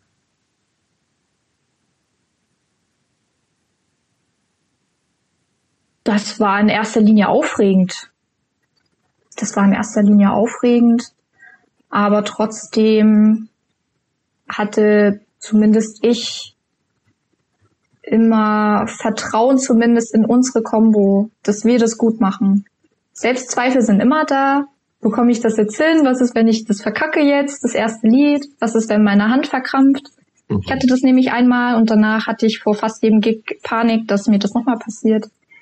So, ähm, und Dankbarkeit. Eigentlich immer auch viel Dankbarkeit, dass äh, die, die Bands uns die Möglichkeit gegeben haben, da mit denen mitzufahren. Ja. So, Vorband zu sein, kann ja auch ein relativ äh, nerven, frustrierendes äh, Unterfangen sein, ne? weil wenn die wenn die Leute euch noch nicht kennen und wenn es nicht so richtig zündet, die sind eigentlich für jemand anders gekommen. Ähm, wie, wie, hat das funktioniert? Wurdet ihr da ähm, oder gibt es gab es da gibt es da so ein ähm, eine durchschnittliche Regel? Wurde, kamt ihr gut an oder sofort oder musstet ihr auch ganz viel gegen gegen eine Langweile äh, anspielen? Oh, also ich glaube jetzt nicht, dass wir sagen können, wir hätten eine richtig schlechte Erfahrung gemacht.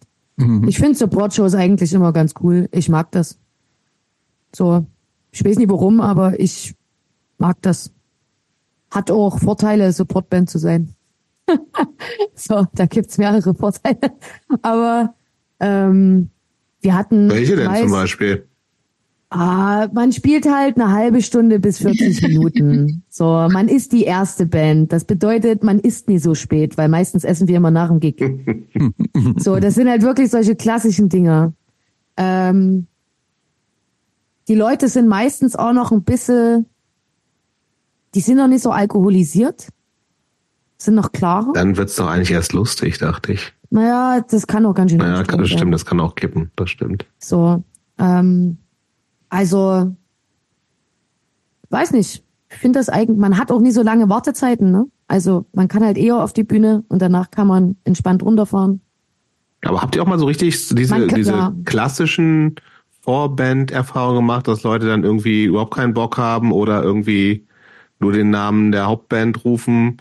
Also ich nee. kann mir das ja in so in so in den nee. Zusammenhängen auch gar nicht, nicht vorstellen, ehrlich gesagt. Haben wir nicht. Also dieses Publi also das Publikum war meistens genauso offen wie die Band selbst.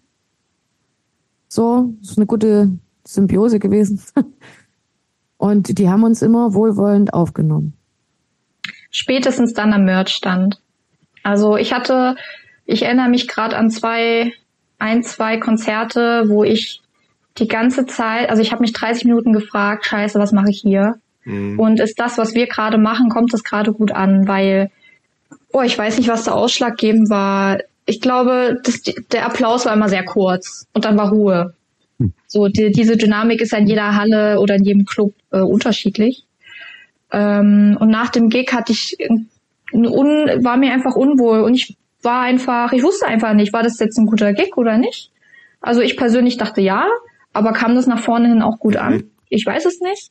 Aber dann spätestens am Merchstand kam gutes Feedback und das schlechte Gefühl ging dann zum Glück weg. So, weil ich genau, weil ich weiß, dass das, dass die Selbstwahrnehmung und das eigene Gefühl einen manchmal echt, echt äh, trügen können. Ja. Äh, bevor wir noch mal weiter über eure äh, über eure weitere, weiteren Schritte, weitere Live-Karriere sprechen, würde ich gerne noch mal einen kleinen Seitenschritt machen und über die Texte reden. Ähm, ihr handelt in euren Texten ja alle möglichen relevanten Themen ab. Also die, die, im die ganzen großen Themen werden ja von euch abgedeckt. Die AfD, Social Media, Sexismus, Arbeit, Prokrastination und so weiter und so weiter. Ähm, wie entstehen die Texte bei euch? Meinst du, wie uns die Themen einfallen oder nee, wie wir beim Songwriting so rangehen? Sowohl als auch. Also wie geht ihr an, also wer textet die bei euch und wie, wie diskutiert ihr die untereinander? Inwiefern sind Texte ein, ein Joint Venture? Also die Texte kommen von Caro und mir. Äh, bei jedem Album unterschiedlich. Jetzt beim letzten Album mehr von Caro, davor mehr gemixter. So die Person, die eine gute Idee hat, hat schreibt Texte und teilt sie dann mit der Band. Um, wir Wird die dann diskutiert oder, oder ist das künstlerische Freiheit, wenn es dein Text ist, dann bleibt er auch so oder fließen da auch Gegenmeinungen oder gibt es da überhaupt irgendwie Unterschiede, unterschiedliche Auffassungen darüber, was wie, was zu sagen ist, wie es zu sagen ist? Also niemand fährt von uns einen kompletten Ego-Trip und macht den anderen Vorschriften, dass der Text nur so genommen wird, wie er da steht. So sind wir nicht. Mhm. Ähm, das ist ganz unterschiedlich. Manchmal ist man sich ja selber auch über Textzeilen unsicher und dann holt man sich halt auch das Feedback der anderen ab. Manchmal kommt halt auch ein Feedback ungefragt und das ist doch aber genauso wichtig. Also das schätzen wir auch aneinander. Ähm, und so entwickelt sich das manchmal. Manchmal ist ein Text auch einfach ausgereift, wo man eher, keine Ahnung, an den Melodien noch ein bisschen, also am instrumentalen Part irgendwie so noch ein bisschen zu tun hat. Aber ist halt so, ist halt auch manchmal so die Frage, was, die Stärken sind halt einfach unterschiedlich ausgeprägt. Also zum Beispiel, ich kann keine englischen Texte schreiben. So, ich also ich kann das probieren und ich mache das im besten Wille, aber Fatima muss das korrigieren. Das, das hm. haut einfach bei mir nie hin. Und so, sobald das halt englische Texte sind, dann, dann muss sie daran, gezwungenermaßen. So. Ähm, und Fatima fällt vielleicht mittlerweile ein bisschen einfacher, auf Deutsch zu schreiben, das weiß ich nicht. Aber ich, ich glaube, mir ist es immer halt einfacher gefallen, irgendwie auf Deutsch zu schreiben. Oder mir fallen halt Dinge manchmal dann noch schneller ein. Und dadurch ergänzt sich das dann auch einfach ganz gut. Manche Dinge passieren auch einfach zu dritt durchs Labern im, im Auto, wenn man äh, gerade unterwegs ist am Wochenende. Yes. Und dann, und dann sortiert man halt am Ende des Wochenends aus, was ist totaler Müll oder was kann man halt verwerten. Und sowas wird dann halt oft geschrieben und dann mal gucken, ob man damit noch was anfängt.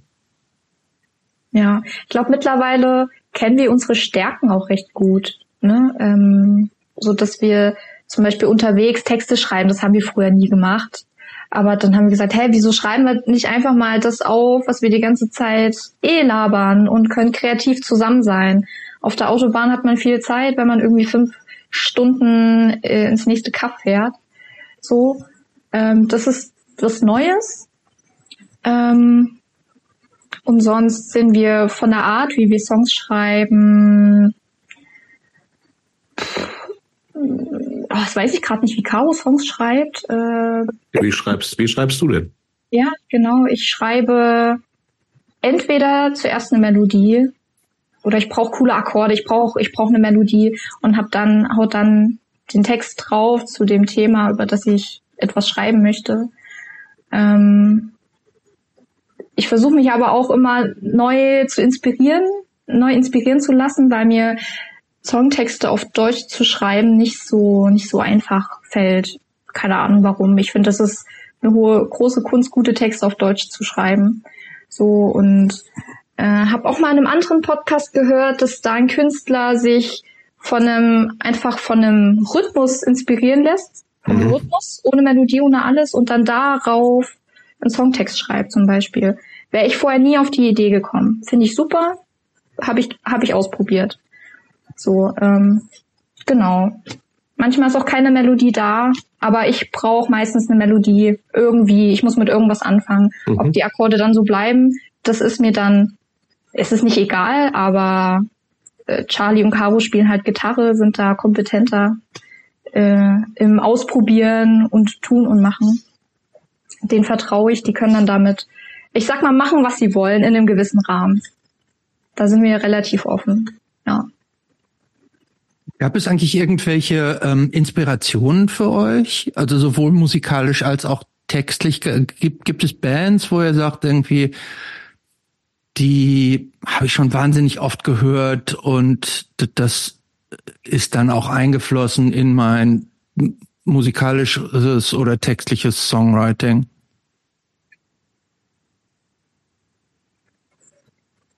Also wenn dann vielleicht unterbewusst oder so, aber ich würde jetzt mich das nicht anmaßen wollen, mich mit, weiß ich nicht, da irgendwie zu sagen, das hat mich inspiriert oder da erkenne ich irgendwas wieder. So. Ähm, also wir haben ja vorhin über Musik gesprochen, so ich habe halt viel Deutschpunk gehört und äh, Deutsch sicherlich auch manchmal viel, viel lieber irgendwie als, als, als englische Sachen weil ich halt einfach eine sehr äh, lange die Ärzte und Toten Hosen Phase hatte. Mhm. Aber ich würde mir das nie anmaßen zu sagen, dass da irgendwie, ob man darin was erkennt. So. Mhm. Ich glaube auch eigentlich, also mittlerweile würde ich schon fast sagen, dass, dass ich eigentlich einen eigenen Schreibstil entwickelt habe wo ich auch sehr froh bin. Also ich würde mich ungern jetzt auf die Suche machen und mir so denken, so, wie will ich heute einen Text schreiben? Nach wem orientiere ich mich jetzt? Jetzt höre ich mir noch mal zehnmal den und den Song an. Naja. Genau so mache ich's. Also das finde ich, das, das hemmt ja auch jeglichste Kreativität oder jeglichsten Prozess. Irgendwie. Ist das logisch, was ich erzähle? Also das ja, das total, ist total logisch. Total nachvollziehbar, ja. Ist total nachvollziehbar. Ich glaube, es gibt aber auch genau andere Fälle, wo äh, Bands dann sagen, ah, zu der Zeit haben wir total viel die und die Band oder was oder die und das Subgenre gehört und dann hat irgendwie auch das nächste Album so ähnlich geklungen, weil, weil die das halt zu der Zeit so oft gehört haben. Aber also ich habe jetzt bei euch auch nichts rausgehört, deshalb habe ich danach gefragt, so ob, ob es für euch insgeheim irgendwas gibt, ähm, wo wo ähm, ich glaube, wir hören halt alle so unterschiedliches Zeug, könnte teilweise gar nicht unterschiedlicher sein. Mhm. Das, und das, das könnte, das könnte man gar nicht zusammenbringen. so. Das wäre unmöglich. Ja, äh, sicherlich sind wir geprägt, alle individuell von, von verschiedenen Bands und so. Ja. Und unterbewusst übernimmt man Sachen, die es in der Musik schon gibt. Ne? Äh, aber es gibt ja, sagte Caro, kein Vorbild, dem, dem was wir kopieren wollen. Ja. Mhm. Nee, also kopieren, ähm, Gott bewahre, aber äh, manchmal ist es ja einfach so inspiriert, dass man sagt irgendwie, ich fand die Band total gut und oder ich finde jetzt die, die Gitarrendings bei da, da habe ich es gelernt und deshalb fließt das auch in mein eigenes Songwriting irgendwie immer ein. Aber wenn es bei euch nicht ist, ist ja auch ist ja auch gut. Ähm, es, ich glaube, warte mal, warte mal ganz kurz. Ich glaube, ja? instrumental ist das nochmal was ganz anderes als mit einem Text. Ah, okay. So, also hm. ich glaube, instrumental gibt's da sicherlich mal irgendwie, dass man sagt, zum Beispiel, mach mal den Nicky Anderson Move von Helicopters. So, mhm. das mhm. gibt's sicherlich irgendwie. Oder können wir noch einen Nicky Anderson mit einbauen? so, aber, aber, aber jetzt äh, textemäßig ist es halt nicht so. Mhm. Ja. Ihr habt ja auch einen eigenen YouTube-Kanal ne? mit ähm, eigenen Videos. W wann seid ihr dazu gekommen, richtige Musikvideos zu machen?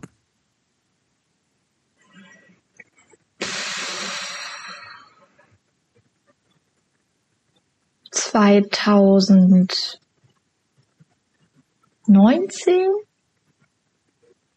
Hätte ich jetzt plus, so gesagt. Minus, plus, minus. Ja, wir brauchten irgendwas. Wir brauchten also was heißt, wir brauchten irgendwas? Erstmal hatten wir eigene Videoaufnahmen. Die, wir haben irgendwann angefangen, die Digicam mitzunehmen. Und dann musste ja irgendwas damit passieren. Das wäre schade gewesen, damit nichts zu machen. Ja. Und Charlie hat sich das dann glücklicherweise angenommen und da die erste das erste Live-Musikvideo zusammenzuschneiden, wo der Gesang aber auch nicht oder der Song auch nicht auf den auf die Aufnahmen passt. Das ist quasi so ein Zusammenschnitt, was man, was wir dann als Video veröffentlicht haben. Dann hatte man zumindest was, wo man, was man mitschicken kann. Ja, wir haben das Booking selber gemacht, dann war das wenigstens was, was konnte man mitschicken. Hier, schaut's euch an, die Bilder sehen nett aus, der Song ist gut, viel Spaß, besser als nichts. Mhm. Und mit Kommando Glitzer haben wir dann gesagt, da muss vielleicht jetzt ein bisschen mehr her.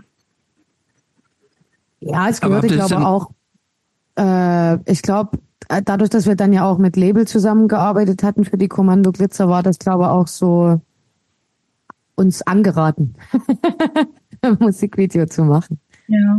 Weil es zur Promo dazu gehört. Aber habt ihr das dann alles selber bezahlt oder alles selber gemacht? Ne, also Musikvideos zu produzieren kann, kann ja auch relativ teuer werden. Logischerweise, also selber bezahlt oder beziehungsweise halt, also klar, also wer soll es sonst bezahlen? Hm. Also wir also. hatten nie, ja, wir hatten nie das Privileg, dass wir jetzt beste Freunde haben, die gesagt haben, ey, ich mache das umsonst für dich oder für euch. Mhm. Das, das gab's nicht. Wir hatten auch nie eine dicke Förderung, wo wir jemand engagieren konnten und ein professionelles Video äh, gemacht wurde. Ähm, Was war denn euer halt, teuerstes Video? Ich würde sagen Prokrastination oder Verliebt. Eins der neueren. Und von was für Kosten so mit also mit Schneiden macht ihr auch nicht selber wahrscheinlich dann, ne? Wir reden nicht über Finanzen. In Ordnung. Sehr gut. Darüber redet man einfach nicht. Aber, aber, aber wie seid ihr denn, wie happy seid ihr denn mit, äh, also klar, geht immer mehr, ne? Aber seid ihr mit so Erwartungen an, das soll mindestens x 100 bis x 1000 an, Aufrufe haben oder und wie happy seid ihr mit dem, wie es läuft? Auf YouTube jetzt? Mhm. Also ich, also ich für mich mache Musikvideos nur für mich. Mhm. So, um das einfach mit einem schönen Bild zu hinterlegen. Ja. Ja, und das, was wir veröffentlicht haben, da sind wir persönlich alle mit einverstanden und zufrieden, sonst hätten wir es nicht veröffentlicht. Ähm, oh, und Klicks, also ich schaue, also ich glaube, wir schauen da, uns interessiert das irgendwie wenig. Wir wenn uns das interessieren würde, würden wir uns wahrscheinlich Klicks kaufen, damit das alles ein bisschen besser aussieht äh, und die Zahl da entsprechend auch, auch stimmt. Ähm, aber das ist. Ja, nur was, das sind ja zum Teil schon irgendwie so, also solide Zahlen, so, ne, wenn man sagt, irgendwie, das ist ja irgendwie, irgendwie, das, ich glaube, das meistgeklickteste oder meiste Aufrufe bei YouTube so irgendwie knapp 14, 15.000 für das äh, Alternative oder Video, das ist ja schon recht viel, finde ich so. Ne? Da gibt's ja durchaus Bands, die deutlich weniger haben. So.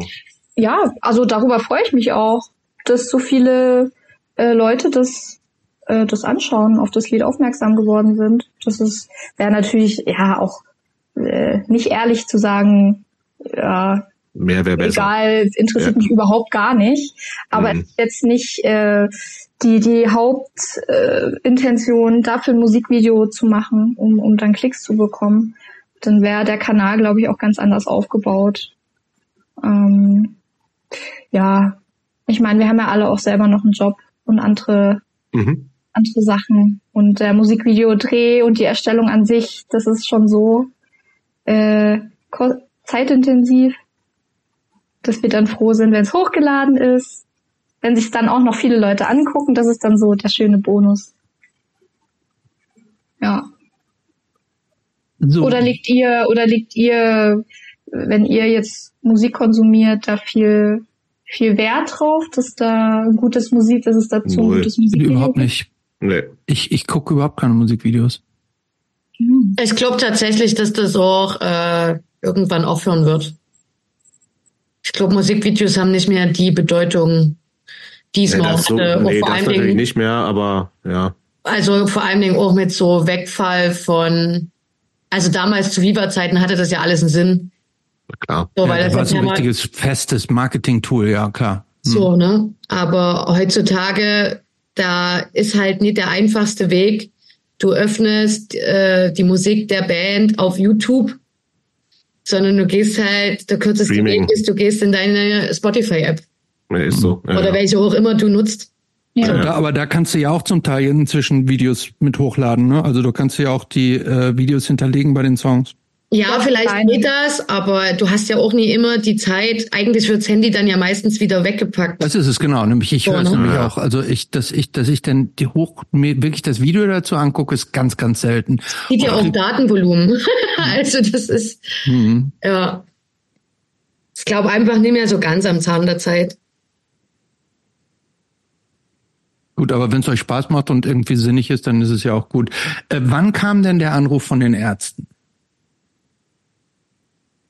Kaum kein Anruf. Äh, wie, wie seid ihr denn da? aber ihr habt euch da ja nicht so reingesneakt. Ja, das wird ein Geheimnis bleiben. Ach, auch das ist auch ein Geheimnis, wie ihr da rein. Das ist, das ist eine Erfahrung, die wir untereinander teilen und äh, über die wir uns sehr doll freuen und uns freuen mit engsten, engsten Freunden. Ähm, aber wir haben da keine, keinen Bock drauf, mit hausieren zu gehen. Mhm. Genau. Vielleicht erzählen wir euch was darüber im Casio. Bei einem Kaltgetränk. Das okay. kann man auf jeden Fall, obwohl ich habe selber gesagt, ich bin da gar nicht da. Da spiele ich erstaunlicherweise eines der seltenen Konzerte mit meiner einen Band. Bin oh. leider nicht in Berlin. Schade. Ja, finde ich auch. Na gut, dann ähm, werde ich, vielleicht werde ich es dir dann verraten, aber vielleicht behalte nein, ich dann dieses. Wenn er will es direkt hören. ähm, Lass es doch dann vielleicht, aber obwohl, nee, letzte Frage vielleicht, ähm, oder noch eine Frage dazu, bevor wir dann vielleicht auch mal äh, äh, zu äh, euch noch mal ein bisschen, bisschen privater kommen.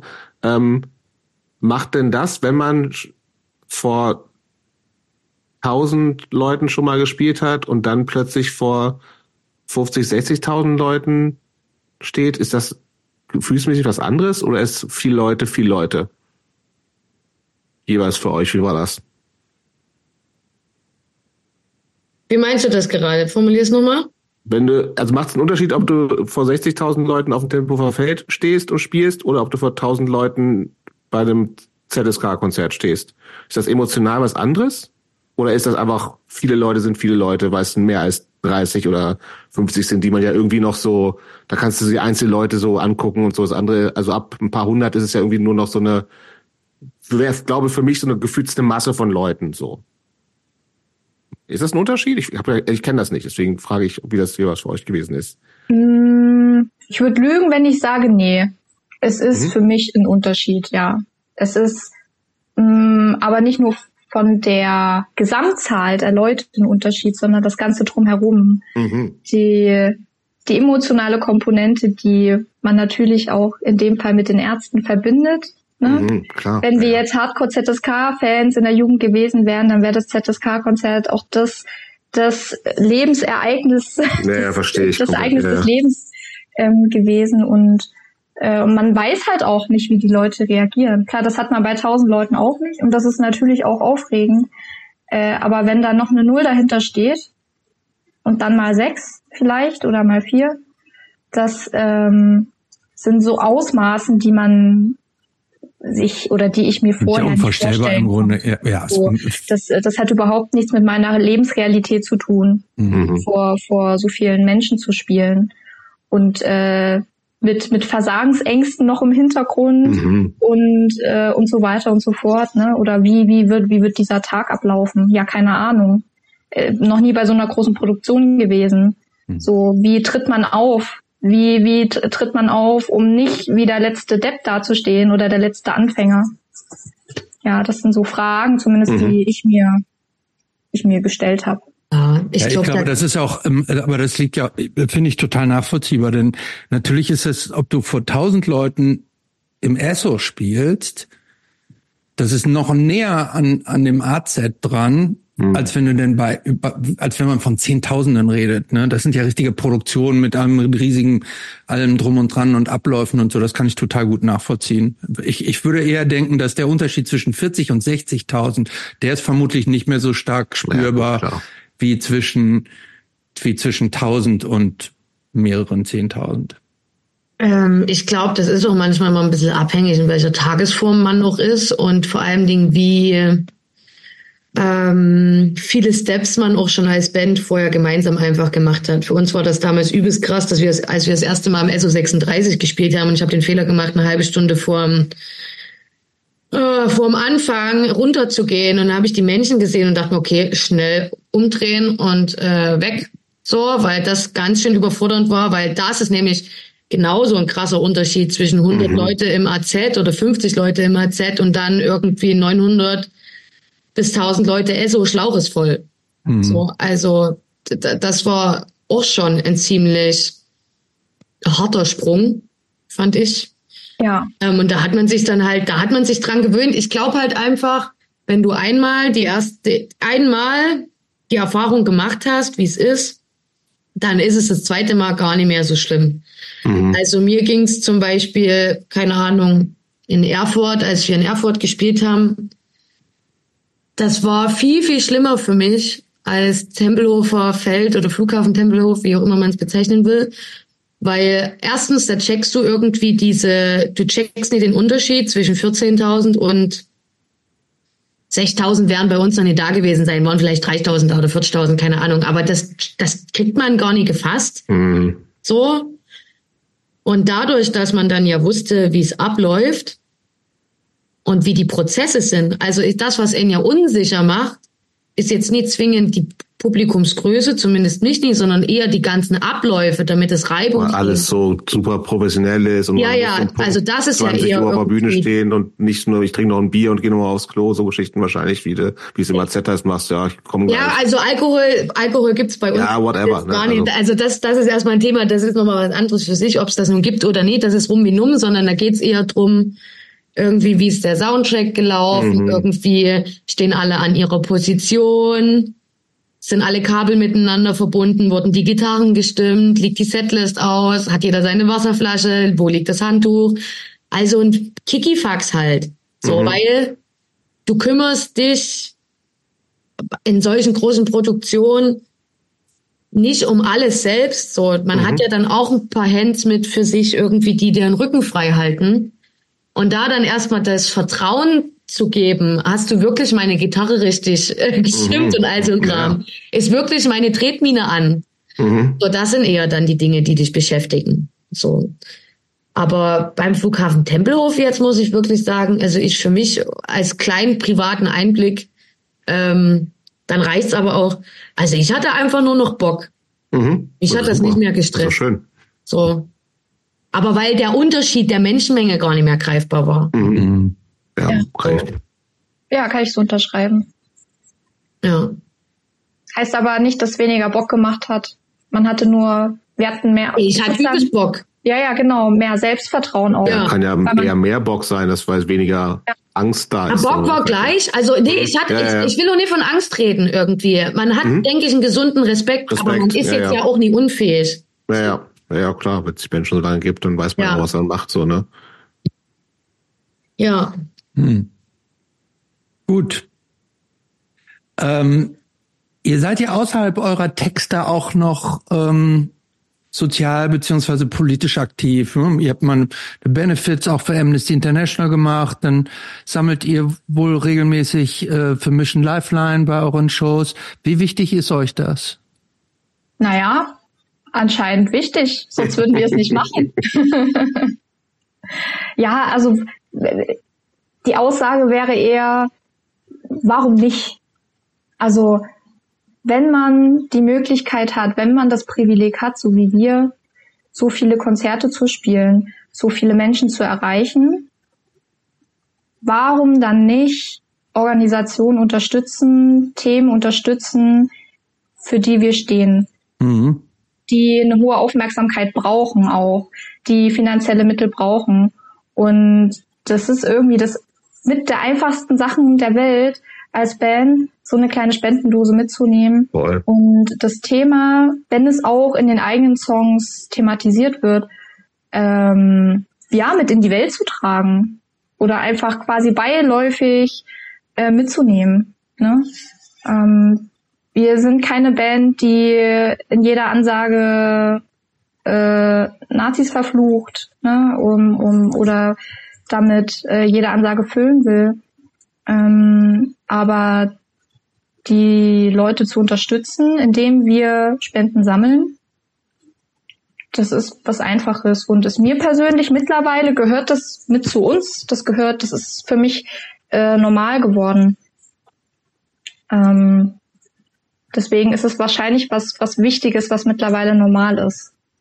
Ja, Haltung merkt man bei euch aber ja ohnehin durch und durch, ne, über Texte und alles so. Das ist ja schon, also ihr seid ja auf jeden Fall eine Band, die Statements hat, so, ne, also und kann total, ich habe euch noch nicht live gesehen, aber dass man jetzt nicht irgendwie jede Ansage sozusagen noch irgendwie zusätzlich nochmal zu den Texten, die eh schon eine Message haben, was raushauen muss, macht ja auch total Sinn. Aber also man glaubt, man kann euch nicht hören, gerade wenn man Texte versteht und sagen, ich mir scheißegal, was die singen und ich weiß gar nicht, worum es geht. Das ist ja irgendwie so eine Partyband, so, sondern ihr seid ja eine Band einfach mit, mit Haltung und, und Message und so.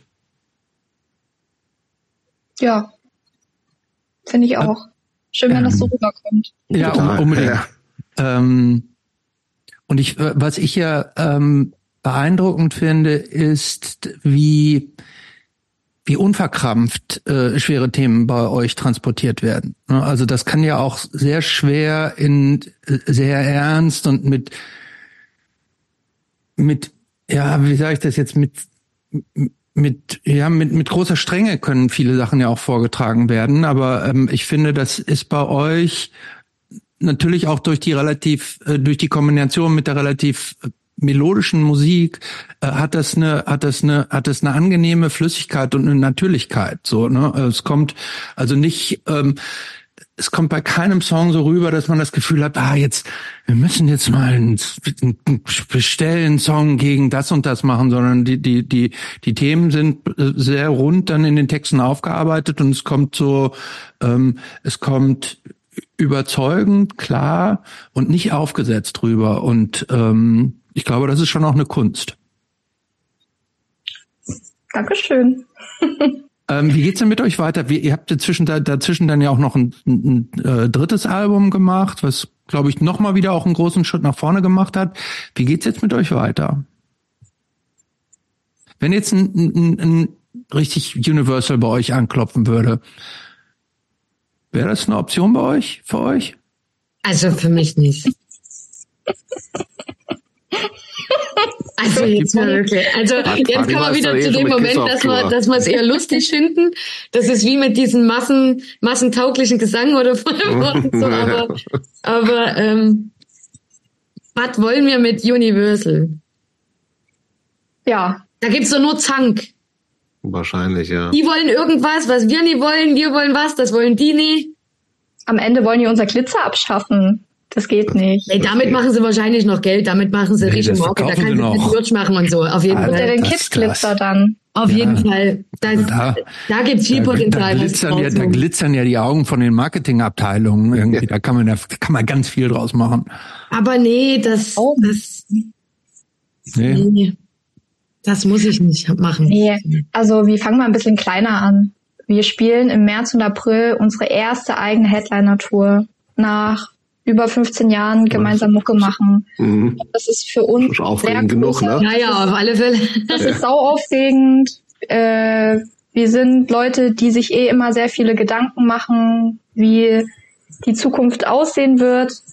Ähm, und das ist auch gar nicht mehr so lange hin. Morgen in, einer, in, in einem Monat geht's los. Ähm, darauf konzentrieren wir uns gerade sehr viel. Genau, da wird es auch noch eine kleine Überraschung geben. Mhm. Ähm, die Leute, die zu unseren Konzerten kommen, werden davon. Siehst du, das habe ich schon selber verdrängt. Ne? Genau. ich dachte so. grad, was willst du denn mit der Überraschung? Wenn du es auch schon vergessen hast, na dann. nee, das liegt daran einfach, weil es so geheim gehalten wurde, deshalb. Ja, wenn man einfach nicht drüber reden darf, ne, man ja. vergisst selber, dass es existent ist. Ja. äh, so, und wir sind einfach gespannt, wie es läuft. Wir haben keine Ahnung, wie, wie die Clubs gefüllt sein werden. Wir sind sehr gespannt. Und ein paar Festivals kommen noch, nicht, nicht so intensiv wie letztes Jahr, äh, weil wir auch wieder in Songwriting gehen. Oder auch mittendrin sind, auch schon so nebenbei quasi. Ja, und dann wird's da in absehbarer Zeit vielleicht mal wieder einen neuen Tonträger geben. Aber das, das dürfte natürlich jetzt alles ja, noch nicht ja. verraten. Ähm. Ey, ganz ehrlich, wir sind ganz am Anfang. Also äh, da ja, steht gesagt, noch nicht mal Die letzte Platte ist ja wirklich noch nicht lange her, ne? Ja, genau. da steht noch nicht mal ansatzweise irgendwas. Das ist einfach nur, weil wir gerade Lust haben und so ein bisschen Output, mit dem wir uns halt einfach beschäftigen, wenn wir uns mal sehen. Aber ähm, wie, das würde mich ja mal interessieren. Wie steht ihr denn dazu? Denn es gibt ja, also früher war es ja so, da wurden Alben gemacht und da wurden ganze Alben veröffentlicht und vielleicht gab es dann irgendwie eine Single vor Aus, Auskopplung, aber dann gab es ein Album. Und irgendwie dieses Prinzip von ich meine, Single gibt's ja im Grunde schon gar nicht mehr so. Also Single sind ja, es werden ja viel häufiger einzelne Tracks dann einfach so über mehrere Monate vom Album veröffentlicht und dann irgendwann, wenn schon so drei einzelne Songs veröffentlicht wurde, dann wird irgendwann so ein Album noch so hinterhergeschoben. Wie wichtig ist euch eigentlich so das Gesamtformat-Album im, im Gegensatz zu diesen Einzeltracks?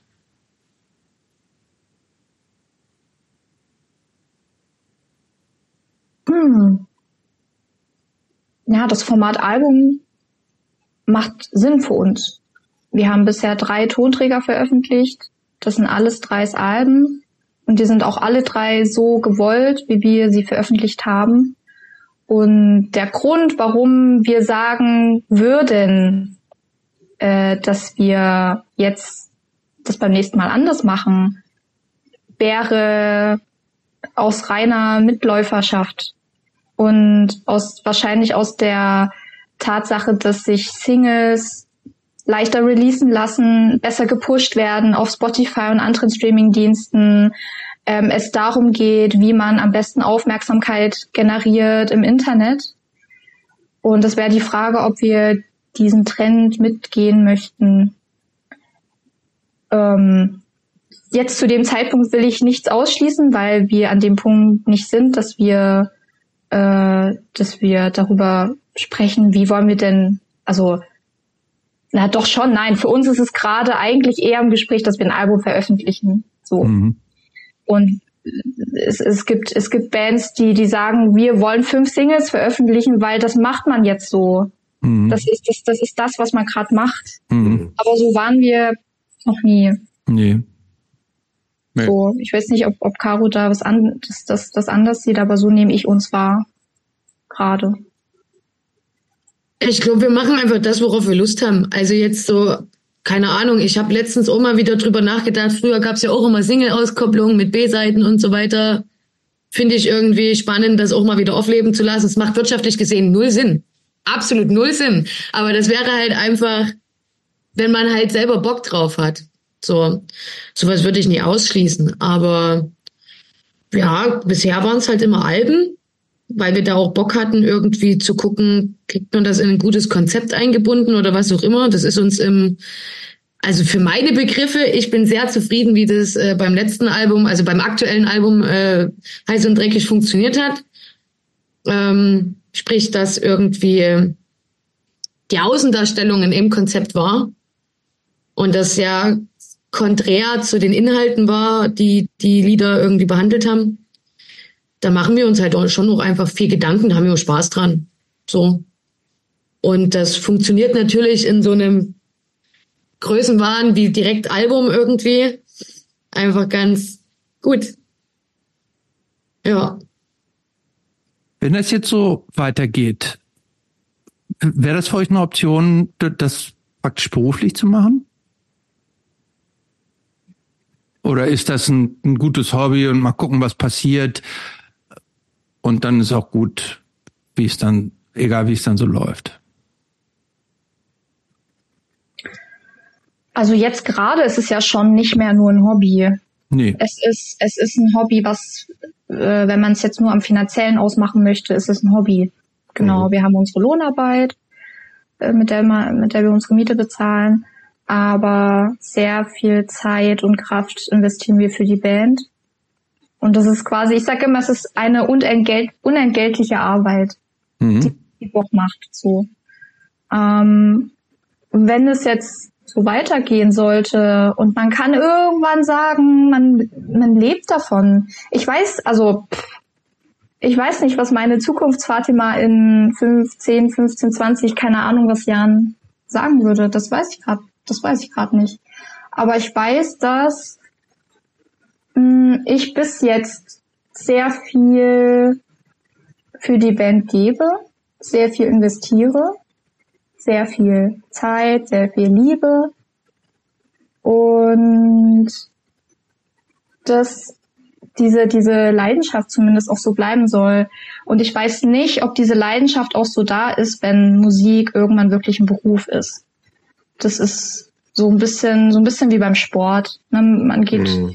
Jugendliche entscheiden sich, die Leistungsschiene einzuschlagen und haben irgendwann keinen Bock mehr drauf, weil sie weil das eben dann kein, kein Hobby mehr ist, sondern ein Zwang, ein Leistungsdruck, man muss abliefern. Und ähnlich ist es auch in der Musik. Ne?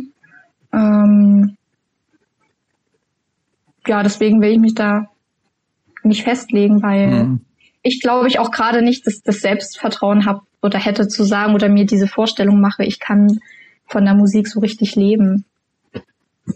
Habt ihr denn äh, Mu Musik? Aber, aber bei Caro ist das vielleicht anders. Oder bei Charlie. Ich spreche jetzt nur von mir. Mhm. Ja, wie ist denn bei Caro? Ich hätte da nicht so viel Bedenken oder nicht so viel Angst davor, sage ich jetzt mal so. Also es ist jetzt halt, so wie Fatima das sagt, ist es eigentlich schon ein Nebenjob. Also der Hauptjob gibt Urlaubstage, damit ich meinen Nebenjob machen kann. Geschweige denn muss ich halt Überstunden machen und dann mhm. Minusstunden, also ne, das Prinzip halt. ähm, weiß nicht, man gibt da so viel rein. Und das werden wir sicherlich auch noch weiter tun, solange wir es irgendwie können. So, man muss da ja auch einfach viel Selbstfürsorge betreiben, um da einfach mental und auch körperlich einfach fit zu bleiben. Ähm, aber wenn, wenn die Weichen mal so stehen sollten, und das, da muss man auch ganz viel Glück für haben. Ich weiß nicht, was man dafür alles tun müsste, damit das eintritt. Mhm. Ähm, das ist auch einfach viel Glück.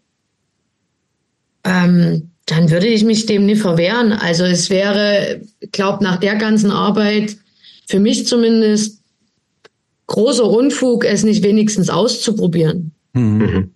Weil es ist ja ein unfassbares Privileg.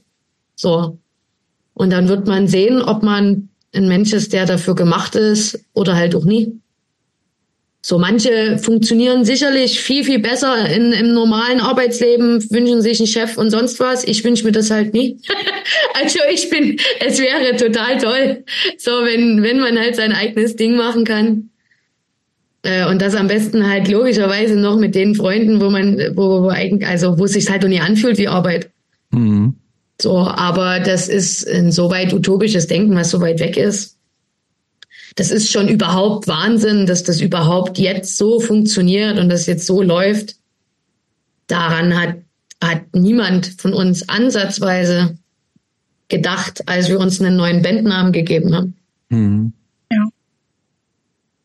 So, aber ich, ich, will jetzt auch nie abbrechen damit. Nee, nee, nee. Soll ruhig schon klar. so weitergehen. ähm, wo ihr, ihr, ihr, ihr beiden spielt jetzt ja schon sehr lange äh, miteinander, macht miteinander Musik. Gab es auch mal eigentlich, die, je länger Leute musizieren, umso häufiger ist es ja so, dass sie sich auch weiterentwickeln wollen.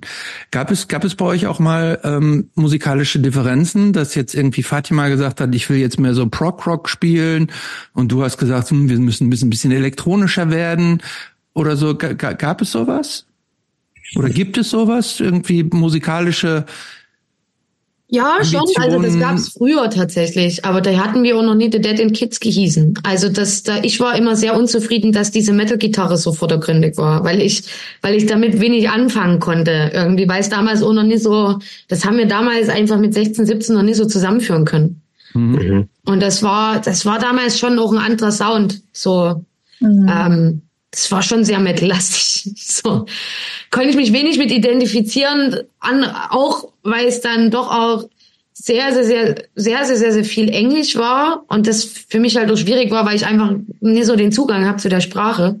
Also ich kann mich unterhalten, aber ich, es ist halt wirklich mhm. für mich ein bisschen schwierig. Ähm, und ja, da hatten wir dann halt so diese Findungsphasen.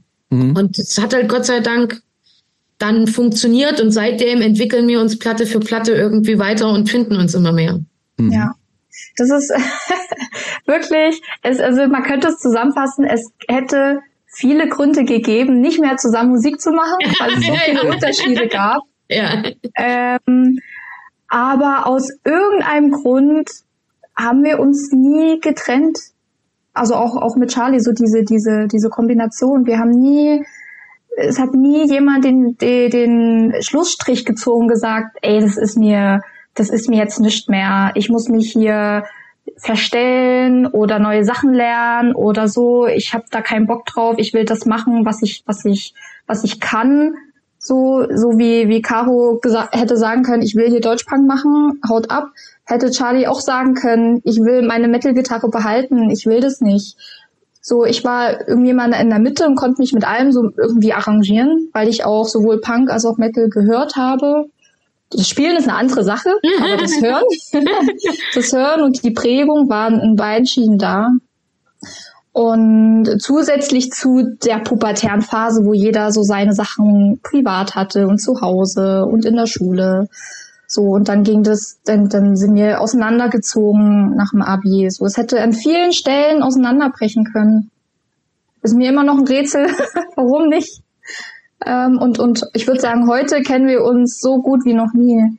Und da hat tatsächlich auch die, die Pandemie-Zeiten einen, einen Anteil daran.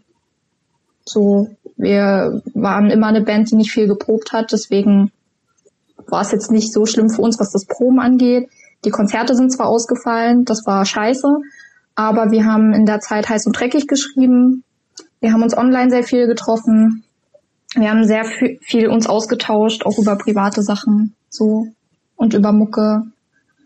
Sind da irgendwie gut zusammengewachsen, obwohl das ja in vielen Bereichen oder bei vielen Menschen eher eher auseinander, genau. Mhm. Genau. Und ja. Ja. Ich habe noch mal eine Frage zur Band, die ein bisschen was, also in eine ganz andere Richtung, was mich so ein bisschen gewundert hat in Vorbereitung.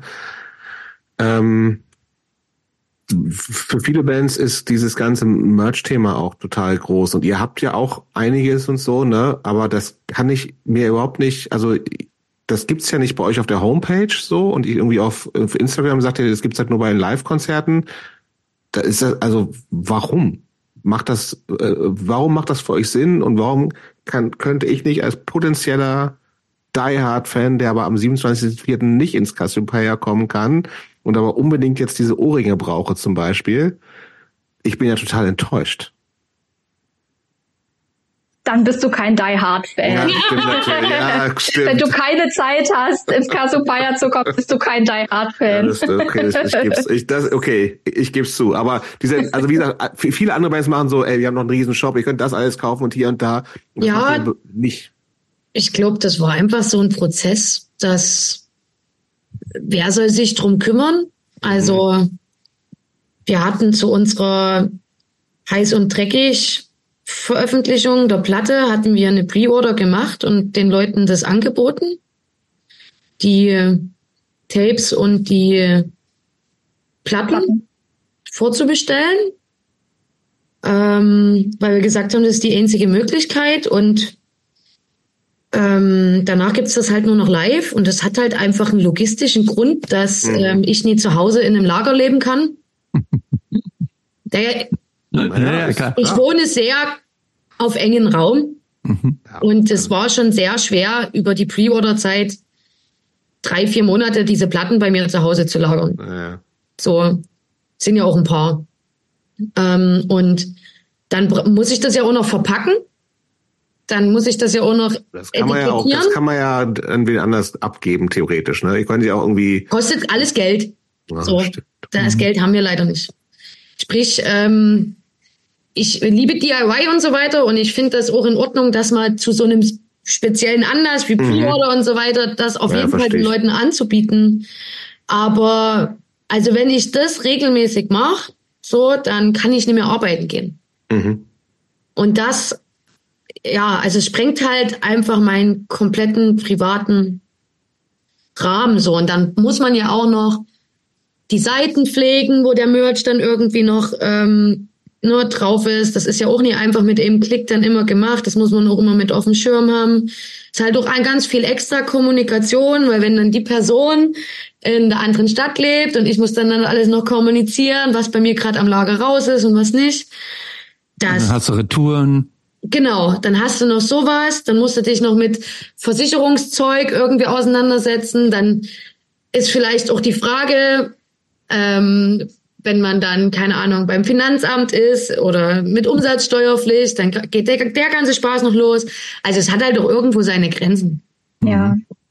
Und es ist auch nicht so, dass wir nicht drüber gesprochen hätten. Ja. Ich glaube, in den letzten Jahren, wir, also wir sprechen über sehr viel mhm. und entscheiden dann aber für uns passt es gerade. Also können wir uns das leisten und passt es gerade zu uns. Und viele Sachen haben halt letztes Jahr dagegen gesprochen, zum Beispiel das auszulagern an mhm. einen externen Anbieter. So unter anderem auch finanzielle, finanzielle Sachen. So, dann hast du noch einen, einen Akteur mehr, mit dem du zusammenarbeitest, naja. wo wir noch gar keine Erfahrungen mit haben, wo man, wo wir uns erst hätten sehr, sehr, sehr, sehr, sehr intensiv mit auseinandersetzen müssen, Gespräche führen müssen mit Leuten, gucken, wo passt es, wem vertrau kann man vertrauen, wem nicht und so. Ähm, ja. Jobs kann und das ab jetzt für euch alles machen. ach, du hast wohl einen Online-Shop? Zum ja. Glück nicht, ey. Und, ach übrigens, unsere Platten kann man auch im Shop von Willrack äh, Ja, Platten schon, aber die Ohrringe kriege ich nicht. Aber ey, ich finde, in der heutigen Welt ist es auch mal schön, das einfach besonders ja. zu machen. So, dann irgendwie. muss man eine Freundin hinschicken oder. Voll, ich finde, es irgendwie hat es auch total was so, ne? Weil es ist eben, weil Sonst Diese ist alles ständig Verfügbarkeit ist halt alles ist ständig verfügbar, ne? Und das finde ich irgendwie, es hat so eine, ja, finde das, ich finde das irgendwie sympathisch. Und ich habe meine Ohrlöcher sind eh zugewachsen, deswegen werden die. Das, ich habe auch schon überlegt, ob ich das anbiete am Merchstand einfach selber neu Bitte. zu Bitte. Ja, du brauchst nur so ein Plastikding da. Ganz einfach. Nadel und Kartoffel oder Apfel. Nadel und Apfel oder sowas. Und ein Feuerzeug. Es gab doch diese Plastikdinger, wo man das so selber machen kann, so die zum Durchstechen. Ah, ich glaube, also die Pistolen sind nicht so empfohlen, weil nee? ähm, ich glaube, äh, das ist nicht hygienisch, Leute, was ja, ihr ja. gerade redet. Ja, Nadel und Kartoffel auch nicht. Ja, doch. Kommt ja, Kanüle aus der Apotheke, Mensch, so wie man es früher halt auch gemacht hat. Aber naja, nein, und nein, ähm, vielleicht wird es in Zukunft oder bei der nächsten Veröffentlichung weitere Akteurinnen geben, mit denen wir mhm. zusammenarbeiten, so. Aber das, meistens ergibt sich das bei uns auch. Dann lernt man jemanden kennen über einen persönlichen Kontakt, so, dann hat man ein Vertrauen da, dann quatscht man, passt es zu uns, passt es nicht, was wollen wir, was wollen die und so weiter und so fort. Ja, das, das Thema ist jetzt ja auch geregelt. Jobs macht das ab jetzt alles. Der kann das gut verpacken und verschicken und macht dann die ne? Retouren und der schreibt dann noch. Produzierst du auch den Merch der dann? macht das alles. Ihr müsst ihm nur die Designs geben, der produziert das, verpackt gut. das. Ich mal die, so, aber schreibt, alle schreibt noch in eurem dann, ne? Namen dann irgendwelche netten Briefchen dazu. Brauchen wir Schriftproben von allen, das kann ich dann perfekt imitieren. Ab nächster Woche dann erhältlich. In, genau. Ab nächste Woche erhältlich in Stachels Online-Shop. Ja. Aber ich sag mal so, genau sowas ist halt noch dann äh, auch noch eine Karte zu schreiben und sowas, ne? Also ja, das, das macht halt alles, alles gemacht. So, ja, und das macht ist, alles. Das ist einfach viel Arbeit. Ja. ja. Gut, er nimmt natürlich 50 Prozent der Erlöse. Ja, ja, also alles genau. muss ah, ja, irgendwo ist ja der Haken. Soll ich machen? Muss auch sehen, wo ich bleibe. Ja, ja, wir auch. Ja, eben. So, wir haben jetzt zwei Fragenblocken und mal gucken, ob ihr ähm, zu welchem ihr überhaupt Lust habt zu reden. Ich meine, der eine heißt Ausbildung und Job und der andere heißt Hobbys Fragezeichen. Ich muss erst mal kurz pullern. Mach mal. Fatima, du kannst, äh, äh, fällt dir zu irgendwas ein? Hast du Lust über dein, dein Ich bin für Hobbys. Hobbys. Dann fang mal los. Von dir wissen wir schon, du hast, oh nee, sag lieber erstmal selber, du hast irgendwas von Sport gesagt. Was sind denn deine Hobbys, die nichts mit Musik zu tun haben? Ich äh, bin passionierte Handballspielerin, seitdem ah. ich acht bin. Ach, immer noch aktiv? Immer noch aktiv, ja. Mehr oder weniger, wenn ich es schaffe. Jetzt also schon so, wir sprechen von wöchentliche Probe. Training Probe, heißt es ja. Probe heißt ja, es nicht ja, ich weiß. ich war auch mal Handballer Probe, genau, übrigens. Genau. Du warst auch mal Handballer? Ich war auch Handballer, TC Hameln. Oh, Kreisläufer. Krass. Kreis Mensch, wie lange? Ähm, siebte, achte, neunte Klasse. So zwei, drei Jahre. Ah ja, Klassiker. Und danach ja. hören viele auf. Genau, da habe ich Tennis gemacht und Golf. Und du hast mal Golf gemacht, aber Minigolf. Hab ich das nie erzählt? Nein, Quatsch, Minigolf. zum Golfer? Nein, du ja. hast mal Golf gespielt? Selbstverständlich. Hast du auch eine Platzreife? Nein. Aber es gab ein Fünf-Sterne-Golfhotel, was dann so bei uns in der Nähe und die haben dann so ähm, AnfängerInnen-Kurse angeboten und äh, es hatten so ein, eher so die, die gut betuchten Leute aus meinem entfernten Bekanntenkreis gemacht und habe gesagt, oh, irgendwie ist das ganz geil. Und dann habe ich das aber auch nicht lange gemacht. Aber ich fand es irgendwie ganz, das war auch in so in meiner Popper-Phase. Und ich fand es eigentlich ganz geil, ähm, dann, und ich wollte mir unbedingt, ich war so total scharf auf diese Golfschuhe. Die haben ja nicht nur so Spikes. Oh nein, oh nein, oh nein. Sondern die haben ja auch noch diese immer so eine Lasche so oben drauf. Ne? Über, über die, das, die hätte ich total gern gehabt. Und das aber, das ist ja Quatsch, weil ich habe irgendwie, war da vielleicht fünfmal. Aber ich hatte, hatte einen eigenen Golfhandschuh, einen roten. Und du hattest vermutlich auch einen eigenen Caddy, oder? Leider nicht. Nur auf, ich war nur auf dieser, wie heißt das? Driving Range Driving oder Range. so, ne? Ja, nee, das wow. war's. Boah, aber jetzt, jetzt, wollten wir wollten was jetzt über Fatimas äh, Hobbys wissen. Schade, also, ich dachte, wir reden über meine Hobbys. Nein, nein, nein, nein. Aber da machen wir mal eine Sondersendung über deine über deine Golf aktiv, Golf und Tennis. Ein Golf Special können wir mal machen, finde ich. Special, ja. Da kannst du eine Koordination mit mit dem Magazin Business Punks machen. Die, das die da gibt sicherlich auch gibt sicherlich auch Golf Punks. Gibt's 100 pro. 100 Prozent. Äh, nein, aber jetzt mal, ähm, wie geht das denn, wenn du tausend, du spielst ja noch länger Handball, als du trommelst. Ähm, ja. Wie, wie geht das denn zeitlich zusammen? Sind da nicht denn auch so Turniere und sowas am Wochenende, wenn du gleichzeitig spielen musst? Oder äh, legt ihr die äh, euer Booking denn so, dass ihr an den Orten, wo du nachmittags ein, ein, ein Turnier hast, dann abends spielst? Mittlerweile ist Band Priorität eins und der Sport kommt dann irgendwann danach. Mhm. Und ich kann am Wochenende spielen, wenn ich keine Konzerte spiele. Mhm. Nicht so häufig, kam aber auch schon vor, äh, dass wir früh um sieben, nachdem wir irgendwann nachts um zwei oder um drei im Bett waren, um sieben aus Hamburg losgefahren sind, damit mich die anderen äh, an der Sporthalle absetzen können. Damit ich betone wirklich losgefahren. Wir können drüber mhm. reden, wie wir aufgestanden sind. So, also oh. ähm, das wurde auch schon ähm, gemacht für mich. Danke dafür. So, es ist nicht einfach, nö. Es ist, ich würde lügen, wenn ich sagen würde, es ist, es ist leicht. Es erfordert viel Planung meinerseits, äh, so weit vorzuplanen, dass ich der Mannschaft sagen kann, wann ich da bin, wann ich nicht da bin. Es gibt zum Glück noch Aber in welcher Liga spielst du? Nur damit wir Ach, das, das mal. Das ist Breitensport. Das ist sechste Liga nur. Sechste Liga. Ja. Genau. Also jetzt nicht nicht tiefste, aber so im Mittelfeld. Es gab auch mal andere Zeiten, ne? Ja. Aber es gab auch mal andere Zeiten und ähm, früher war es ja war der Handball war mehr Priorität hatte höhere Priorität. Da haben wir mit der Band kaum gespielt, vielleicht auch kaum geprobt. So, dann war der Handball präsent. Dann war das so mein Ventil oder mein Ausgleich. Da war die soziale Gruppe so.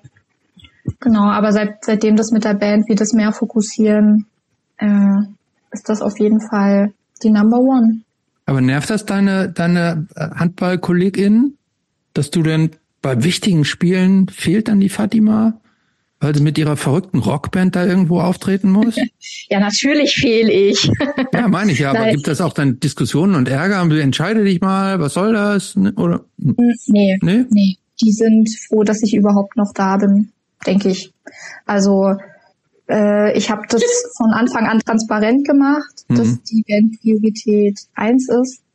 Ähm, aber es ist vor allem in einer Großstadt gibt es unheimlich viel Konkurrenz zwischen den Vereinen. Ne? Mhm. Da, da ist das eher so ein Abwerben von, von Spielerinnen.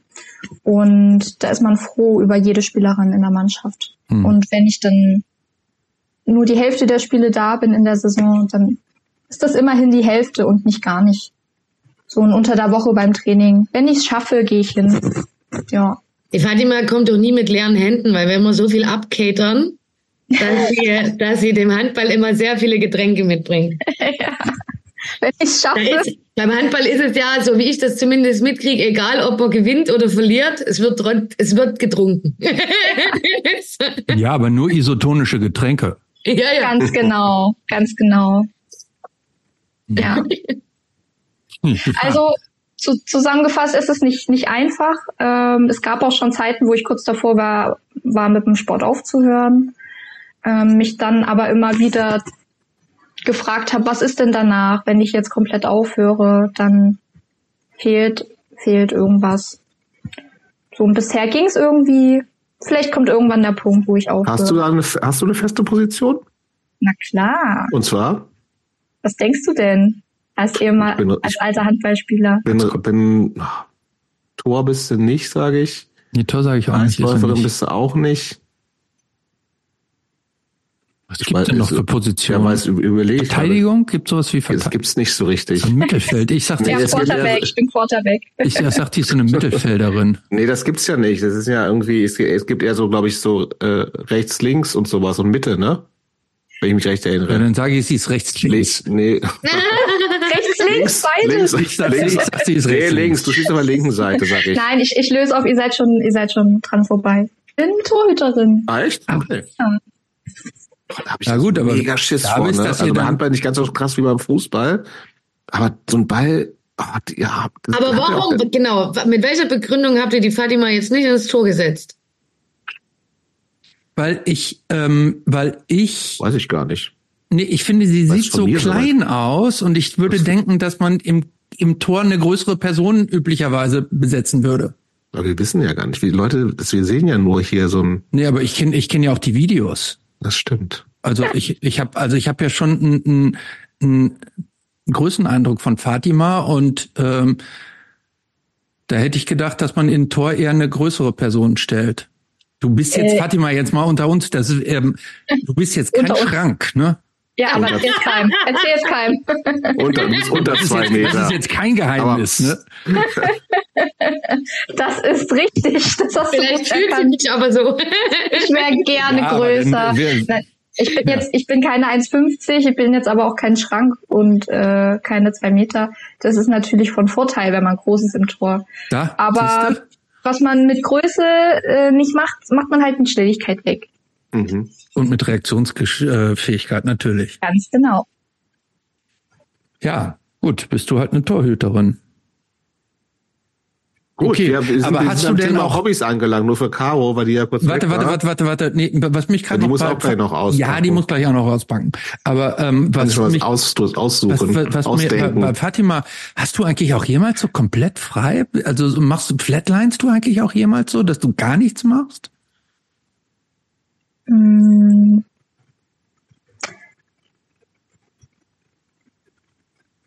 Also nein, wenn du jetzt schon so lange drüber ja. nachdenken musst, dann nein ähm, ich müsste noch weiter länger drüber nachdenken. Es gibt wenig Zeiten, wo ich nichts mache. Ja.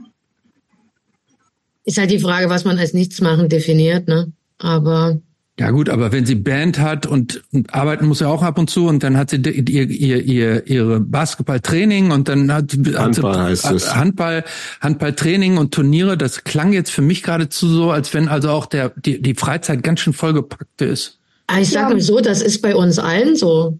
Also wir haben wenig Freizeit. Wir fahren nie vier Wochenenden Urlaub. Wir, also unsere privaten Kontakte leiden auch darunter. Mhm. So, das ist mal mehr und mal weniger, das kommt schon drauf an, aber wenn, wenn die Konzertphase losgeht, äh, man, ja, man will ja auch, weg, also ne? die Zeit, die man dann abends irgendwie hat, die muss man dann nochmal durchatmen, so, da versucht man mhm. sich schon zum Yoga zu zwingen, mhm. weil man eigentlich keinen Bock mehr auf irgendwas hat, wenn du von Arbeit kommst und das mhm. Wochenende war schon. Ich sag dann immer meinen Leuten, ihr braucht nie unbedingt mit mir jetzt rechnen, dass ich mit euch noch viel Zeit verbringe. Die Konzertphase geht jetzt wieder los. Mhm. So. Aber ähm, du hast vorhin äh, da so eine Andeutung gemacht. Äh, war das jetzt nur ein Scherz oder hast du so eine geheime Leidenschaft für, für das Käsemachen und äh, das, äh, das, das, das Leben auf der Alm? Da, da, war schon ein bisschen was Wahres dran, oder? Ja, na, also das ist schon mal, ich, ich liebe Käse. ich liebe, ich liebe Käse. Ich weiß auch nicht warum, aber ich esse äh, sehr, sehr, sehr gern Käse und noch sehr viel Käse. Wahrscheinlich auch ein bisschen zu viel. ähm, und ich habe mal die Vorstellung, wenn irgendwann mal, wenn ich irgendwann mal Zeit hätte, schon gern mal so einen Almauftrieb und so einen Almabtrieb mitzumachen und äh, Käse zu machen. Und am besten auch, also du hast dort oben ja eigentlich eh keinen Empfang. Und ich will da eigentlich auch von niemandem was hören. Also es können mich gerne Freunde besuchen, indem sie da hochwandern. Mhm. Aber sie werden von mir nicht hören. Mhm. Außer ich entsende eine Brieftaube oder so. Mhm. Ja. Mhm. Aber, Aber das also hast, du jetzt noch, hast du jetzt noch nicht so zelebriert. Das, zelebriert, das ist mehr so ein ein Traum. Eine, eine, ja, das ist für mich einfach so, dass ich schön finde, wenn das irgendwann mal passiert. Da habe ich jetzt auch keinen keinen Druck, weil ich, das rennt jetzt auch nicht weg. Nee, natürlich nicht. Das ist so. ja auch, sowas kann man ja auch, Käse kann man ja auch sehr schön im, im, im Rentenalter machen, ne? Ah, ich denke, das kannst du in jedem Alter machen. Das, also, richtig, das wollte das ich sagen. Das ist was also, Zeitloses, ja. oder wie man ja. das sagen würde. Ja. Da ist auch dein Vorteil gegenüber Fatima, denn die wird irgendwann dann auch nicht mehr so gut im Tor performen, ne? Wahrscheinlich. Wer weiß. Man wird ja auch nicht jünger, ne? Meine ich, ja. Während beim Käse ja. machen spielt das Alter nicht so eine große Rolle. Aber ich sag mal so, mir kann genauso mal was passieren, und so dass ich nicht mehr auf die Alpe hochkomme. Ne? Ich muss da ja auch hochlaufen. Da kann ja, können ja auch Krankheiten dazwischen kommen, da kann ja Stimmt. sonst was dazwischen kommen, dass ich das ja. nicht schaffe. Aber hast du denn irgendwelche ähm, schönen Hobbys, die du jetzt auch neben, neben der Musik praktizierst? Ähm, also richtig Hobby, Hobby, sowas wie, dass ich in irgendeinem Sportverein bin oder sowas, habe ich nicht. Das habe ich auch tatsächlich noch nie gehabt. Das war eigentlich immer Band irgendwie. Das hat meine Zeit schon sehr gut ausgefüllt. Ähm, ansonsten gehe ich sehr gern wandern, weil ich das brauche, um meinen Kopf frei zu kriegen. Mhm. Ähm, Joggen ist tatsächlich auch seit die Band ein bisschen aktiver wird, irgendwie, dass ich das als aus, also wenn ich es halt nicht schaffe, wandern zu gehen, dann gehe ich früh joggen, damit mein Kopf einfach für mich wie meditieren, einfach stoisch laufen, finde ich super. Also auch wenn ihr, also an Konzertwochenenden und sowas. Das, das versuche ich jetzt äh, einzubürgern. Okay. mal gucken, wie es, mal gucken, wie es klappt. Das ist manchmal auch so ein bisschen abhängig. Äh, hat man alle Sachen mit ins, ins, äh, in die Schlaf Situation mit reingenommen oder wo ist der Autoschlüssel und dann sind die Jogging-Schuhe noch im Auto und dann weiß ich nicht, wo der Autoschlüssel ist. Das ist eher so ein bisschen Organisationsproblem noch. Aber, Aber bist du, bist du so eine, so eine, man braucht auch vernünftige Schuhe, Person? Mittlerweile. Ich ja? habe mir letztes Jahr welche gekauft. Worauf, worauf muss ich denn achten? Frag die äh, Verkäuferin oder den Verkäufer. Ich habe auch. Aber hast du auch so so richtig so mit so eine, da gibt's so diese ganzen Apparate, wo man so eine Fuß Fußanalyse und so macht. Hast du auch alles gemacht? Ähm, ich weiß gar nicht, ob ich. Nee, sowas Fatima, hab ich nicht die gemacht. Hat sowas. Die hat mich gefragt, die hat, das habe ich nicht gemacht. Die hat mich gefragt, die hat erstmal meinen Gang angeguckt und irgendwie okay. beim Gehen und beim Rennen sozusagen oder beim Laufen, mhm. um irgendwie abzuchecken, ob ich irgendwelche Fußfehlstellungen habe. Mhm, mh. Und ähm, dann wurde ich halt gefragt, wo ich diesen Schuh verwenden will. Und dann habe ich gesagt. Also was für Untergrund quasi. Untergrund, also. genau. Mhm und inwieweit ähm, ich halt Dämpfung einschätze. Und dann habe ich unterschiedliche anprobiert und dann habe ich einen ganz guten Schuh gefunden. Mit dem bin ich schon sehr zufrieden. Es war gar kein großes Hexenwerk, dafür, muss ich sagen. Wie viel muss man dafür ausgeben für einen guten Schuh? Boah, weiß ich nicht. Meiner war im Sonderangebot. Ich bin keine, okay. ich habe leider Gottes keine ähm, Schuhfachverkäuferin-Ausbildung. Ihr könnt ja mal ähm, Arnim von den Beatsteaks einladen. Ich habe mal gelesen, dass der sowas gemacht hat. Der ist Schuhfachverkäufer? Der hat, glaube ich, so eine Ausbildung gemacht, wenn mich nicht alles täuscht. Ähm, dann ähm, kannst du dich von ihm vielleicht beraten lassen. Das ist ja diese, das ist ja diese berühmte Karriere vom Schuhfachverkäufer zum Millionär, ne? So ein bisschen, ja. So, aber also recherchiert nochmal, aber ich dachte. Aber man, man muss jetzt nicht irgendwie 150 Euro plus ausgeben. Yeah. Ja, aber ich glaube, mehr als 50 muss man schon ausgeben. Ja, das muss man schon ausgeben, glaube ich, im Jahr. Ich denke, so zwischen 80 und 120 wäre gut. Das glaube ich auch. Darauf können wir uns einigen. So. Genau, joggen noch und ansonsten bin ich tatsächlich einfach gern, ähm, wenn ich mal die Zeit habe, ähm, mit Freunden unterwegs. Aber ich bin auch tatsächlich ein Mensch, der kommt sehr gut mit sich alleine klar. Also ich finde das in diesem ganzen Trubel von Konzerten und mit sehr vielen Menschen sich immer unterhalten und immer neu einstimmen, finde ich es eigentlich auch ganz geil, wenn ich meine Ruhe habe. So, und dann kann ich lesen und das wollte ich gerade fragen. Ähm, wie wie, wie, äh, wie sieht's denn so mit Lesen, so mit Büchern bei euch aus? Spielt das eine Rolle? Bücher, Filme, Games? Filme bei mir gar nicht.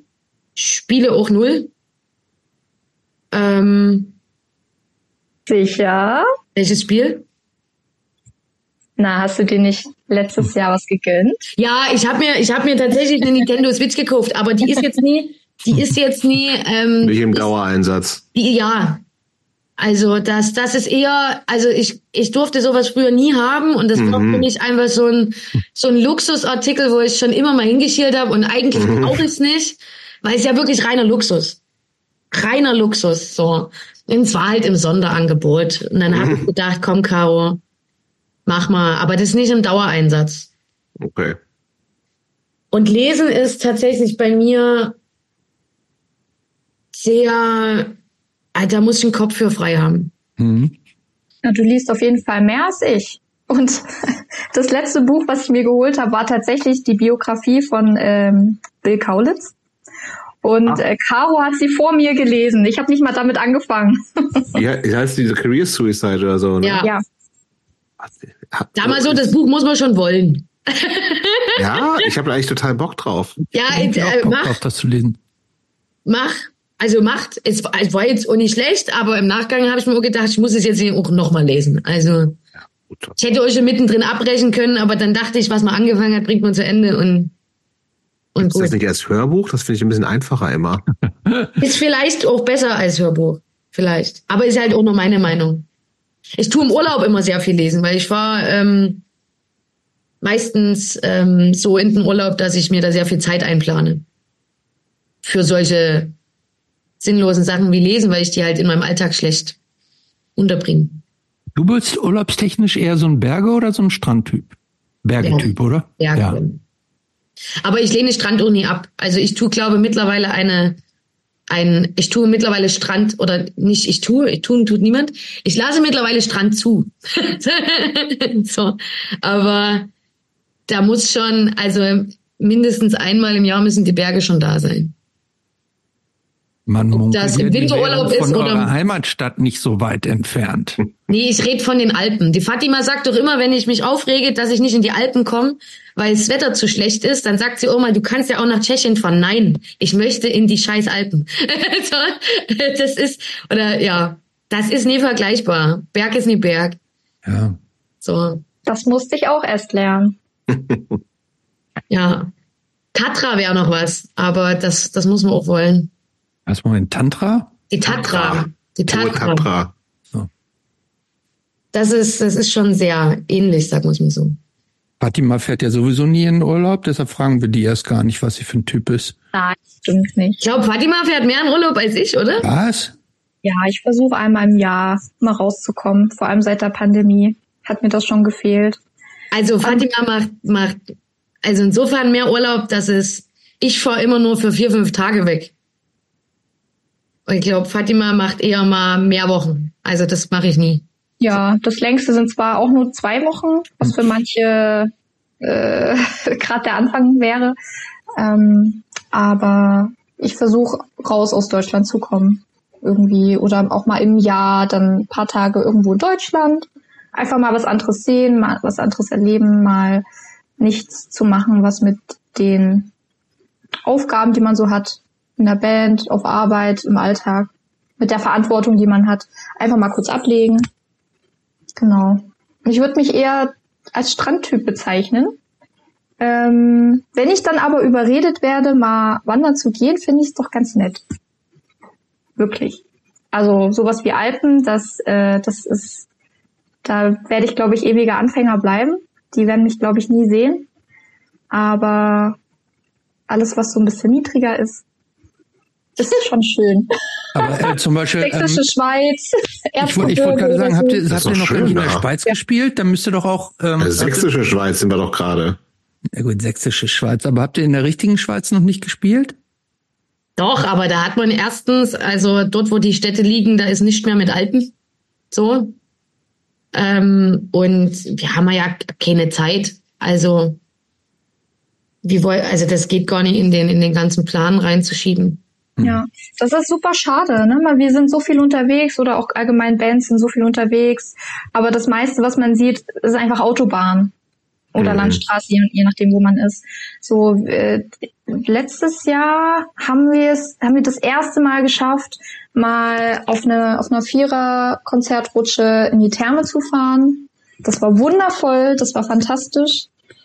Aber auch nur für ein paar Stunden und es musste direkt auf dem Weg liegen und das hatte einen sehr strengen Zeitplan.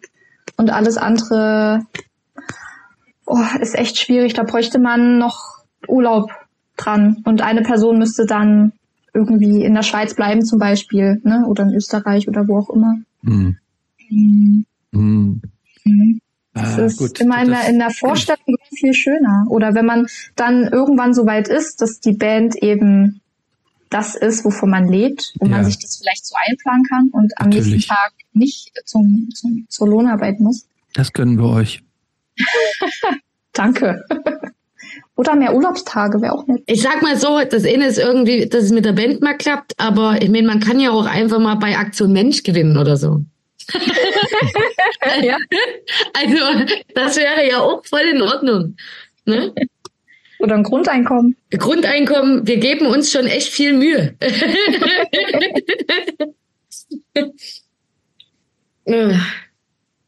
was ist denn mit, was mit Kochen eigentlich? Kochen, ja. Ko ich finde Kochen interessanter. Seid ihr, kocht ihr? Nee, ich glaube nicht. Lass ich sag, mal doch, doch, nein, nee, doch, ich, doch, doch. Nee, ich glaube, Fatima, die kann so, die kann ganz gute Pfannkuchen und Reisgerichte, ist raus beim Kochen. Meine, meine nee, andersrum. Meinst du andersrum? Caro ist, Caro kocht. Also ich bin auf jeden Fall, bei uns sagt man Blinsen. Blinsenkönigin. Das oh, sind okay. Eierkuchen. Ja. Ich kann das sehr gut. Ja. So gut kann das nicht mal meine Mutti. Ich mache die genauso gut wie die Omi. Oh. Habe ich damals wahrscheinlich äh, aufgesogen. Oh. Ich, also ich glaube, mit Essen tun wir uns alle. Also auch Charlie, na gut, Charlie eher nicht so. Charlie eher nicht so. Ich glaube, wir beide, jetzt wo ich drüber nachdenke, also Fatima und ich tun uns schon viel mit Essen beschäftigen. Ja. So. Schon alleine durch mein Käse da sein. Ich setze mich äh, äh, da eigentlich viel mit auseinander. Ich esse auch gerne. Ich esse sehr gern. ja, ich auch. Mir würde was fehlen.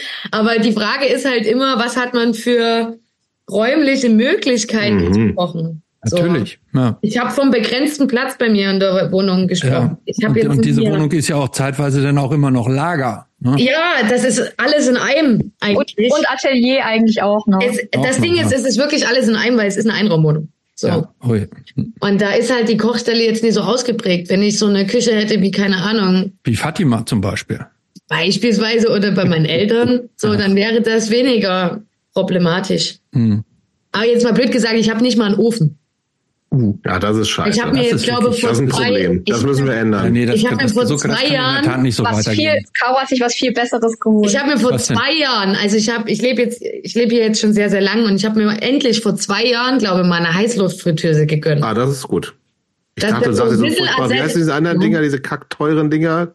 Äh, Thermomix? Thermomix. Ich habe befürchtet, das kommt jetzt, hätte ich sofort abgebrochen, das Gespräch. Thermomix hat hoffentlich niemand von euch. Nee, nee. nee aber Thermomix ist wirklich gut. Ich kenne Thermomix nimmt doch aber auch schon richtig, richtig viel Platz weg, ne? In einer ja. Einraumwohnung dann auch noch einen Thermomix auch. unterzubringen ist. Aber auch schnell sogar schon die Heißluftfritteuse ist schwierig. Ja, aber das ist eine, äh, ist eine sehr gute Investition, finde ich. Ja. Ja. Hast du auch eine, Fatima? Ich habe auch eine. Ich habe diesen diese Passion für Heißluftgetösen weitergetragen in die Band. Und ich glaube, ich habe so oft davon erzählt, dass sich Caro irgendwann auch eine geholt hat. Vielleicht könnt ihr kleine besorgen, die man so an, an den äh, an den Zigarettenanzünder anschließen kann, für, wenn ihr unterwegs seid. oh, gute Idee. Sehr gute Idee. Das habe ich mal gelesen bei äh, Gott, in irgendeinem so Buch, ich weiß nicht, ob das von dem Sänger war, von Hirscheffekt die haben immer auf ähm, Autofahrt, wenn die auf Tour waren, haben die vorne ihre Kaffeemaschine angesteckt. Mhm. Die hatten immer frischen Kaffee. Das finde ich auch schon abgefahren. Mit so einem Ding habe ich immer geliebäugelt an so Raststätten, weil kann man da kaufen. Ach so. Aber Oh. auch da so richtig für einen Zigarettenanzünder, ne? Ja, ja, genau. Ja, ja, das ist von, Ich bin der Meinung, dass ich das mal gelesen hatte. Fand ich auch schon ja, das, witzig. ich, ich glaube, ich kriegst an den Raststätten, glaube ich, vielleicht immer noch. crazy. Ja, Aber Jobs, hast du auch so, ein, so eine Fritteuse? So eine, selbstverständlich. Vielleicht Und müsst ich, ihr euch mal, nee, habe ich nicht. Habe ich nicht. dann Ja. musst du Aber ihn ich mal ja mein, einladen. mein Küchensehnsuchtsgerät ist, das habe ich glaube ich Ja, schon mal gesagt. Dieser scheiß Salamander. Ja, mein Küchensehnsuchtsgerät ist ein Salamander. Totaler Quatsch ist Ja, das, das sag ist ich ja- immer noch.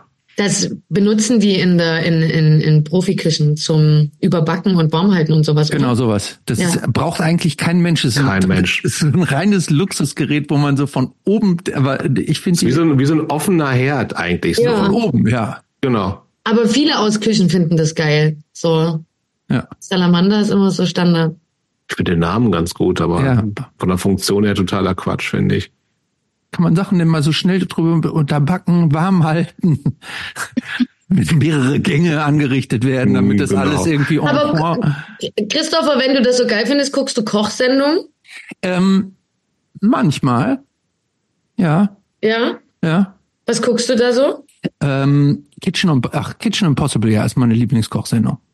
Ah, echt? Hm? Das Ja, finde ich auch. Hm? Der Melzer. Oder? Ja, Kitchen ja, stimmt. Impossible? Ja, Ja, genau, Der richtig, ja, Melzer. genau. Ja, immer mit den, mit unterschiedlichen Gästen ja immer, ja. Der schreit mir manchmal zu viel. Ja, ich finde Ja, es auch die- aufgesetzt. Ja, ja, ja. Ich finde das so Konzept auch total gut. Aber Aber wenn die Show. dazwischen, insbesondere wenn es dann zwei Typen sind, die sich dann so mackermäßig die ganze Zeit da Ja. so, oh, das geht mir so auf die Nerven. Aber das Konzept ist super, finde ich. Konzept finde ich auch gut, aber das Gemacker Das können, das können die komplett wegmachen einfach. Ja. Ja. Da sind wir, sind wir komplett dabei, aber ich praktisch dieses, dieses Identifizieren und Rausschmecken Ja, von diesen geil. Mhm. Gerichten und das dann nachkochen, ähm, das, da schaue ich mir auch den einen oder anderen Trick immer ab. Kannst du deinen Und, dann, Salamander und dann daher einsetzen? weiß ich nämlich auch, wie, wie, wie gut mal so ein Salamander sein Wie teuer ist denn so ein Salamander? Ey, habe ich mir noch nicht mal angeguckt. Ich glaube, da reden wir, ich würde denken, dass sowas, weil es 700 aufwärts, vermutlich. Hm, würde ich auch denken. Also eher so im vierstelligen Bereich, würde ich sogar Ich denken. glaube, sowas. Vielleicht musst du einmal mal so einen Spendenaufruf machen auf eurer Ja, Seite. oder ich muss Und mir einfach Christopher hier hat so, eigentlich genug Geld, der kann ich muss so mal ich muss mal einfach so eine Profiküche hier einrichten. Ja. Vielleicht braucht er aber auch gar kein Schlafzimmer mehr. Nee, wenn muss man ja beides haben. Also unterm, du meinst, wenn man unterm Schlafen, man kann ja auch unter einem Salamander schlafen, dann kann man auch Das die stimmt. Winterdecke weglassen. Das stimmt. Ist es dann ja aber so solariumsmäßig? Ein bisschen. Vermutlich, aber das, aber Salamander ist ja schon ein bisschen kleiner. Ne? Da könnte man vielleicht so einen Fuß drunter legen. Ach, so klein ist das. Ja, also Und hängt es dann auch an der Decke oder wie? ja, ja, das ist hoch. Ich, also ich glaube, das ist von der Länge ist das wie ein Skateboard, würde ich sagen. Wie, und Ja. in der Tiefe auch so zwei Skateboards nebeneinander. Ich habe, ich kenne es tatsächlich nur aus dem Fernsehen. Ich habe es noch nie live gesehen, aber jedes Mal, wenn ich sehe, denke ich, ach. Ja, ich glaube, es kannst ist, ich glaube, so lang wie ein Skateboard. Na, damit kannst du dir doch im Winter die Heizung sparen. Meinst du? Ja, klar. Ja. Legst du dich einfach drunter. Hm. Ja, aber ich hab's ja noch nicht. Aber das ist doch auch das Schöne, dass nicht alle Wünsche und Sehnsüchte in Erfüllung gehen müssen, und sondern manches bleibt auch einfach nur ein verrückter Wunsch. Vielleicht wäre Salamander ja nochmal so ein ähm, Spitzname als Punk. Stimmt. Nee. Nein? Mhm. Für Christopher, wenn er den Na Salamander sich gekauft hat, dann kann er auch Salamander heißen. Ja. Also lieber So. Salamander als Gurke. Gurke, finde- Gurke finde ich. Gurke, Gurke haben wir neulich gesprochen. Wir haben ja mit Gurke. Wir haben mit Gurke neulich gesprochen. Und der musste sich auch schon für seinen Namen rechtfertigen. Ja, aber dabei finde ich den gut. Ja, du fandst ihn gut, aber das Ja. müssen wir jetzt nicht nochmal aufrollen. Ich Nee, finde, das also, also praktisch die, das Gesch nach dem geschmacklosesten Gemüse benannt zu werden, finde ich jetzt keinen guten Punknamen. Er hat vorhin wieder Gurken gegessen. Gurken sind super. Ja. Ähm, lass uns doch mal jetzt noch mal zwei aus unserem letzten Teil Ja. rauspicken und, Und ich will noch, das. ich will noch drei Songs für die Empfehlungsplaylist. Aber mach du erst mal die anderen nee, machen wir das jetzt. Dann machen wir die jetzt erst. Okay. Dann, wir haben so ja so eine neue Empfehlungsplaylist, wo immer drei oder ja meistens drei Songs drauf sind. Und zwar ähm, in verschiedenen Kategorien. Und für euch ist heute die erste Kategorie, da müsst ihr euch bitte einigen, welchen Song, was war euer Lieblingscover-Song? Welchen sollen wir davon auf die Playlist packen? Uh, früher meinst du? Ja, war auch immer. Moment, damit ich die Frage richtig verstehe. Ein Song, den Songs, die den beiden zusammen gecovert haben, den sie am liebsten gespielt haben. Okay, das heißt ein Cranberries Zombie zum Beispiel. Okay. Hm. Ich bin ja eigentlich, also kommt das dann auf eure Spotify-Playlist? Yes. Eigentlich will ich den ja, also das ist am Ende scheißegal. Eigentlich kriegt ja. ja jede Band da irgendwie ihre noch mehr sinnlosen Klicks, die sie ja eigentlich eh schon haben. Das sind zwei wahrscheinlich bei uns, scheiß drauf. Aber ähm, ich würde ja eigentlich einfach, weil ihr es nie kanntet, nichts in der Welt sagen. Oder? Dann müsst ihr es euch mal auch mal anhören. Gehst du da mit, Fatima? Yes. Also Ärzte war das, ne? Ja. ja. Zombie, ja, hat da Rod schon mitgespielt, den unterstützen Rod wir so ein bisschen. Den unterstützen wir ja finanziell so ein bisschen. äh, äh, wir haben ja schon seine, seine Band Mars Shake. Ja, wir ähm, haben es übrigens nicht geschafft mit den 500 Ich weiß, ich habe es überprüft. Wir ne? wollten die auf, die, die, die, die sind immer noch bei 300 Hörern im Monat. Ja, immerhin. Vorher waren wir bei 100 noch was. Also ja, wir haben schon, gut, wir haben 200 hochge. Ich weiß ja nicht mal, wo wir sind. Das weiß ich auch nicht. Nee, das weiß ich jetzt auch nicht, aber wir wollten, wir, wir, wir haben, wir haben uns so Mühe gegeben, Rott so ein bisschen zu unterstützen, ne? Denn wir alle wissen, der kann auch mal den einen oder anderen Euro extra gebrauchen. Und deshalb wollten wir seine Band Mars Shake so ein bisschen pushen und von den 120 auf vor, 500 ne? Hörern im Monat, aber es ist uns nicht gelungen. Nee, wir sind bei 300 noch was gelandet. Immerhin. Ich schicke ihm, ich schick, ich schick ihm dann einfach mal eine Tiefkühlpizza, ja. so damit er besser Oder wir, oder wir laden ihn nochmal ein und versuchen noch das nochmal. Ja. Ich habe gehört, Spaghetti und Pesto gehen auch gut. Ja, eben. Eben. So, zwei, ähm, und jetzt dürft ihr einen Dead End Kids Song auf die Playlist packen und der ist Kommando Glitzer. Hm. Geht klar für Caro? Ja. Guter Song.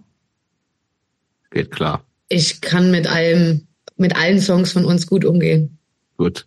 gut. So, und dann äh, Jetzt bin ich mal gespannt, was jetzt noch ja, kommt. Ja, ich war, war, überleg schon die ganze Zeit, aber ich glaube tatsächlich. Versuchst du jetzt deine Fragen, während du redest, jetzt noch zum ja. Modifizieren oder wie? Ja. Eieiei, das geht doch, muss doch jetzt in die Hose. Ja, komm. Nee, aber das ist eine Kategorie, die, die äh, habe ich regelmäßig oder haben wir schon regelmäßig gehabt, weil wir, wenn, ne, im Zweifelsfall hört man entweder deutschsprachige oder englischsprachige Musik. Hä? Und ich möchte bitte einen Song auf der Playlist von euch beiden ausgesucht haben, der weder Deutsch noch Englisch ist. Ach so. Hm. Guantanamera, Aira Guantanamera. Nein. Nein. Äh, ich habe tatsächlich, ich habe jetzt tatsächlich, Fatima, aber das, ich weiß nicht, ob du das kennst, ich weiß, dass ihr damals geschickt habt. Ähm, ich habe ähm, mir ist eine, ich habe lange eine Band wieder gesucht. Mir ist die Gott sei Dank nach zwei, drei Tagen wieder eingefallen. Ruanita y Los Feos. Ja, mega Band. El Final. Ja, ich kenne die. Ja, Juanita y Los Feos, ja. ja. Ich finde die super. El Final, die sind mir vor Jahren mal irgendwie, irgendwie sind die mir rübergerutscht. Ich auch nur das eine Lied, aber das eine Lied finde ich ganz fantastisch. Offensichtlich auf Spanisch? Ja. Du kannst so gerne noch mal kurz reinhören, wenn du willst. Außer du hast noch einen anderen Vorschlag. Das ist das Einzige, was mir jetzt gerade einfällt auf die, nee, auf die, die Schnelle. Ist super. Das ganze Album ist super. Ähm, habe ich noch nie was von gehört. Doch, ähm, ich glaube sogar, dass es auf La Vida ist und Mys ähm, auf dem Label, wenn mich nicht alles täuscht. Ähm, Spanische Band. Ja. Warte mal, fällt dir noch was ein? So ad hoc gerade nichts, was, was punky ist. Muss es nicht. Muss nicht. Kann nee. sonst was sein. Es kann auch Panflötenmusik sein. Ja. Nee, finde ich in Ordnung. Wie heißt der Song? El Final. Gut. Ich, ich schicke dir hier mal den Link einfach rein in Zoom. Gut. Deren Bandcamp-Seite. Cool, dann haben wir das. Christopher, zwei Fragen aus dem letzten Block. So, ich dachte, du wolltest jetzt noch irgendwas. Nein, drei. Habe ich eigentlich schon Werbung gemacht für Saufpunk? Äh, äh, Saufknast? Saufknast heißen die erste noch nicht. Nee. Nee. Weißt du? Saufknast. Ist, ähm, ähm, ich bin ja, ich bin ein Riesenfan von Saufknast. Hamburger Band. Tatsächlich sagen die mir gar nicht. Nee, die klingen auch ganz anders, als der Name klingt. Ich, ich, ich sag's euch auf jeden Fall nur, ich, mein, ich mache heute Werbung für Saufknast. Okay, Hört stimmt. Das haben wir auch noch. Aber aktu Werbung für irgendeine aktuelle Band finde ich auch gut. Ja. Caro, was, was ist deine Empfehlung? Christopher empfiehlt Saufknast? Also, den Saufknast kannst du jetzt also nicht mehr nehmen, weil ich schon genommen habe. Schade. Dann sage ich Molly Punch. Die sind mit Molly. uns auf Tour. Okay. Also machen wir jetzt Also- auch noch mal richtig groß Werbung für Molly Punch. Werbung für Werbung. Saufknast. Mal, äh, Fatima? Schade, die wollte ich auch nehmen. Das geht leider nicht mehr. Geht nicht mehr, ist ja Das ist in Ordnung, denn ich empfehle allen, die Nicht zuhören, empfehlen ist das falsche Wort. Du machst Werbung für. ich mache Werbung für The Runnings aus Leipzig. Oh, Auch mit euch unterwegs irgendwie, ne? Ja. Die werden mit uns genau auch unterwegs sein in München, Nürnberg und Karlsruhe im April. super. Ich mache auch Werbung. Ich weiß überhaupt nichts über den. Weiß nicht, ob der cool ist. Ähm, deswegen ist so ein bisschen, man weiß ja heutzutage nie, es gibt viele Trottelinnen und Trottels da draußen. Aber ich habe neulich, als ich mit meinen Kindern, nachdem wir Logo geguckt haben auf Kika, kommt danach immer noch Kika Live. Zehn Minuten, das dürfen die manchmal noch gucken. Und da gibt es manchmal so eine Kategorie, wo so neue KünstlerInnen vorgestellt werden. Und da war, ist vor ein paar Tagen jemand, der nennt sich Berg. B-E-R-Q. Mhm. Sagt das jemand von euch was? Nee, mir nicht. Das ist so, so, so düsterer Pop irgendwie. Und der Typ hat so eine crazy, krasse Stimme, ist blutjung, so 18, 19 oder sowas, glaube ich. Und macht so deutschsprachige Popmusik eigentlich, aber mit so einer ganz dunklen, krass außergewöhnlichen Stimme. Und deshalb fand ich, hat, ich habe total, also habe ich hier mit meinen Söhnen auf dem Sofa gesessen und hatte total Gänsehaut dabei. Und das, ich weiß nicht, dass der, ob der cool ist und sowas alles, aber das fand ich, das fand ich sehr interessant. Deswegen mache ich jetzt irgendwie mal, ohne zu wissen, was, was der ist. Aber wenn er auf Kika ist, wird er jetzt schon nicht irgendwie, wird er jetzt nicht ein Identitärer sein oder sowas. Äh, mache ich jetzt mal Werbung für Berg mit Q. Kann ich empfehlen. Gut. Gut, haben wir es auch abgehakt. Ja, von Berg ist übrigens der große Hit Rote Flaggen über 13 Millionen Genau. Mal, äh, gestreamt. Ähm, ah, ich überlege gerade.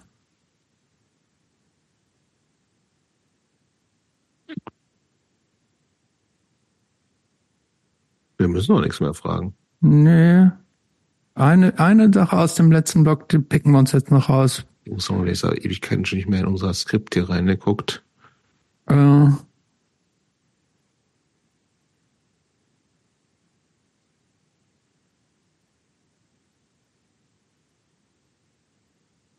habt ihr so Sehnsuchtsorte? Das heißt also irgendwelche Plätze, Länder, Orte, wo ihr unbedingt noch mal irgendwann gerne hin wollt? Außer jetzt Südafrika und China, wo ihr ja demnächst sowieso demnächst bald seid.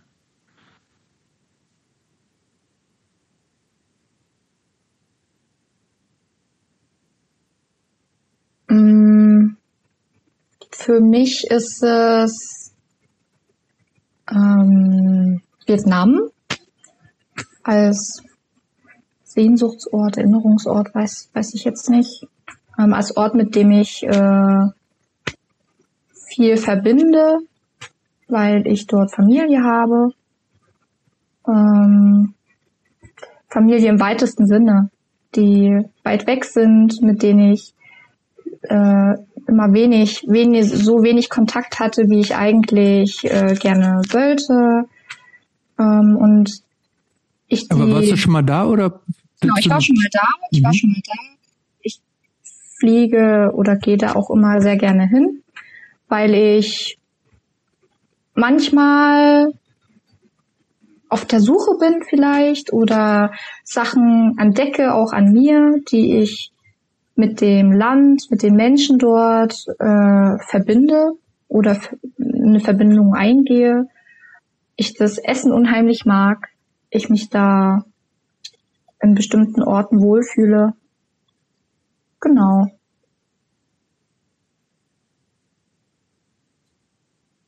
Tja, tolles Land. Ähm, wo, hast du dann einen Lieblingsort in, so, okay, in Vietnam, sorry. wo du sagst, da, da ist es jetzt so besonders? Norden, Süden? Im Süden war ich noch nie. Ich kenne nur den Norden. Äh, der Ort, mit dem ich am meisten verbinde, ist die Hauptstadt, also Hanoi. Mhm. Kann ich empfehlen. Kann ich für Werbung machen. Guten Gewissens. Wir sind ja auch ähm, in Zappa. Warst du mal in Zappa? Ist das nicht auch im Norden? Sapa ist im Norden, ja. ja. Da ist, äh, das ist Gebirgsland quasi. Genau. Da ist der höchste Berg Vietnam. Ja. Äh, Caro, wie sieht's bei dir aus? Hast du sowas? Es muss ein Ort sein, wo ich schon mal war, sozusagen. Nee. Nee. Ganz Oder im Gegenteil, das auch, du kannst auch sagen, du willst unbedingt in deinem Leben nochmal nach Neuseeland, wo du noch nicht warst. Ähm, ich glaube, da gibt's so ein paar Orte ähm, oder ein paar Länder, irgendwie, keine Ahnung, Regionen was bei mir irgendwie schon seit Jahren irgendwie auf der, also wirklich schon jahreslocker vor zwölf Jahren ging, glaube ich, dieses Gefühl los, dass ich irgendwie gern mal nach Argentinien wollte. Mhm.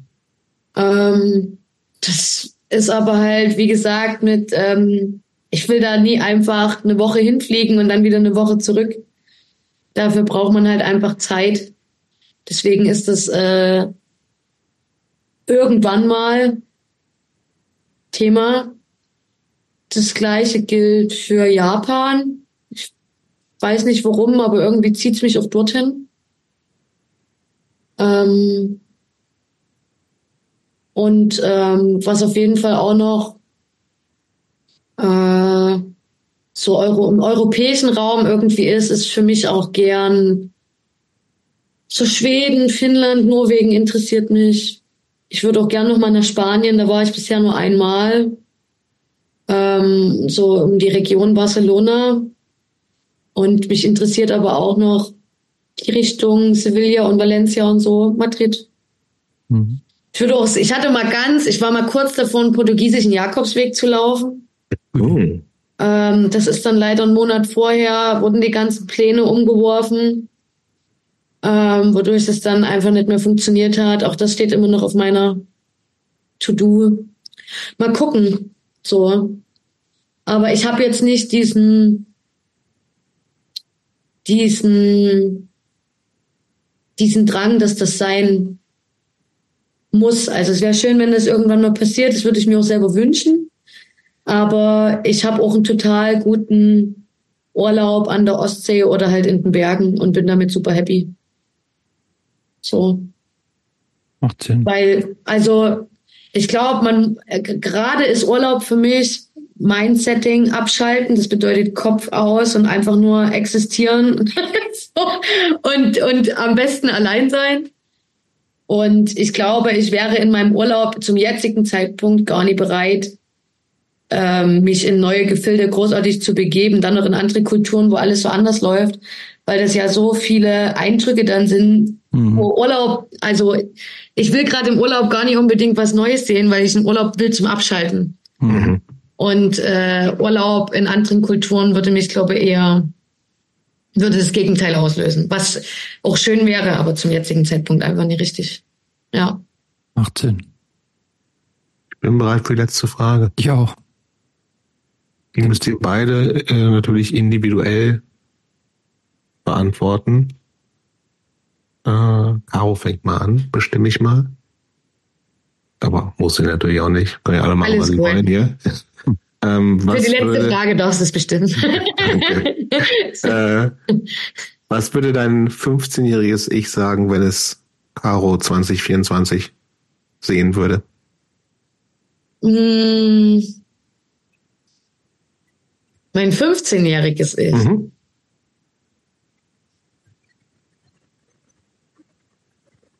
Ähm,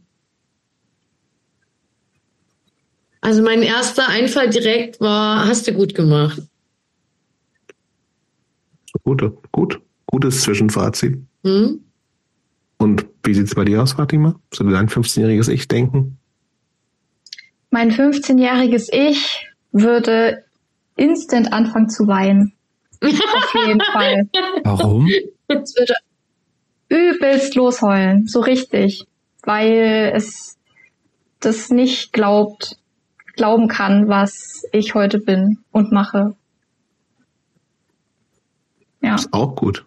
Ist auch gut, aber bist du, aber da muss ich jetzt nochmal nachfragen, bist du tendenziell so ein, so ein emotional stark am Wasser gebauter Mensch?